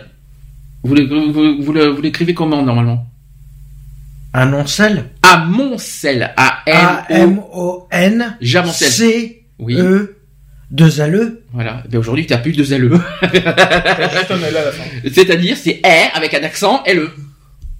C'est moche, hein. Je sais pas si c'est beau, hein. C'est. Bon, en même temps, c'est pas forcément des verbes qu'on emploie. euh. Et là, c'est là où c'est encore plus difficile, et là, ça va être plus chaud, c'est le mot amoncellement. Là, normalement, quand c'est L-ment, c'est toujours deux L, E-M, E-M-T. Eh bien, non, c'est fini, ça aussi. C'est un L. Ça va être, ça va être E, accent grave, euh, un seul L, E-M-E-N- euh, E-M-E-N-T. Là, ça va être plus dur. Ouais. Encore, j'amoncelle, ça me dérange pas, mais amoncellement, pff, les- tout ce qui est Donc, L-ment, euh, euh, anticonstitutionnellement, ça change? ça va, je Ah pense bah que ça va ça changer. va changer. Je Oui. pense que ça va changer. Donc, ça sera peut-être Ça pas. sera plus le mot le plus long. Non. Mais, Eh non, ils vont le raccourcir. c'est comme tu m'époussetteras. Et ben, t'enlèves les deux T, et ben, ça va devenir E, accent grave, et un seul T. Époussettera. Oui, c'est, c'est- C'est de quel verbe ça? du verbe époussetter. non, mais Je sais quoi. Non mais tu sais, j'en j'en apprends des choses aujourd'hui. hein. Mais aujourd'hui c'est ça. Après il y a autre chose, c'est pas fini. Les tirés ol, des O2L E et les verbes anciennement en OT, O2T, ER s'écrivent avec une consonne simple aussi. Je vais vous donner un exemple. Euh, vous connaissez le, le- le mot corolle? Oui. C'est quoi corolle? C'est quoi une corolle C'est une ville. C'est une ville corolle? C'est pas un- c'est pas un crustacé ou je sais pas quoi euh, C'est pas un dans les C'est le Euh, corail. euh, le T'en fais un de crustacé qui s'appelle corolle. Corolle, c'est deux L à la Je suis fin. pas sûr, je suis pas sûr que ça soit une ville non plus pour être honnête. hein, Ah mais- si, tu vas dans mon jeu, il y a une ville qui s'appelle Corolle. D'accord, enchanté. Mais là, on n'est pas dans les, on n'est pas dans une ville. Hein. euh. non mais Corolle, vous savez comment le l'écrivez normalement? C-O-R-O-2-L. Ah non, il manque, il c'est- manque une lettre là. Il te E. manque une, et c'est manqué un E. Et bien aujourd'hui, t'enlèves le, t'enlèves les deux L. Et ça fait un L. Corolle, C-O-R-O-L-E. Ouais. Le, après, il y a le verbe frisoter. Vu que je connais pas non plus. Frisoter. frisoter, mais vous enlevez les deux T, mais aujourd'hui, il y a qu'un seul T. Ouais. Et frisotti, c'est pareil. Frisotti, il y a deux T, mais aujourd'hui, il y a qu'un seul T. Moi, je l'aurais écrit qu'avec un seul mot. Ouais, bah, tu vois, Frisotti, au- alors, à l'ancienne orthographe, c'était euh, deux T. Donc, pour tout ça, pourquoi? C'est qu'en fait, 90% des enseignants euh, aujourd'hui, c'est-à-dire euh, sur les répondants, sont favorables à une simplification raisonnable et progressive de l'orthographe. Est-ce que vous êtes pour ou contre cette progression? Oui, bah ça dénature pas le mot, donc euh, de toute façon, oui, pourquoi pas. Ça- ça- Bah, Est-ce après, que ça va changer Est-ce que ça va changer vos habitudes actuelles de- de- au niveau de Ah bah l'orthographe? après, si t'as Bah, l'habitude. disons que tu te feras moins chier à te dire putain il faut PH ou il faut un F quoi. Tu mets Ouais. un F direct et ça Tu passe. vois pharmacie avec un F, par exemple? Ah bah pourquoi pas. Une pharmacie, ah, je vois bien pharmacie avec un F, Euh, F A R M A S I phare de E. voiture pa- pareil, tu mets un Ah, le F. phare, ah oui, le phare. Oui, mais Ouais. le problème c'est pas bon. Non. Eh non, tu, tu fais quoi du phare breton? Eh On oui. s'en fout du phare breton. euh. Le phare breton, c'est F-A-R. Oui, et euh, le P H A R E, donc F A R E. Ça fait bizarre, hein, le phare F-A-R-E. Euh. Ah bah pourquoi les pas phares, feu, les, voilà, c'est... Donc euh, le feu PHEU, c'est ça que tu veux Ça complique encore plus. ça. Non, mais bon, c'est vrai que pour ceux qui ont l'habitude de, de Bah, l'écrire par à, exemple. à l'actuellement... Ça va être facile pour les enfants. Ah bah qui, a- oui. qui sont à peine à l'école. Les Par contre, pour nous, ça va être plus dur. Hein. On Pour les on anciens, oui. Des anciens, tu sais, toi- ancien toi-même, non mais je rêve. Non, mais pour les anciennes générations, les Non, je générations encore actuelles et les, pour les générations futures, c'est vrai que ça va être plus ça, simple. ça simplifie, euh, ça, bah, ça dénature pas le mot. Donc, comme je dis, euh, que t'écrives, que t'écrives euh, euh, un mot euh, avec un F ou, ou PH, la signification elle est la même. Donc, euh, Mhm. on s'en fout. Quoi. Donc l'orthographe, P- on, on doit mettre FE à la fin alors. Bah ouais, voilà. C'est moche. Ou la graphe, FE. Alors que c'est PHE normalement. Non, c'est La graphe, non, c'est un F. ah ouais, d'accord. T'as, attends, t'as mon honte. hein. Et ben tu vois que je t'ai bien testé. La graphe, c'est FE à la fin. Oui, il y en a deux même de la fille. bah ouais, je vous ai bien Deux piégé. C'était fait exprès. Ah ouais, non, mais PH, tu peux mettre après un PH à la graphe. Hein. Et pourquoi pas? Ah. Non mais puisque ça dénure, ça dénature pas le mot. Bah non, ça, dé- non, ça aurait pu être possible. Hum, C'est comme à girafe, hein, on aurait pu mettre PH. Hein. Oui. Et gyrophare, PH aussi, c'est ça si tu veux. hein. Et pourquoi pas euh, euh, mettre un i au lieu du y, par exemple, Oui. à gyrophare. Parce qu'il y en a un qui Et, s'écrit avec. et euh, d'ailleurs, comment ça se fait qu'on met pas des, on transforme pas les Y en I? Bah oui. Ça, ah non, fais chier, t'imagines mon nom pi, pays? Ah non, merci. euh, Oh, monsieur 314, bonjour Vous êtes l'ancêtre de Ouais, ouais, ouais, vas-y, je vais me faire pousser encore en plus. Alors, on parle pas des noms propres, on parle des noms communs, on est d'accord. hein. Ouais, bah heureusement, parce que. Par exemple, qu'est-ce que je peux vous donner? Pythagore. On va Oui, pas, mais on va pays. Même Python. Ah oui, un Python, par exemple. Python, oui. Pourquoi on met pas I Bah. Parce que si on doit simplifier les mots, allons-y, Bah soyons ouais, fous. ouais. Hein, euh, Soyons fous. Pourquoi Python, oui, sans H, alors. Bah oui, forcément. Euh, En pays le Python. Mon Dieu. Python, bah un Python. Euh... D'accord C'est ce que c'est un Python? C'est T'as un le Python, t'as le serpent, mais t'as aussi un Python. Oui. C'est une attache. Ah non, que euh, tu mets euh, au mur. euh, que... Pour les, escalades, tout ça, c'est des pitons. Bah pour moi, si on doit vraiment simplifier les orthographes, il faut enlever tous les deux L, les deux P, les deux euh, les deux Ouais, M, mais moi, je, moi je. Alors, serais, je serais eux, je- j'écrirais qu'en abréviation, ça sera encore plus simple. ah ouais. Pourquoi? PK Allez, ça c'est fait. je t'aime. Comment je ça? Non mais c'est ça. Pourquoi, pas se- pourquoi se faire chier quoi? Je veux dire, un- adoptons le langage texto quoi. Je veux dire, euh, euh, mort de rire, bah MDR. Euh, MDR, ça va peut-être être au dictionnaire, qui sait, on bah sait oui, jamais. euh, Hein. Je rigole, bah lol. Hein. ça, sera, ça sera plus simple. Bah après, euh, faut, faut comprendre. hein. Dans 100 ans, ça va être comique, hein, l'orthographe. hein. Non mais c'est ça. La grammaire, euh, ouf. Hein Non là, ça sera la grand-mère après. Ouais. Ça sera plus la grammaire, ça sera la non mais sérieusement, vous êtes pour ou contre alors cette Non, moi je- ça me gêne pas. Ça te dérange pas, ça, Ça va pas. te- L'oignon, ça te dérange Ça- pas. Moi ça dénature, tu- ça ne dénature pas les, les, les mots donc non. Et toi, Mister Ouais, euh, mais du moment que Moi je ça je respecte. fais pas de euh, faute d'orthographe donc c'est très bien. Non, mais c'est bien parce que tu as deux orthographes maintenant. Tu peux faire ce que tu veux avec deux orthographes. C'est ça. Ouais. Voilà. Là où ça va être con- euh, bizarre, c'est oui, ça va être effectivement d'écrire oignon. Quoi. Hum. Sur les lettres de motivation, c'est vrai que ça risque d'être compliqué. Pourquoi? Parce que parce que tu Bah. parles d'oignon dans les dans les dans Non, les mais- motivations? Non, mais non. Je l'oignon. Mais non, par, par exemple, quand tu, euh, quand tu, euh, Ah, quand mais tu postules après-midi. par rapport à une offre, euh, Ah, les après-midi. Mais moi euh, les après-midi, j'ai jamais mis de trait d'union entre après et midi. Et- Non, les traits d'union ne bougent pas. C'est juste que midi prend un S maintenant. Oui, ça va être ça le. le C'est la particularité. Moi, je pense qu'on les une deux seule maintenant. après-midi, il y en a plusieurs dans la semaine, d'accord, mais euh, je vois pas pourquoi. euh, Bon, pourquoi c'est pas. stupide. Donc euh, maintenant, vous savez co- comment, euh, quelles sont les nouvelles règles, les nouvelles règles d'orthographe et de grammaire, tout ce que vous voulez. Euh, heureusement qu'on change pas le conditionnel parce que que, euh, ouh, euh, c'est- Alors déjà que moi j'avais du mal à la conjugaison, alors là ça va être costaud. tu te souviens du, euh, du, du subjonctif euh, Non, pas du imparfait du verbe savoir? Non pas du tout. Il aurait fallu que je le. Sus. Merci.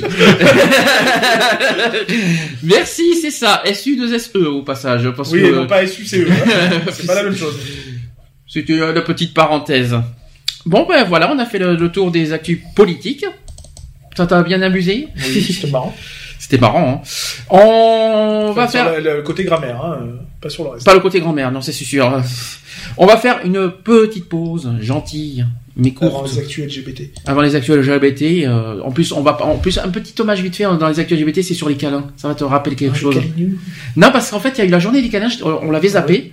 Euh, c'était en janvier. Euh, on l'a zappé et je me suis dit tiens, je vais les rattraper aujourd'hui parce que j'aime bien l'idée. Oui. Donc j'en parlerai de ça. Donc Diplo et Sleepy Tom. Ils n'ont pas C'est pas diplodocus, non, c'est c'est pas un diplôme, on n'est pas en diplomate non plus. J'aurais dit n'importe quoi. Diplomatie. Be right Zir, Zer. Je suis encore plus doué en anglais aujourd'hui, c'est la fatigue. Non, Be right Zer, ça sera mieux. Euh, et on se dit à tout de suite. Pour la suite. C'est parti. On dit.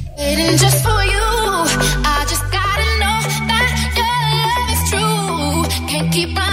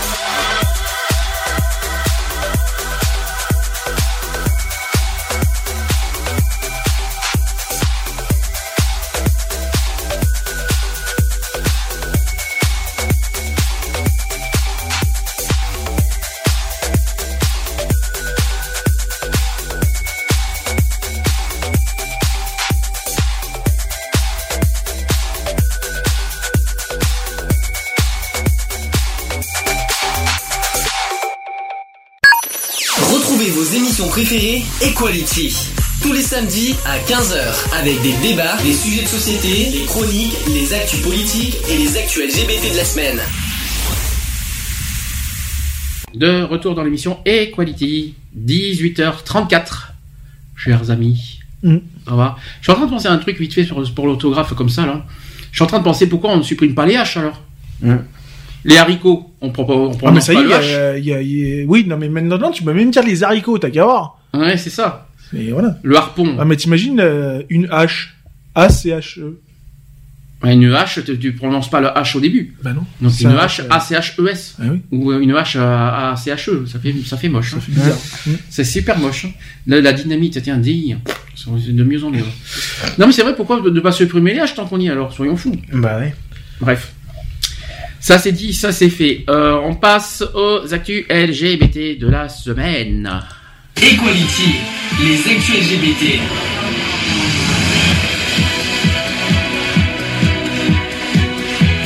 Equality, les actus LGBT. Non, PPDA n'est pas parmi nous, je te rassure. Bienvenue non, parce que je te, journal. J'imagine, j'imagine la pensée que tu as euh, par rapport à ça. Non, tu me charriais tellement sur ce, par rapport à ce jingle. Bienvenue dans, les, dans le journal. Mais On est, en plus, il est même pas 20h, il est 18h36. Alors, euh, tu parles, tu parles d'une- d'une- d'un journal de 20h. Donc, euh, quatre, inf, quatre, inf- enfin, trois infos et un bonus. Je- J'en parlerai à la fin. Euh, première info, sachez que les militantes lesbiennes féministes et opposants au mariage pour tous, eh bien, sachez qu'ensemble, ils font, euh, ils sont pour l'abolition de la GPA. D'accord. Ah Ah, Eh bien là, ça fait mal au cul quand je vais dire ça. Sachez que le 2 février dernier se tenait à l'Assemblée nationale des assises pour l'abolition universelle de maternité de substitution, donc la GPA, euh, aux abords de l'Assemblée nationale. Une file se forme euh, devant le portique de sécurité euh, du 101 rue de l'université et il n'y a presque que des femmes. Et la moyenne d'âge tourne au- autour d'une soixantaine d'années. À l'entrée du bâtiment, on reconnaît un autre visage qu'on n'avait plus vu depuis un certain temps dans les instances euh, parlementaires, c'est-à-dire Virginie Merle-Télène. Est-ce que ça vous parle? Non. Pas du tout. Qui est Virginie Merle-Télène Moi, je sais qui c'est.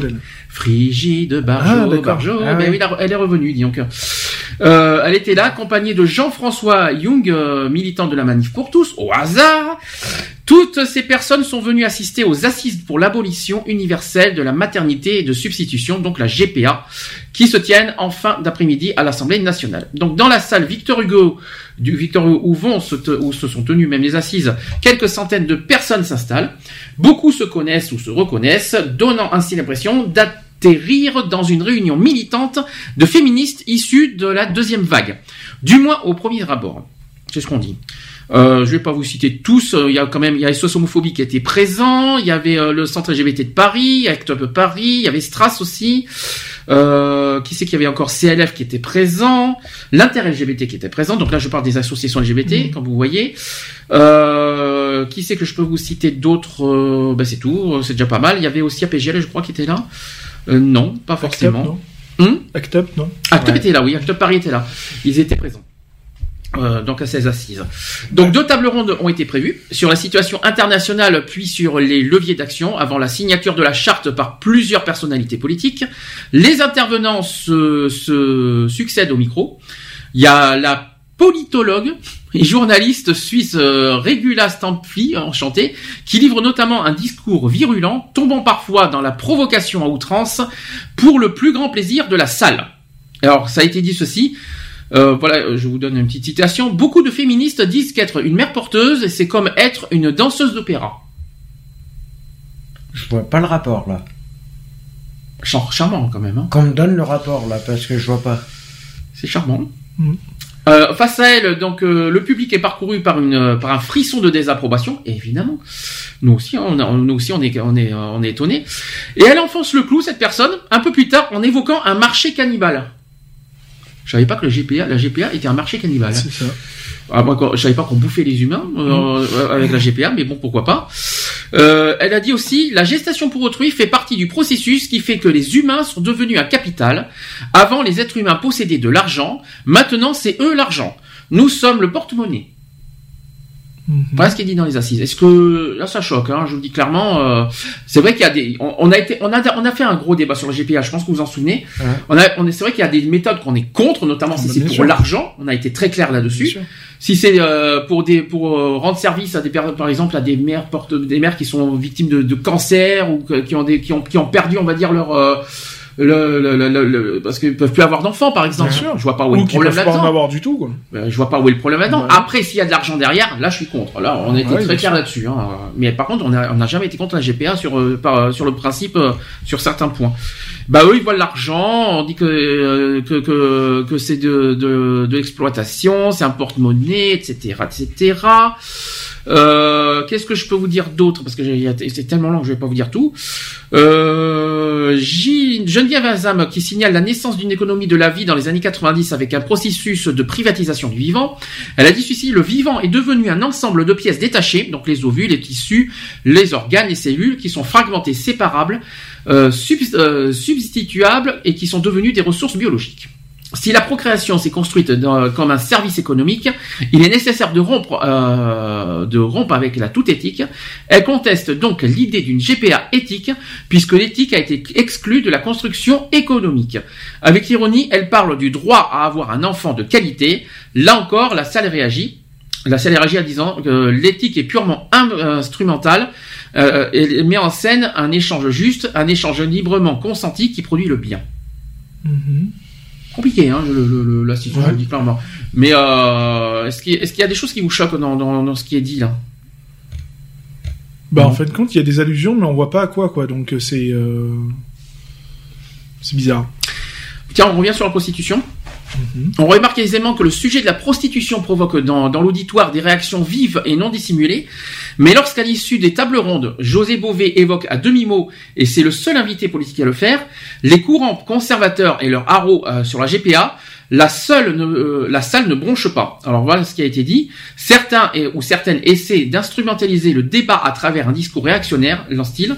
Ce sont les meilleurs alliés de ceux et celles qui veulent promouvoir la GPA, ceux qui disent un papa, une maman. Ceux-là sont les alliés objectifs de la GPA. Le public prompt à réagir reste muet devant cette allusion. Au hasard. Alors quand on questionne finalement, on aura euh, Tenenbaum de, qui est de la CADAC sur l'éventualité que la lutte contre la GPA fédère aux côtés euh, d'associations et collectifs de gauche, de groupes réactionnaires. C'est avec une certaine véhémence que- qu'elle balaye cette possibilité. Elle a dit ceci. Pour l'instant, nous sommes d'accord sur le fait que l'on est contre la prostitution en ce qui concerne la CADAC, mais aussi contre la GPA et pour le droit à l'avortement. Et à partir de là, la manif pour tous ne peut pas nous rejoindre. Tente de- donc c'est ce qui a été ten- tenté de me démontrer euh, là-dessus. Donc pas de tra- contradiction selon elle. Pourtant, force, force est de constater que plusieurs groupes réactionnaires se, se sont réellement enthousiasmés de la tenue de cet événement et ils sont même euh, ils ont même assisté pour certains. Donc là j'ai une phrase de conclusion. On ne peut pas empêcher les gens de venir à une réunion publique. Voilà. Bizarre, hein Moi, ce qui me choque, c'est qu'ils sont contre, donc, euh, pour donner l'avis euh, par, euh, par X ou Y personne. hein. Mais par contre, ils sont pour la, pour l'avortement, quoi. C'est, c'est complexe, quand même. Ah, c'est pas con ce que tu dis. C'est euh, vrai que l'avortement, c'est c'est vrai qu'on on, détruit une vie on, avec Bah bien sûr. l'avortement, on est d'accord. Et la GPA, est-ce vous voyez quelque chose de malsain avec la GPA Vous savez ce que c'est la GPA d'abord? Ne pas confondre avec la PMA, bien sûr. Qu'est-ce que c'est la GPA Gestation pour Gestation pour autrui, c'est mère porteuse. Oui, bah Nous sommes d'accord. Qu'est-ce qu'il y a Moi, Qu'est-ce je- est-ce que vous voyez Moi, il n'y a rien qui me choque. euh, bon, voilà, du moment où il n'y a pas d'aspect financier ou quoi que ce soit, quoi. Je veux dire, euh, moi, euh, nous, on a des amis IE qui seraient, euh, qui seraient IS. prêtes à, à- oui, ES, qui seraient prêtes à, voilà, à se porter euh, mère porteuse pour, euh, pour qu'on ait un enfant, quoi. Je veux dire. hein, euh, Si c'est le choix de la femme de faire de, se sûr. porter volontaire et en plus, à- par contre, ce qui, en fait, ce qui est difficile pour certains qui qui voient pas ça, c'est que la mère porteuse est censée être la mère biologique de l'enfant et qu'après ils n'arrivent pas à concevoir que la mère biologique de l'enfant cède son enfant, son propre enfant à oui, bah, une autre personne et que plus tard, ben, la mère porteuse euh, bah, puisse, euh, euh, par instinct maternel, réclamer, on va dire. Euh, et c'est ça Ou alors, il faudrait, il faudrait faire comme nous, on fait, euh, voilà, on fait des dons de sperme, on fait des dons de, de, de sperme. Euh, à ce moment-là, pourquoi pas les femmes devraient, pourraient pas faire des, des dons de- d'ovules ou quoi que ce soit ça existe. hein. hein. Et, Ça à ce- PMA. et à ce- oui, mais euh, bah, alors à ce moment-là, avoir euh, faire une implantation, euh, voilà, Mhm. Directement de, de l'ovule au spermatozoïde et puis on n'en parle plus. Mais euh, est-ce que ça, est-ce que ça vous dérange que- que- qu'une mère porteuse biologiquement puisse céder son enfant à une, à une autre, à une tierce personne? Bah, si elle est consentante. si elle, est si elle est d'accord pour le faire, pour euh, simplement pour euh, devenir mère porteuse, mais euh, comment je vais pouvoir dire ça En fait, tu sais que c'est une sans sans euh, sans. Euh, c'est les super c'est les super catholiques qui ont qui ont ça, qui voient qui voient qui, qui ont du mal avec cette question d'éthique que en fait l'enfant né euh, voilà du ventre de sa mère, etc. il est pas et mais je suis désolé. Dans ce cas, dans ce cas, s'ils sont contre ce genre-là, qu'est-ce qu'on devrait dire dans ce cas sur la DAS et, et, les, et les parents et les adoptions alors? C'est exactement la même chose. Euh, c'est exactement le même principe parce que si euh, après, quand tu adoptes, tu sais forcément que c'est pas ton enfant, hein, donc euh, voilà. Quoi. Enfin, c'est un peu, c'est un peu, c'est pas forcément la même chose, mais c'est un peu le même principe pour moi. Donc, bah, c'est le même principe. C'est, enfin, c'est une histoire de question d'éthique. C'est que l'enfant appartient au, au, corps de sa maman, quoi. En gros, c'est ça, quoi. Il est né avec le corps de sa maman. il est pas né avec, il est pas né de, de la mère qui, qui, qui va reprendre l'enfant. En gros, c'est ça. Moi personnellement, ça me dérange pas parce que s'il y a s'il y a un accord très clair, net et précis ah bah oui, euh, entre, entre les, les personnes, euh, voilà, il y a pas. Euh, si c'est très clair, que ce soit moralement, physiquement, psychiquement, tout ce que vous voulez, moralement parlant, que ce soit entre la mère porteuse, la, la nouvelle mère et tout ce que vous voulez, si c'est très clair là-dessus, je vois vraiment pas où est le mal. Bah oui. Voilà. Après, si c'est une question d'éthique, eh ben, je suis désolé. Hein. S'il y en a qui sont arriérés dans les années, dans les années préhistoriques, on n'y est pour rien. Hein. Ça, euh, ça c'est, ça c'est clair. C'est ça. Euh, ça c'est dit, ça c'est fait. Autre chose, sachez que il y a une étude, c'est que les gays et les lesbiennes mariées euh, seraient peut-être plus à gauche que les autres. Alors ça, euh, ils voteraient plus à gauche. Alors, ça se voit. Je, je à gauche pas à cause du mariage pour tous.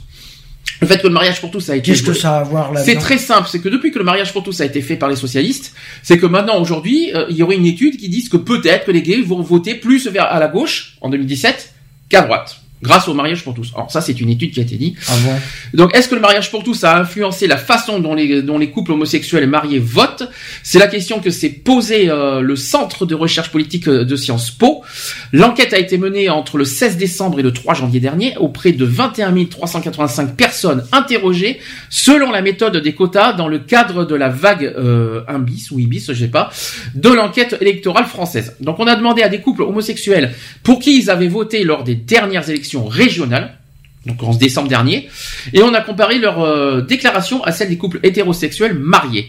Depuis le 29 mai 2013, vous savez ce que c'est cette date, 29 mai 2013 eh bien, c'est le mariage pour tous, c'est le premier mariage. Près de 26 000 couples de même sexe se sont mariés. C'est faible, hein, quand même, qu'on dit 26 000 couples mariés. Donc, lors des dernières élections régionales, les couples homosexuels ont voté à 32,45% pour le Front National.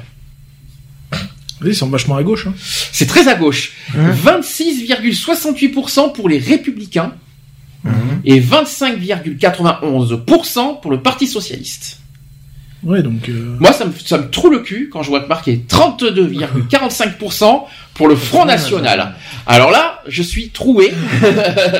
euh, ah, mais après, pour les Républicains, ça ne me choque pas. Euh, oui. De toute façon, on peut pas inciter une personne à voter droite, gauche, centre, extrême quand droite. Quand je vois 33%, ça veut dire que est libre. Non mais c'est pas ça. Attention, je, je, parle bien de 33%. Ça veut dire qu'un homosexuel sur trois vote Front National. Bah ça fait quand même, ça fait mal au cul de voir, de dire ça. Euh, mais c'est comme un hétéro qui peut voter Front National. Non, mais là, on est que sur les couples homosexuels. C'est hein. stupide. Nous sommes que sur les couples homosexuels, pas d'hétéros. Hein. Là, euh, on parle des couples, des couples homosexuels, on, votait à 32,45% pour le Front National bah, c'est qu'ils se retrouvent, euh, qu'ils s'y retrouvent pas quelque part.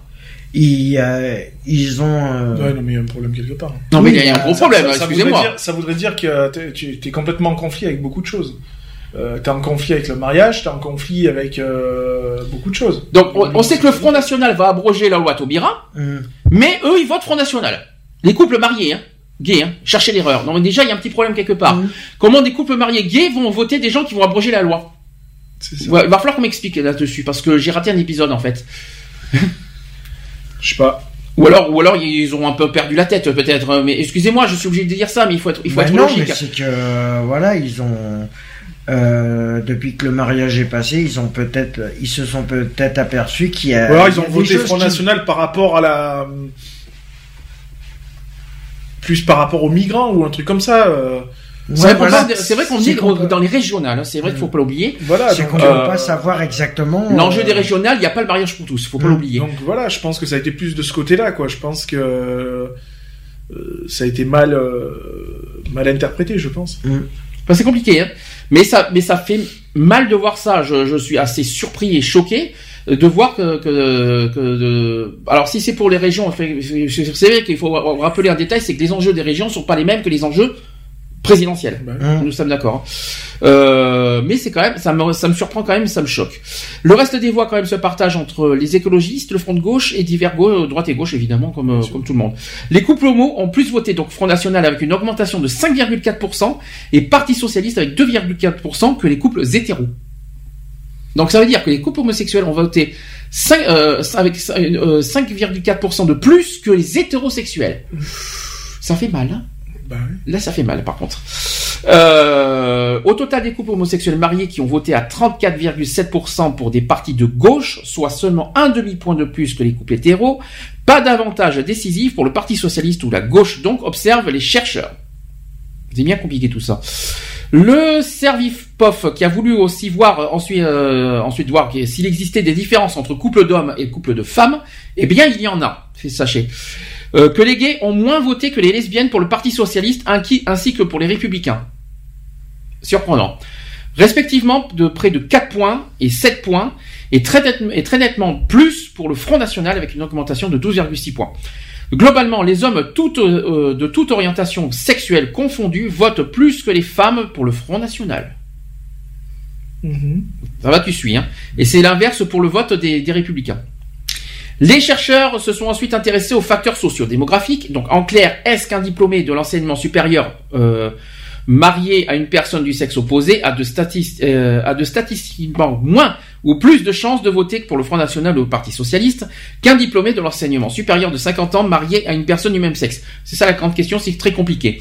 Les chercheurs euh, donc relèvent peu de différences avec les critères de résidence, d'âge, d'éducation et de revenus par unité de consommation équivalent confondu, les hommes ont des chances plus élevées de voter Front National et plus faibles de voter Parti Socialiste, quelle que soit l'orientation sexuelle des répondants.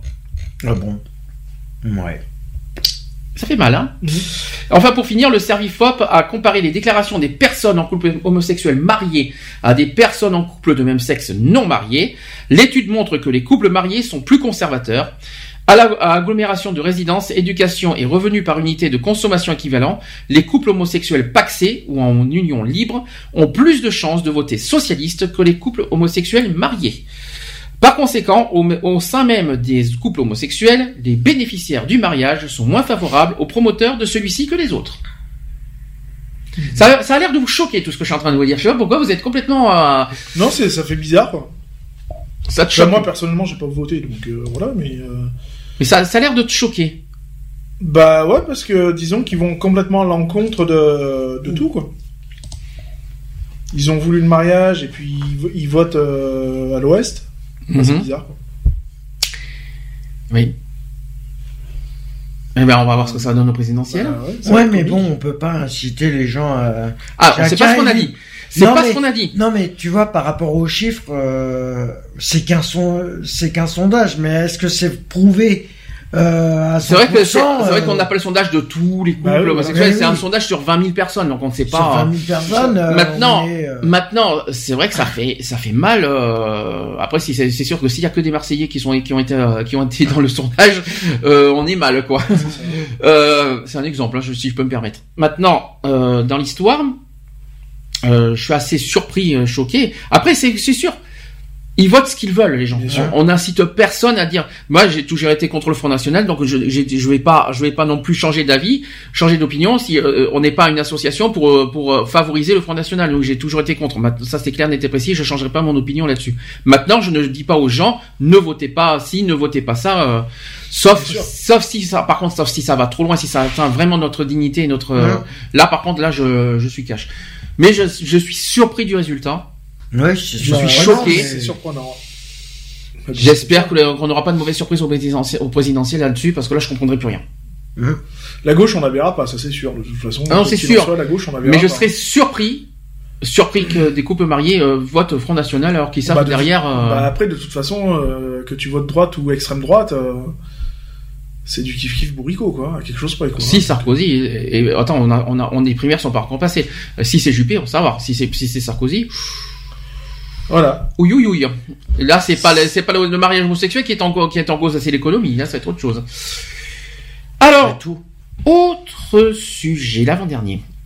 Il y a eu donc vous savez qu'il y a eu des tweets homophobes adressés à Jean-Luc Romero qu'on connaît bien, c'est un, homme politique. Donc le procès comme comme si on y était. Donc Jean-Luc Romero avait porté plainte pour injures et menaces de mort après avoir reçu une série de messages sur Twitter. Le procès s'est tenu donc il y a deux jours, jeudi, à Paris. Euh, comment démontrer euh, qu'une personne est bien l'auteur d'un tweet ou d'un message Facebook que c'est bien lui qui euh, ou elle qui s'est fait assise ou assise derrière un écran euh, qui a rédigé le message et pas quelqu'un d'autre. Donc cette question était au cœur de l'audience euh, qui s'est tenue donc jeudi au tribunal de grande instance de Paris.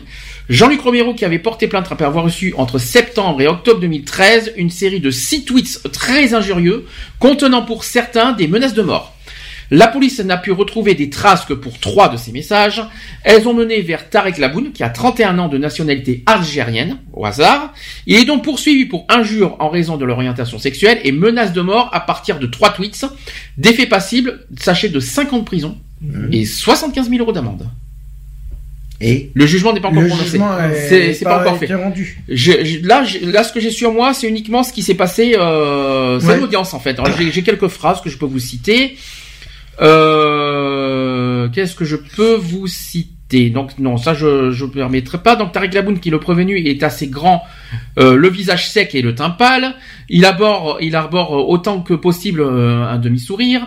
Pour se donner l'un serein, et donc après lecture des faits poursuivis, la juge rapporteur demande au prévenu de s'avancer au micro, etc. Donc c'est vrai qu'on a tout le... Je ne vais pas faire détail par détail, sinon on est... Donc, euh, qu'est-ce que je peux... Ouais, mais c'est là, il faut qu'il soit condamné de façon. Alors, j'ai des exemples des tweets qui ont été relevés. Euh, le un des tweets, c'est à, euh, à Jean-Luc Romero et les cathos friendly te pissent dessus. Pour ma part, j'aimerais t'euthanasier au 9 mm. C'est ce qui a été dit sur, sur hmm. Twitter. C'est le gars qui a, dit ça, sur Twitter. menace de mort. Menace de mort plus euh, injure, hein, on est d'accord. Oui, hein. il y, a, y a un mélange. Euh. Il y a marqué aussi, alors un autre, un autre exemple de Twitter, c'est juste écœuré de voir cette saloperie de Jean-Luc Romero vivre sa vie honteuse de sodomite avec mon pognon et de et ne rien produire. C'est ce qui a été dit sur Twitter. Donc euh, en fait, le gars, le gars a été poursuivi pour ses, pour ses, ce que je viens de vous dire sur Twitter. Est-ce que Mérité, pas mérité Oui, bah, bien sûr. On est bah, d'accord. il a été, euh, il a fait une connerie, il assume, euh, il est poursuivi, c'est logique. Mais maintenant, faut que la justice, elle fasse. Euh, alors, la sanction qu'il faut. Qu'est-ce que je peux après Alors le problème c'est que j'ai plein d'exemples de ce qui a été dit sur le, le truc parce que j'ai en fait j'ai un exemple carrément de de oui, bien sûr. Alors en fait, le, le Tarek Laboun, il a été simple, c'est que euh, en fait la, juge a demandé au prévenu qui c'est qui a accès à cet ordinateur. Demandez, euh, imaginez la facilité. Mm. Et il répond mon père. Ouais. ouais. C'est comment se euh, décharger. Hein. Décharger du problème. Euh, après, il dit j'ai ni de, j'ai, je n'ai ni carte bancaire ni de chéquier, je n'en ai jamais eu. Je suis allé en voiture, j'ai payé en liquide et je n'ai pas gardé les tickets, les tickets de péage pas le rapport, mais c'est pas grave. C'est ce que le prévenu il a dit. Mm. Sympa. Euh, il a dit. Euh, alors, la juge qui, qui, pose la question au prévenu que pensez-vous des propos poursuivis? Le, prévenu répond ils sont lamentables, orduriers. N'importe qui visé par ce type de propos a le droit de se défendre. Donc la, juge qui répond pourquoi, un dealer braqueur récidiviste vous menace-t-il de mort? Le, le prévenu Tarek qui répond je ne sais pas trop facile, hein. C'est dit hein, comme ça. Euh, donc la, la, euh, la, euh, la, juge, non parce que vous allez me dire ce que vous en pensez, hein, si c'est la facilité. La juge qui dit comment expliquez-vous que vous ne trouviez pas de travail en ce moment? Tarek qui répond, donc le prévenu, ma carte de séjour et je suis suivi suivi médicalement. C'est pour ça que j'ai perdu mon travail. Le fait d'être poursuivi m'a travaillé. Il est fort en tout cas. il est très fort en. Mais euh, il y a une histoire psychologique derrière. Non, mais il est, fort non, non, mais euh, psychologiquement, il se met, euh, il se pose en victime, or que c'est l'auteur de, des injures. Alors, euh, il a dit euh, aussi qu'il se justifie. J'ai simplement demandé quelles étaient euh, les méthodes de Monsieur Romero pour voir sa plainte aboutir. Je trouvais que c'était une inégalité de traitement. Voilà, donc Jean-Luc Romero qui a répondu, sans rancœur, pour vous rassurer, moi aussi j'ai des plaintes pour menaces de mort qui n'avancent pas. L'avocat de Tarek Laboun qui demande si, à son client s'il est choqué de se trouver face à Jean-Luc Romero et son mari. Et Jean-Luc Romero il répond pas du tout, je n'ai aucune leçon à donner à personne. Trop facile, en tout cas, devant la justice. Hein. Euh... Après, j'aime bien, c'est euh, Caroline Mécari qui l'avocate de Jean-Luc Romero, qu'on connaît bien. Elle a, posé qu'à chaque question comme ça. Elle vous dit, c'est quoi les, elle dit, c'est quoi les gens normaux pour, vous, monsieur Laboune? Ce sont les hétérosexuels comme vous? Ça, c'est ce qu'elle a dit au tribunal. Hein. Hein. Et euh, cette expression, cela dit quelque chose de l'homophobie, affirme-t-elle. Elle juge le comportement de Tarek Laboun typique de la honte de celui qui est homophobe et de la honte de celui qui est lâche. Selon elle, les éléments de la police confirment bien que Tarek est l'auteur des tweets et non pas son père. Elle s'appuie aussi sur les déclarations initiales du père qu'il a faites librement devant la police avant de se retracer plus tard. Compliqué, hein? Euh, Qu'est-ce que je peux dire d'autre vite fait? Parce que sinon ça va être très très long. Euh, non, parce que c'est vrai que ça a duré une journée le bordel quand même. Euh, Jusqu'au bout, Jean-Luc Romero et Christophe Michel auraient pu attendre des excuses et des regrets. Donc euh, ça c'est ce qu'a poursuivi l'avocate et il n'y a rien eu. Pas d'excuses. Hmm. Rien. Ça c'est fait. Bah, tu sais quand tu te portes en victime comme ça, les excuses euh, forcément elles sont elles sont pas elles sont pas à faire. Normalement, elle devrait être à faire si t'es, euh, voilà, comme t'es l'auteur. Mais euh, comme il se porte euh, en victime automatiquement, il se dit bah pourquoi faire des excuses puisque c'est moi la victime.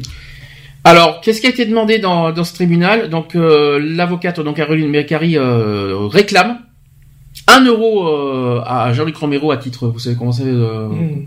les fameux 1 euro symbolique, au titre des dommages intérêts, et 4000 euros au titre des frais de justice. C'est pas cher payé, hein, mm. quand j'y réfléchis. Hein, c'est c'est pas terrible hein, quand, quand tout ça. Euh, voilà, Tarek Lamoun qui est euh, l'archétype de la personne qui utilise les réseaux sociaux pour insulter en se croyant impuni.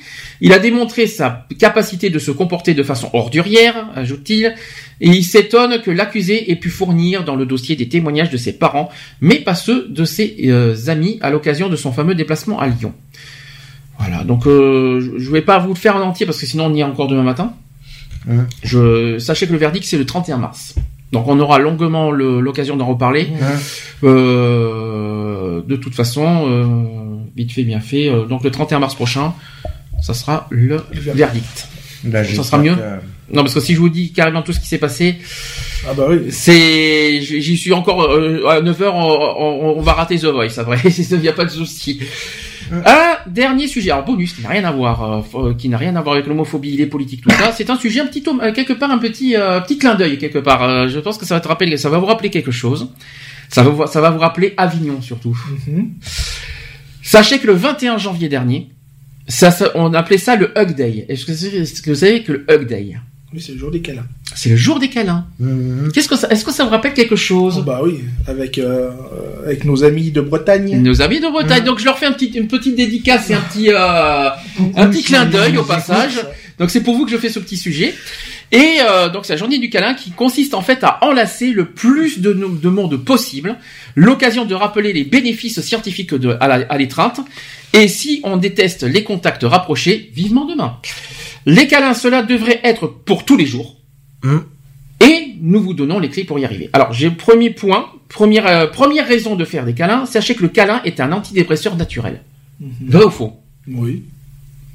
tu ferais des câlins à n'importe qui pour toi ah ben, Moi, je fais des câlins à mon homme, donc... Euh... Oui, mais si... Attention, on parle de général. Oui, non, mais même, hein, euh, ça me gêne pas, moi. Moi, je suis... Bon, maintenant, je fais attention, parce que tout est mal interprété, donc je fais attention, mais bon, voilà, quoi. Alors, explication quand même sur ce sujet, c'est que le sentiment d'abandon et la déprime surgissent quand le taux de, de, sérotonine est trop bas.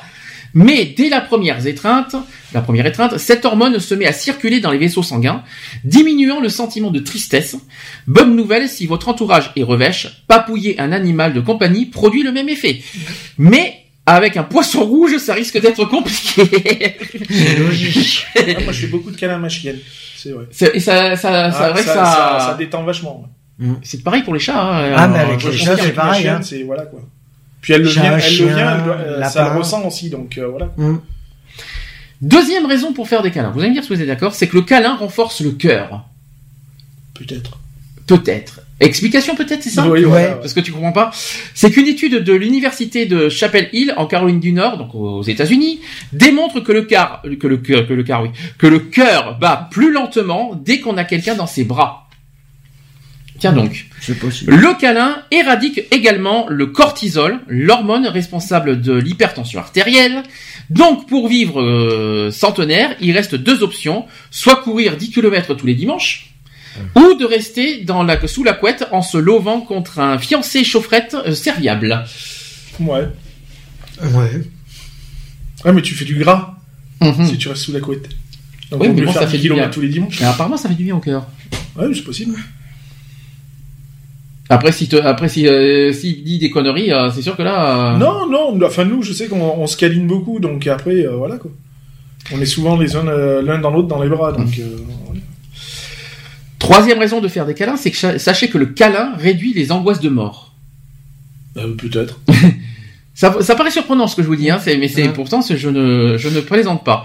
Selon une étude publiée dans Psychological Science, toucher son prochain réduit l'angoisse existentielle et les peurs liées à la mort. Mais cet apaisement peut aussi être procuré en étreignant un objet inanimé tel qu'un ours en peluche. Donc, si cette disette euh, affective ces temps-ci, vous pouvez donc vous pouvez toujours acheter un oreiller boyfriend. Il est en forme de buste avec un bras moelleux pour glisser sa tête. Ah, je vais Ouais. prendre ça mercredi. Ça y est, je donne des idées à Lionel maintenant. un oreiller boyfriend, ça, te tente Non, je préfère mon mari. C'est mieux. Oui, et s'il est pas là, s'il travaille, tu fais comment Hein S'il Bah, est je pas là la journée, tu fais euh, comment bah, je, je vais avec lui. Ouais, c'est ça, ouais. Tu vas travailler dans son truc, information, tu vas le suivre comme un Ah, bah toutou. et je lui fais les câlins. Ouais, devant tout. Bah, devant en fou, cours, tu sais carrément, euh, carrément. Quatrième raison. Sachez que le câlin, alors, c'est encore plus, euh, encore plus impressionnant ce que je vais vous dire, c'est que le câlin protège des microbes. Ah bon? J'aime bien le ah bon sans cesse. Bah, mais euh, Non, mais Et c'est euh, vrai. Comment? Alors, Comment? Eh bien, je vais vous le dire. Donc, c'est vrai, c'est qu'en étreignant votre prochain, vous risquez d'attraper des, euh, ces miasmes, surtout s'il a une gastro. Quelle horreur. Bah. Mais à part se, se pestiférer à contourner, enlacer ses contemporains et immunorégulateurs, car le sentiment d'apaisement et de sécurité procuré par deux bras stimule la production de globules blancs, les, gr- les grands guerriers du corps. Bon, sauf si vous enlacez quelqu'un qui couvre une gastro sans le savoir. Ça, c'est sûr. Ouais, Mais ça, tu peux pas le savoir. Ah, bah, c'est sûr que tu peux Ah pas bon. deviner qu'il y a une gastro, hein, sauf si vous ou le dites. tu euh, demandes, t'as une gastro euh je fais un mais euh, excuse-moi, t'as une gastro d'abord? Non, ok, euh, tu peux venir alors. Surpris, surpris. Vous êtes, euh, vous êtes bien surpris de, pour l'instant des. euh, Bah ouais. Bon, j'en ai une cinquième, si vous voulez. Sachez que le câlin est une drogue légale. Oui, bah oui. Bah oui. Selon les scientifiques, si l'on doute de soi et que et qu'on euh, que l'on n'a plus d'enthousiasme à rien et que l'on procra- procrani- eh, pro- qu'on procrastine à mort, je vais y arriver, c'est à cause d'un taux de dopamine trop faible. Mais un câlin et ça repart, car celui-ci stimule le cerveau et libère cette délicieuse hormone du plaisir. Selon sur les IRM, vous savez ce que c'est les IRM Donc les- sur les IRM, il active d'ailleurs les mêmes zones euh, cérébrales euh, que durant la prise de médicaments stimulants ou de cocaïne. Allez, hop, on sniffe tous des bras. Et sniffer des bras, ça, vous sentirez mieux en fait. Ouais, non, mais ouais, pourquoi Ça pas. paraît, non mais ça paraît surprenant, mais Bah. c'est, là on parle de nature en fait là. Mmh, bah. C'est naturel en fait ce que- tout ce que je vous dis. Donc les junkies, voilà quoi. Ouais, mais là vaut mieux sniffer le bras que le junkie, en fait, que, que Ah la oui, non, cocaïne. mais fait. voilà, pour ceux qui les drogués, vaut mieux qu'ils qu'ils arrêtent et qu'ils. Alors, le câlin qui regonfle l'estime de soi. Mhm. Tiens, ça, ça fait parler Lionel. Pourquoi? Il va falloir qu'il m'ait... On a du dossier, je le sens bien dans deux minutes. Non, non. Si, si, si, je te vois venir. Non, mais tu vas, tu vas tout nous dire. Donc, sachez qu'à moins d'avoir eu une enfance à la Charles Dickens, nous grandissons couvés et dorlotés par nos deux premiers objets d'amour, donc maman et papa, si, pour ceux qui ont la chance d'en avoir. Et plus tard, cette association câlin-sentiment d'être aimé et unique s'inscrit dans notre système nerveux d'après les scientifiques. Au moindre câlin, ce bien-être affectif est aussitôt réactivé, même quand le pitbull de la DRH vient taper sa bise annuelle. Bonne question. Donc, est-ce que... non, parce qu'un pitbull, on, vous savez, vous connaissez les, les, les, les préjugés sur les pitbulls. Quand ils demandent un câlin, ben, voilà. Hein. C'est comme tout le monde. Hein. Lionel qui voit, qui, peut-être qu'il veut. Non mais je, je, je, je, ne te je vois pas le rapport en fait avec le pitbull DRH, je vois pas quoi. Donc. Euh. Le pitbull de la DRH, de la direction des ressources humaines. Ouais, mais je vois pas. Le, mais c'est pas grave, hein, je sais pas non plus, mais bon pourquoi pas. Hein. Euh, peut-être un petit. Non. Le manque affectif papa maman, ça peut arriver. Oui, bien sûr. Et on se fie à qui à ce moment-là? À son mari, c'est ça? Bah, mon mari, c'est ce qu'il fait, hein, majoritairement. Donc, euh, Et manque affectif, papa, maman, tu te fies à ton mari. Tu crois que bah, ton lui mari se fie à moi, donc. Donc tu donc tu te dis que papa, donc on s'est dit que papa, maman, c'est le mari. Non, pas, pas moi, mais lui, oui. Ben non. Bah, oui. Si je peux me permettre. Bah oui, bah je sais que je suis pas son père ni sa mère. Hein. Merci. Non, t'es son, son grand-père. Euh... J'avais dit, il va me tuer tout à l'heure. Toi, t'es l'arrière-grand-père, c'est ça? C'est ça. Je suis l'ancêtre, moi, tu sais. Euh, donc euh, l'estime de soi? Oui, l'estime de soi, oui, ça, ça rebooste, hein, de toute façon. Ça redonne confiance en soi, de toute façon, ça c'est sûr. Mhm. Et puis voilà, quoi. Et puis ça, ça prouve aussi comme quoi qu'on tient vraiment à, à l'être. euh, Enfin, moi, personnellement, en parlant de mon mari, euh, ça prouve aussi comme quoi que je tiens à lui, quoi. Mhm. Et vice versa. Parce que sans câlin, tu tiens pas à lui, en fait. Ça veut dire ça. Bah, non, pas forcément, mais bon, voilà, ça, ça, ça prouve vraiment voilà, que, qu'on tient l'un envers l'autre, quoi. Mhm. Sauf que là, c'est de l'amour. C'est pas de, c'est pas de, c'est pas forcément le sentiment d'être aimé. Bah, si, quand tu fais un câlin, ça veut dire que t'es aimé de la personne, mal, malgré tout, quoi. Je veux dire. euh, Ouais, euh, Tu peux être aimé amicalement aussi. Oui, mais c'est ça, mais justement, c'est ça. C'est ça que je veux dire. Je vais arriver à le dire aujourd'hui. hein. On peut, il n'y a pas forcément de l'amour, euh, on va dire, euh, amour, amour de deux êtres qui s'aiment. On peut s'aimer en- amicalement Bien et s'aimer tout ce qu'on veut et passer par des gamins, des gamins, Des gamins, ouais. des gamins, des gamins. J'ai dit pas des gamins, des canins. Pour, euh, dis donc, bonjour Best of aujourd'hui. Euh, pour euh, des câlins, pour. euh, tu vois, ça fait du dossier pour la 150e. Non, mais je peux pas tout faire. Je peux pas. euh, non, parce que dis donc, je dois faite la 150 Parce que si on doit prendre toutes tes boulettes. Oh là là, euh, bon, il y en a, il y en a un autre. Alors des boulettes. Hein. Surtout, j'en- j'en parlerai de la 150, dans la 150e juste après. Sachez aussi que le câlin favorise les, échanges sociaux. Qu'est-ce que ça veut dire?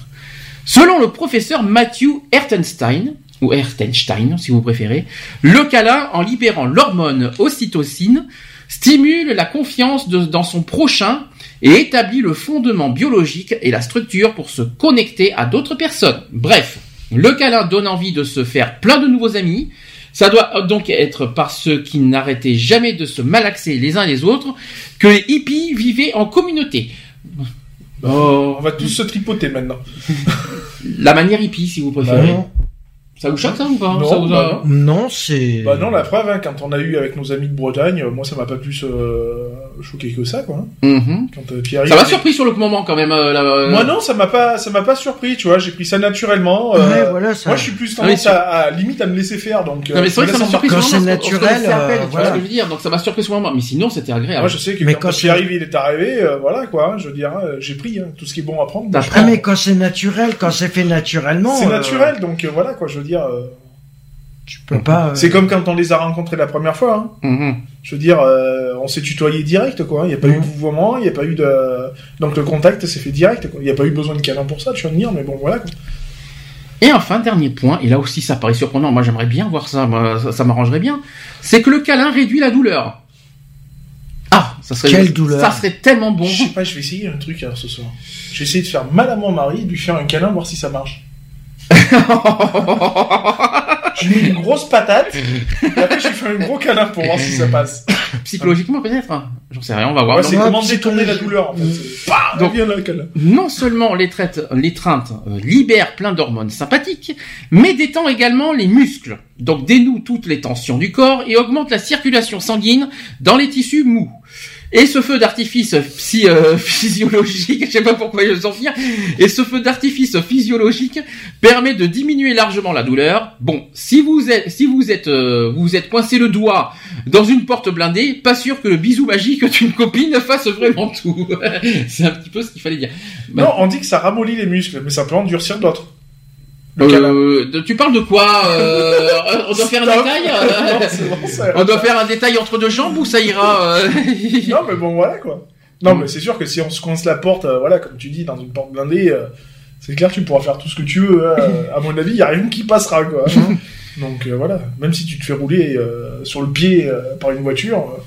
Maintenant, ça va être dur là, je crois. Ah, non, je te fais un câlin, tu verras, ça ira mieux. Ça. Bah, là, tu l'anesthésies carrément. Là, tu, tu prends le, tu prends le. non, mais bon, voilà. Après, euh, c'est ce qu'on fait aux gamins généralement hein, quand ils se font mal. On leur fait le petit bisou magique et puis ça passe quoi. Je veux dire, voilà quoi. C'est. Euh... Tu crois que ça passe facilement le bisou magique? Ah, Moi, c'est ce que je fais à mon fils et ça passe. Donc après. Euh, ça passe sans problème? Ça passe sans problème. Et ton mari, non? Mon mari, je sais pas, faut que je tape plus fort de toute façon. Alors la, la, douleur n'est pas la même. Vous vous reconnaissez dans certains points ou non? Ou, ça vous a surpris euh, Non, bah oui, il y, y, y, a beaucoup de points où c'est surprenant. Après, euh, voilà, c'est des, des, scientifiques qui disent ça, donc après, euh, voilà. En tout cas. Après, ça oui, pour que ça rebooste, oui, c'est vrai que ça, ça rebooste et puis ça fait pas de mal en plus, c'est inoffensif. Après, il faut que la personne soit d'accord, attention, parce que euh, bien si sûr, tu prends le premier clamping qui passe dehors et que tu y a un câlin, le mec il va t'en retourner une. Mais tu fais un bisou avec quelqu'un qui a l'herpès, tu vois, c'est génial. Ah, c'est ah, c'est le pied. Après, tu bourgeonnes. Ah, non, mais c'est le pied total. Vous allez voir, c'est, c'est, c'est tellement grave. La gastro, ah ouais, ah oui. Donne-moi ta gastro. Donne-moi de... La grippe, ah oui. Moi, je suis quelqu'un qui partage, donc même malade, j'en laisse. Non, ça t'arrangerait bien de partager puis de dégommer à quelqu'un d'autre euh, ta maladie. j'en laisse. Donc, c'est-à-dire que même si je suis malade, ben, je vais quand même taper la bise, je vais quand même, euh, voilà. Mhm. Mais je partage. Comme ça, après, la personne, je sais qu'elle est malade, mais moi, je partage tout. sauf que le câlin, c'est pas fait pour partager les douleurs. Hein. C'est fait pour, c'est fait pour euh, amener des choses positives normalement les câlins. C'est ce qu'on nous dit. Hein, mais ça apaise la douleur aussi. Est-ce que vous en souvenez pourquoi, euh, pourquoi Pierre-Yves avait fait ça? Je, je, euh, je, il avait expliqué. Hein. Je me rappelle plus. C'était le côté très positif. C'est-à-dire que euh, il a, il a, il a, oh, il voit pas le, il aime pas le, tout ce qui est négatif en fait, si vous préférez. Donc en fait, le, de, faire des câlins, c'est pour apporter quelque part euh, tout le, tout le, côté positif. Euh, voilà, de, de déstresser. Ça, ça, renforce en plus, ça renforce le lien, ça renforce beaucoup de choses. C'est ça aussi. Enfin, moi, je me souviens de, du ce côté très positif, c'est-à-dire que moi, je me souviens des, de, de, de, nos amis de Bretagne qui ils nous ont transmis beaucoup de, de messages positifs. C'est ça. C'est ça que c'est ça que j'ai retenu en premier euh, chez eux. Quand on va les voir en juillet, ça va faire du bien. C'est sûr. Je on va en thérapie. Ah ouais, ah oui. Après la Game de Paris, que, que, quoi, quoi, de mieux, quoi de mieux, euh, quoi de mieux se détendre? Non mais pas oui, hein, euh, non plus. Il faut pas exagérer. Dites donc, je t'en prie. donc voilà, donc. Mais oui, bah voilà. Puis en plus, bon voilà, il y a aussi le lieu qui fait. Euh, euh, enfin qui va y faire parce que bon, on va aller dans une région où on ne va pas, où on n'a jamais été ensemble, quoi. Je veux dire, il faut mmh. skier. Puis moi, ça fait la Bretagne, ça fait ça fait des lustres que j'y suis pas allé, donc euh, voilà quoi. En tout cas, c'était un petit un petit clin d'œil à, bah nos amis bretons, qu'on pense à eux ah bah très très fort, on les oublie pas. C'est vrai que ces temps-ci, on, est, on était un peu euh, à l'écart. Bah, moi, je suis pas, je suis pas constamment sur Face non plus, donc voilà quoi. Donc, Moi non plus. Enfin, moi, je suis très occupé à côté. ah, ça fait 17 ans, je suis pas retourné à Brest. D'accord, ok, intéressant. Bon, ça fait 15 ans que je suis pas à les Rennes, je vois pas, je, je, peux pas imaginer que les auditeurs s'en fichent, mais euh, non, ça va faire du bien, c'est vrai que. Ça fait pas 20 ans que t'as, que t'as. La dernière fois que je suis allé en Bretagne, je vais avoir 9 ans en fait. bon. À faire ça, par contre, hein, c'est, c'est, une grosse parenthèse parce que euh, tout le monde s'en fout. voilà, donc ça c'est dit, ça c'est fait. Un gros, gros bisou à nos amis bretons. Alors, on pense très fort à eux, quoi qu'il en soit. Donc, qui c'est qui parlait à la 150e Moi. Parce que ce matin, en tout cas, j'ai travaillé dessus. Je sais, t'as bien posté aussi. J'ai, ah, j'ai pas, j'ai posté ça, mais c'est moi qui ai, qui ai les, comment vous dire, les, les petites, euh, les extraits audio. C'est utilisé. Toi, je t'ai retrouvé, je sais quand est-ce que c'était. 2012. Hmm. C'est 2012, ouais, c'est ça. Et c'était à la rentrée 2012. Ouais, ça va être Toi, de ton côté, c'est pas mieux. C'était en octobre 2011. Et moi, alors moi, c'est, moi par contre, j'annonce que j'ai une exclue à faire parce que ça n'a rien à voir avec Equality. Oui, c'était dès le départ. C'est mais carrément avant Equality que, que j'ai euh, que j'ai retrouvé. C'était quand on était à Nantes. Enfin, on était à Nantes. On quand on a vu nos amis de Geffreni et euh, que j'ai euh, j'ai retrouvé mon mon passage euh, radio auquel je me sens pas, je me suis pas senti euh, à l'aise. Non, pas du tout. Surtout que ce soir-là, j'avais une belle gastro. j'étais pas compte, j'étais pas du tout à l'aise ce soir-là. Mais c'est une, une exclue parce que personne ne le connaît ça. Donc, euh, en plus à l'époque on s'appelait Geoffrey. Alors là, il va falloir que j'explique la 150e. Euh, ah ouais, voilà. Tu vas devoir Ah. justifier beaucoup de Euh, choses. il va falloir que je justifie plein de choses parce que là c'était 2011 et Equality c'était euh, est arrivé en 2012. Alors forcément, euh, enfin l'association Geoffrey s'est transformée en Equality Oui. en 2012. C'est très compliqué. Il va falloir, qu'on explique tout ça à la 150e. Et je rassure, si Charlotte tu m'entends, je t'ai retrouvé aussi pour le 6 décembre 2014. Ne t'inquiète pas. Tout le monde y aura droit à, 500 à la 150e. J'espère que vous avez préparé vos sujets. Lionel n'a pas préparé son sujet. Bah non. Moi non, mais est-ce que tu as trouvé une idée de Mais sujet les sujets, mais bien sûr, j'en ai mille et un de sujets de toute façon. Ouais, mais ça sera un sujet, c'est pas mille et un. Non, mais j'en ai mille et un, donc après j'ai plus qu'à prendre le bon. D'accord, mais t'as des idées comme ça? Oui, j'en ai quelques-unes, oui. Mister Après- aussi Des idées de sujets? Euh, Moi, j'ai des idées. Je sais ouais, que, je mais sais que tu as après- des sujets qui te tiennent à cœur, ça je le sais, Oui. mais là-dessus j'aimerais bien que tu, que tu retiennes tes sujets qui te tiennent à cœur, parce que ça c'est le but recherché. Tous les, euh, tous les euh, intervenants qui, euh, qui, qui sont avec nous, que ce soit Charlotte ou moi, parce que pour l'instant j'ai pas, je sais pas si Nat et Eve seront avec nous, euh, quoi qu'il en soit, tout ce que je vous demande c'est de trouver un sujet qui vous porte à cœur et que vous allez transmettre euh, à votre tour. Et, et là, je serai, je suis, je suis pas animateur. Je, vous écoute. Je, je, je- je réagirai, mais je, ne, je vous écouterai comme un auditeur tranquille. Pour une fois que je cède ma place à, tout, à, mes chers intervenants, ça, ça va être comique ce jour-là. Je sais pas pourquoi. C'est là que ce jour-là, tout le monde est malade, tout le monde a une bonne C'est ça, ouais. Merci. Ah, oh, là, là, les petits joueurs. Attends, pour une fois que je vous, que je vous transmets euh, euh, quelque chose, vous, vous serez Non, capable. moi j'en j'en ai plein parce que bon, vu qu'on a, on a quand même parlé de beaucoup de sujets, tout ça, euh, euh, Mmh. j'ai même parlé de certains sujets et tout, donc euh, voilà, oui, il y en a beaucoup qui me, qui me tiennent à cœur. Pour l'instant, la 150e est programmée le 30 avril.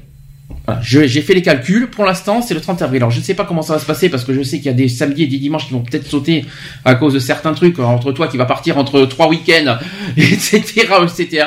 Bon, bref, on, va essayer de se débrouiller comme on peut. Mais normalement, à l'heure d'aujourd'hui, sauf, sauf changement, c'est le 30 avril. Donc, préparez-vous. Hein. Ça sera le mois du poisson. Préparez-vous parce que là, je ne vais pas vous rater. Ça sera la fin. ouais. Ça sera La fin du poisson. du poisson, ouais. ouais, et- et- et- ça, c'est sûr. Ça sera la fin du Et ça sera le début du muguet aussi. C'est ça. On va prendre des coups de muguet dans la tête. Youpi. Donc préparez-vous pour la 150e. Charlotte, si tu m'entends, prépare-toi aussi. non, parce que euh, on fait des bisous à Charlotte, elle n'est pas là aujourd'hui. Ouais. On, on l'excuse, je sais pas ce qui s'est passé, j'ai pas eu de nouvelles, mais on lui fait plein de bisous. Mhm. Je fais des bisous aux filles, oui, euh, euh, on fait des bisous aussi Bah aux filles oui, qui nous écoutent en euh, podcast. oui. Bah oui, bien sûr. Voilà, qui vont forcément nous écouter en podcast, quoi qu'il en soit. Les filles, donc bien sûr, Nat et Eve. On vous attend la, la, la, la- à la prochaine émission, C'est avec ça. grand plaisir. Un bisou à tout le monde, à tous nos auditeurs, auditrices. Voilà. Euh, la semaine prochaine, je me souviens plus du, du sujet. Ça, c'est ballot. C'est ballot parce que je m'en sou- en plus j'ai préparé des sujets à l'avance et je m'en souviens même plus ce que j'ai fait. C'est génial. J'ai déjà deux, deux, deux- je sais qu'il y a l'épilepsie dans pas longtemps, dans- en, fin, fév- en fin février je crois. Ouais. Euh, je sais qu'il va y avoir, euh, enfin il y a des sujets, euh, des gros, je sais qu'il va y avoir la famille aussi. C'est la famille pour tous euh, quelque part. Euh, voilà, mais j'ai un petit peu évolué les sujets, euh, voilà parce qu'il y y a plein plein de choses. Vous le saurez en temps et en heure, on va dire vendredi. Voilà, comme ça, euh, comme je l'ai pas en tête, je suis désolé. euh, vous- ou alors vous allez carrément sur le site de notre association, vous avez le programme direct avec le tableau euh, des programmes. En parlant de l'asso, asso-quality.org. L'association en carton va très bien, je rassure. Euh, c'est pas parce que c'est pas parce qu'on est en pause décembre janvier parce que qu'est-ce que vous voulez qu'on fasse avec ce grand froid à part à part se geler euh, tout ce que vous voulez. Mais c'est pas février, même. voilà, c'est une février, petite pause. euh, C'est pas une, c'est c'est une pause malheureusement, euh, on va dire météorologique. C'est pas une pause euh, d'action hein, malheureusement. euh. Ouais. Mais ça va revenir. Je sais que Lionel va revenir. Mhm. Encore cinq jours. Ça y est, il va revenir Bah déjà, scène. euh, ouais, déjà, déjà, déjà, déjà trois, déjà. Ouais, Mhm. Parce que j'ai encore une, un gros passage là. Hum. Et puis après, euh, ça y est. J'espère que ça ira mieux. Oui, la preuve, tu vas t'aller J'espère déjà, euh, j'espère que dans trois jours, ça, ça, ça va être bien. Dans trois jours, cinq. Dans trois. Mercredi, Dans trois jours. hein. Euh, mercredi, je suis pas là. Mais justement, c'est dans cinq jours que je te parle. Pourquoi tu parles de trois? Oui, enfin, oui, cinq, oui, hein, quelque chose. C'est, excuse-moi de te le dire, hein, c'est dans cinq jours quand même, mercredi. euh. Donc là, j'ai beaucoup Quatre. de choses à faire en plus pour, euh, Ouais. pour mercredi, donc euh, c'est pas évident. J'ai une petite, un petit coup de pression, donc Mhm. euh, voilà, qu'on m'a mis, mais bon, faut que je le fasse. Est-ce que par rapport à. T'as un message à passer euh, par rapport au souci personnel ou tu passes à autre chose? Non, les soucis personnels. s'est bon, passé voilà, cette semaine? c'est- ce, bah, cette semaine, bah voilà, la, Dur, la hein. confirmation de mon, mon licenciement et puis donc plus de boulot, donc euh, voilà et puis. T'as un message personnel à passer ou tu passes à autre chose? Non, je passe à autre chose. Hein, je veux dire, euh, tout a été dit, ça a été fait, on peut pas revenir dessus et puis voilà quoi. Donc voilà, terminé, on n'en parle plus. euh, euh, voilà, c'est un sujet qu'on met, qu'on clôt là-dessus. Ouais. Hein, et on, on, en, parlera plus de toute façon. Donc euh, du moment que ça finit en bon terme, c'est le principal. Euh, donc j'ai dit euh, pour l'assaut, le téléphone de l'assaut 05 35 004 454, je l'ai dit. Le mail asso.equality@gmail.com. Ça c'est pour l'assaut. N'hésitez pas à venir nous renseigner. Podcast aussi. Le chat. Pauvre chat, disons qu'il va falloir, euh, va falloir le booster le pauvre chat en ce moment parce qu'on a toujours les mêmes têtes. ça bah serait bien qu'on a de nouvelles têtes maintenant. Il va falloir, euh, va falloir, il va falloir que tu boostes maintenant, Mister. Hein. Parce que je peux pas tout faire moi côté au niveau asso, c'est pas possible. Hein. Donc euh, le chat est quoi line Chat tchat.fr. Voilà, ça c'est dit. Et si vous voulez un gant, vous rajoutez pour acheter. Avec un acheter, euh, oui, oui c'est pas à vendre. Il est pas à vendre le chat, mais acheter. Taxe, donc, euh, oui, hors taxe, oui. acheter. Par contre, euh, peut-être rappeler le téléphone de le, portable de l'assaut. Oui, bah derrière le portable, on va derrière, je vais pas tarder à te le repasser parce qu'il est dans son dans 06, son nouveau 06 06 06 06 parce que je m'en rappelle. Je 06. je m'en suis jamais rappelé. 27. Toujours pas Non, je le non, 39. Toujours pas 28. 71. Donc 71, je savais qu'à la fin il y avait 71. 06 27 39 28 71. Donc bientôt Lionel sera à votre écoute sur le portable. Il va reprendre, il va reprendre ses bons, euh, les bonnes vieilles habitudes, les bonnes vieilles habitudes euh, comme qui, qui, lui manquaient tant, hein, mm. n'est-ce pas? Ça t'a manqué ça aussi? Euh, et, et, les podcasts, voilà pour finir pour ceux qui veulent réécouter nos podcasts euh, comme toujours. Euh, que ce soit aujourd'hui ou même euh, les podcasts d'il y a de Mathusalem. C'est ça. parce que je les ai réécoutés encore ces, ces temps-ci, parce que quand je pense que j'ai retrouvé l'émission numéro 2 avec monsieur, ça fait bizarre. Hein. Euh, donc, euh, donc Equality, oui, oui, ça va faire drôle. Si, si, Alex, euh, secrétaire, association Gay Oh putain, quand j'ai entendu ça, ça faisait bizarre. euh, donc Equality-podcast, podcast avec un S.fr et vous avez tous les podcasts de, depuis le début de, de, l'émission. Hein. Et vous avez aussi iTunes, Digipod, Radioline, TuneIn pour nous écouter en podcast. Voilà. Et les réseaux sociaux, bien sûr, toujours présents. Les réseaux sociaux. Oh, on a, on a une page officielle. Ça, été bien content que Facebook nous a accordé une page officielle de l'assaut. Ça nous a bien fait plaisir. Euh, Twitter, Twitter, alors Twitter, Twitter, je sais pas si vous êtes au grand, je l'ai déjà dit. Twitter, on est à 15 000 abonnés Twitter au niveau de l'association. 15 000. Ça veut dire qu'on a le double de Facebook. Et dont certaines personnalités que je ne citerai pas parce que ça m'a fait ça m'a fait beaucoup plaisir qu'on a des personnalités qui oui, nous suivent. Mais euh, voilà, c'est que voilà. Je mais je, en tout cas je, leur, je les remercie et je leur, je leur fais des, je leur transmets mes amitiés à ces personnes. Euh, ben écoutez, la semaine prochaine 15h toujours le samedi. Je crois que c'est dans 15 jours qu'on va se retrouver le dimanche si je ne me trompe pas, le 22, parce que le 22 février c'est un samedi et malheureusement il y a un AG. Mhm. Il y a une AG qui va, hein, voilà, vous voyez ce que je veux dire, ça, je vais pas, je vais pas me retrouver tout seul à faire une émission, c'est hors de question. Non, c'est sûr. Donc euh, dans 15 jours, ça c'est sûr, ça sera dimanche. Mhm. On en parlera. Euh, on en parlera. Et le 27. Et le 27 t'es pas là. Pour une fois, ça, ça fera pas de mal. hein? Il y aura une émission K2. Le 27, oui. Voire peut-être avec les filles. On oui, sait jamais. ou avec les filles. Euh, deux présents, peut-être avec les filles en plus, on sait jamais. Allez, bisous, à la semaine prochaine. À la semaine prochaine. Bon appétit pour ceux qui sont à table. Et bon week-end. Bisous. Retrouvez nos vidéos et nos podcasts sur www.equality-podcast.fr.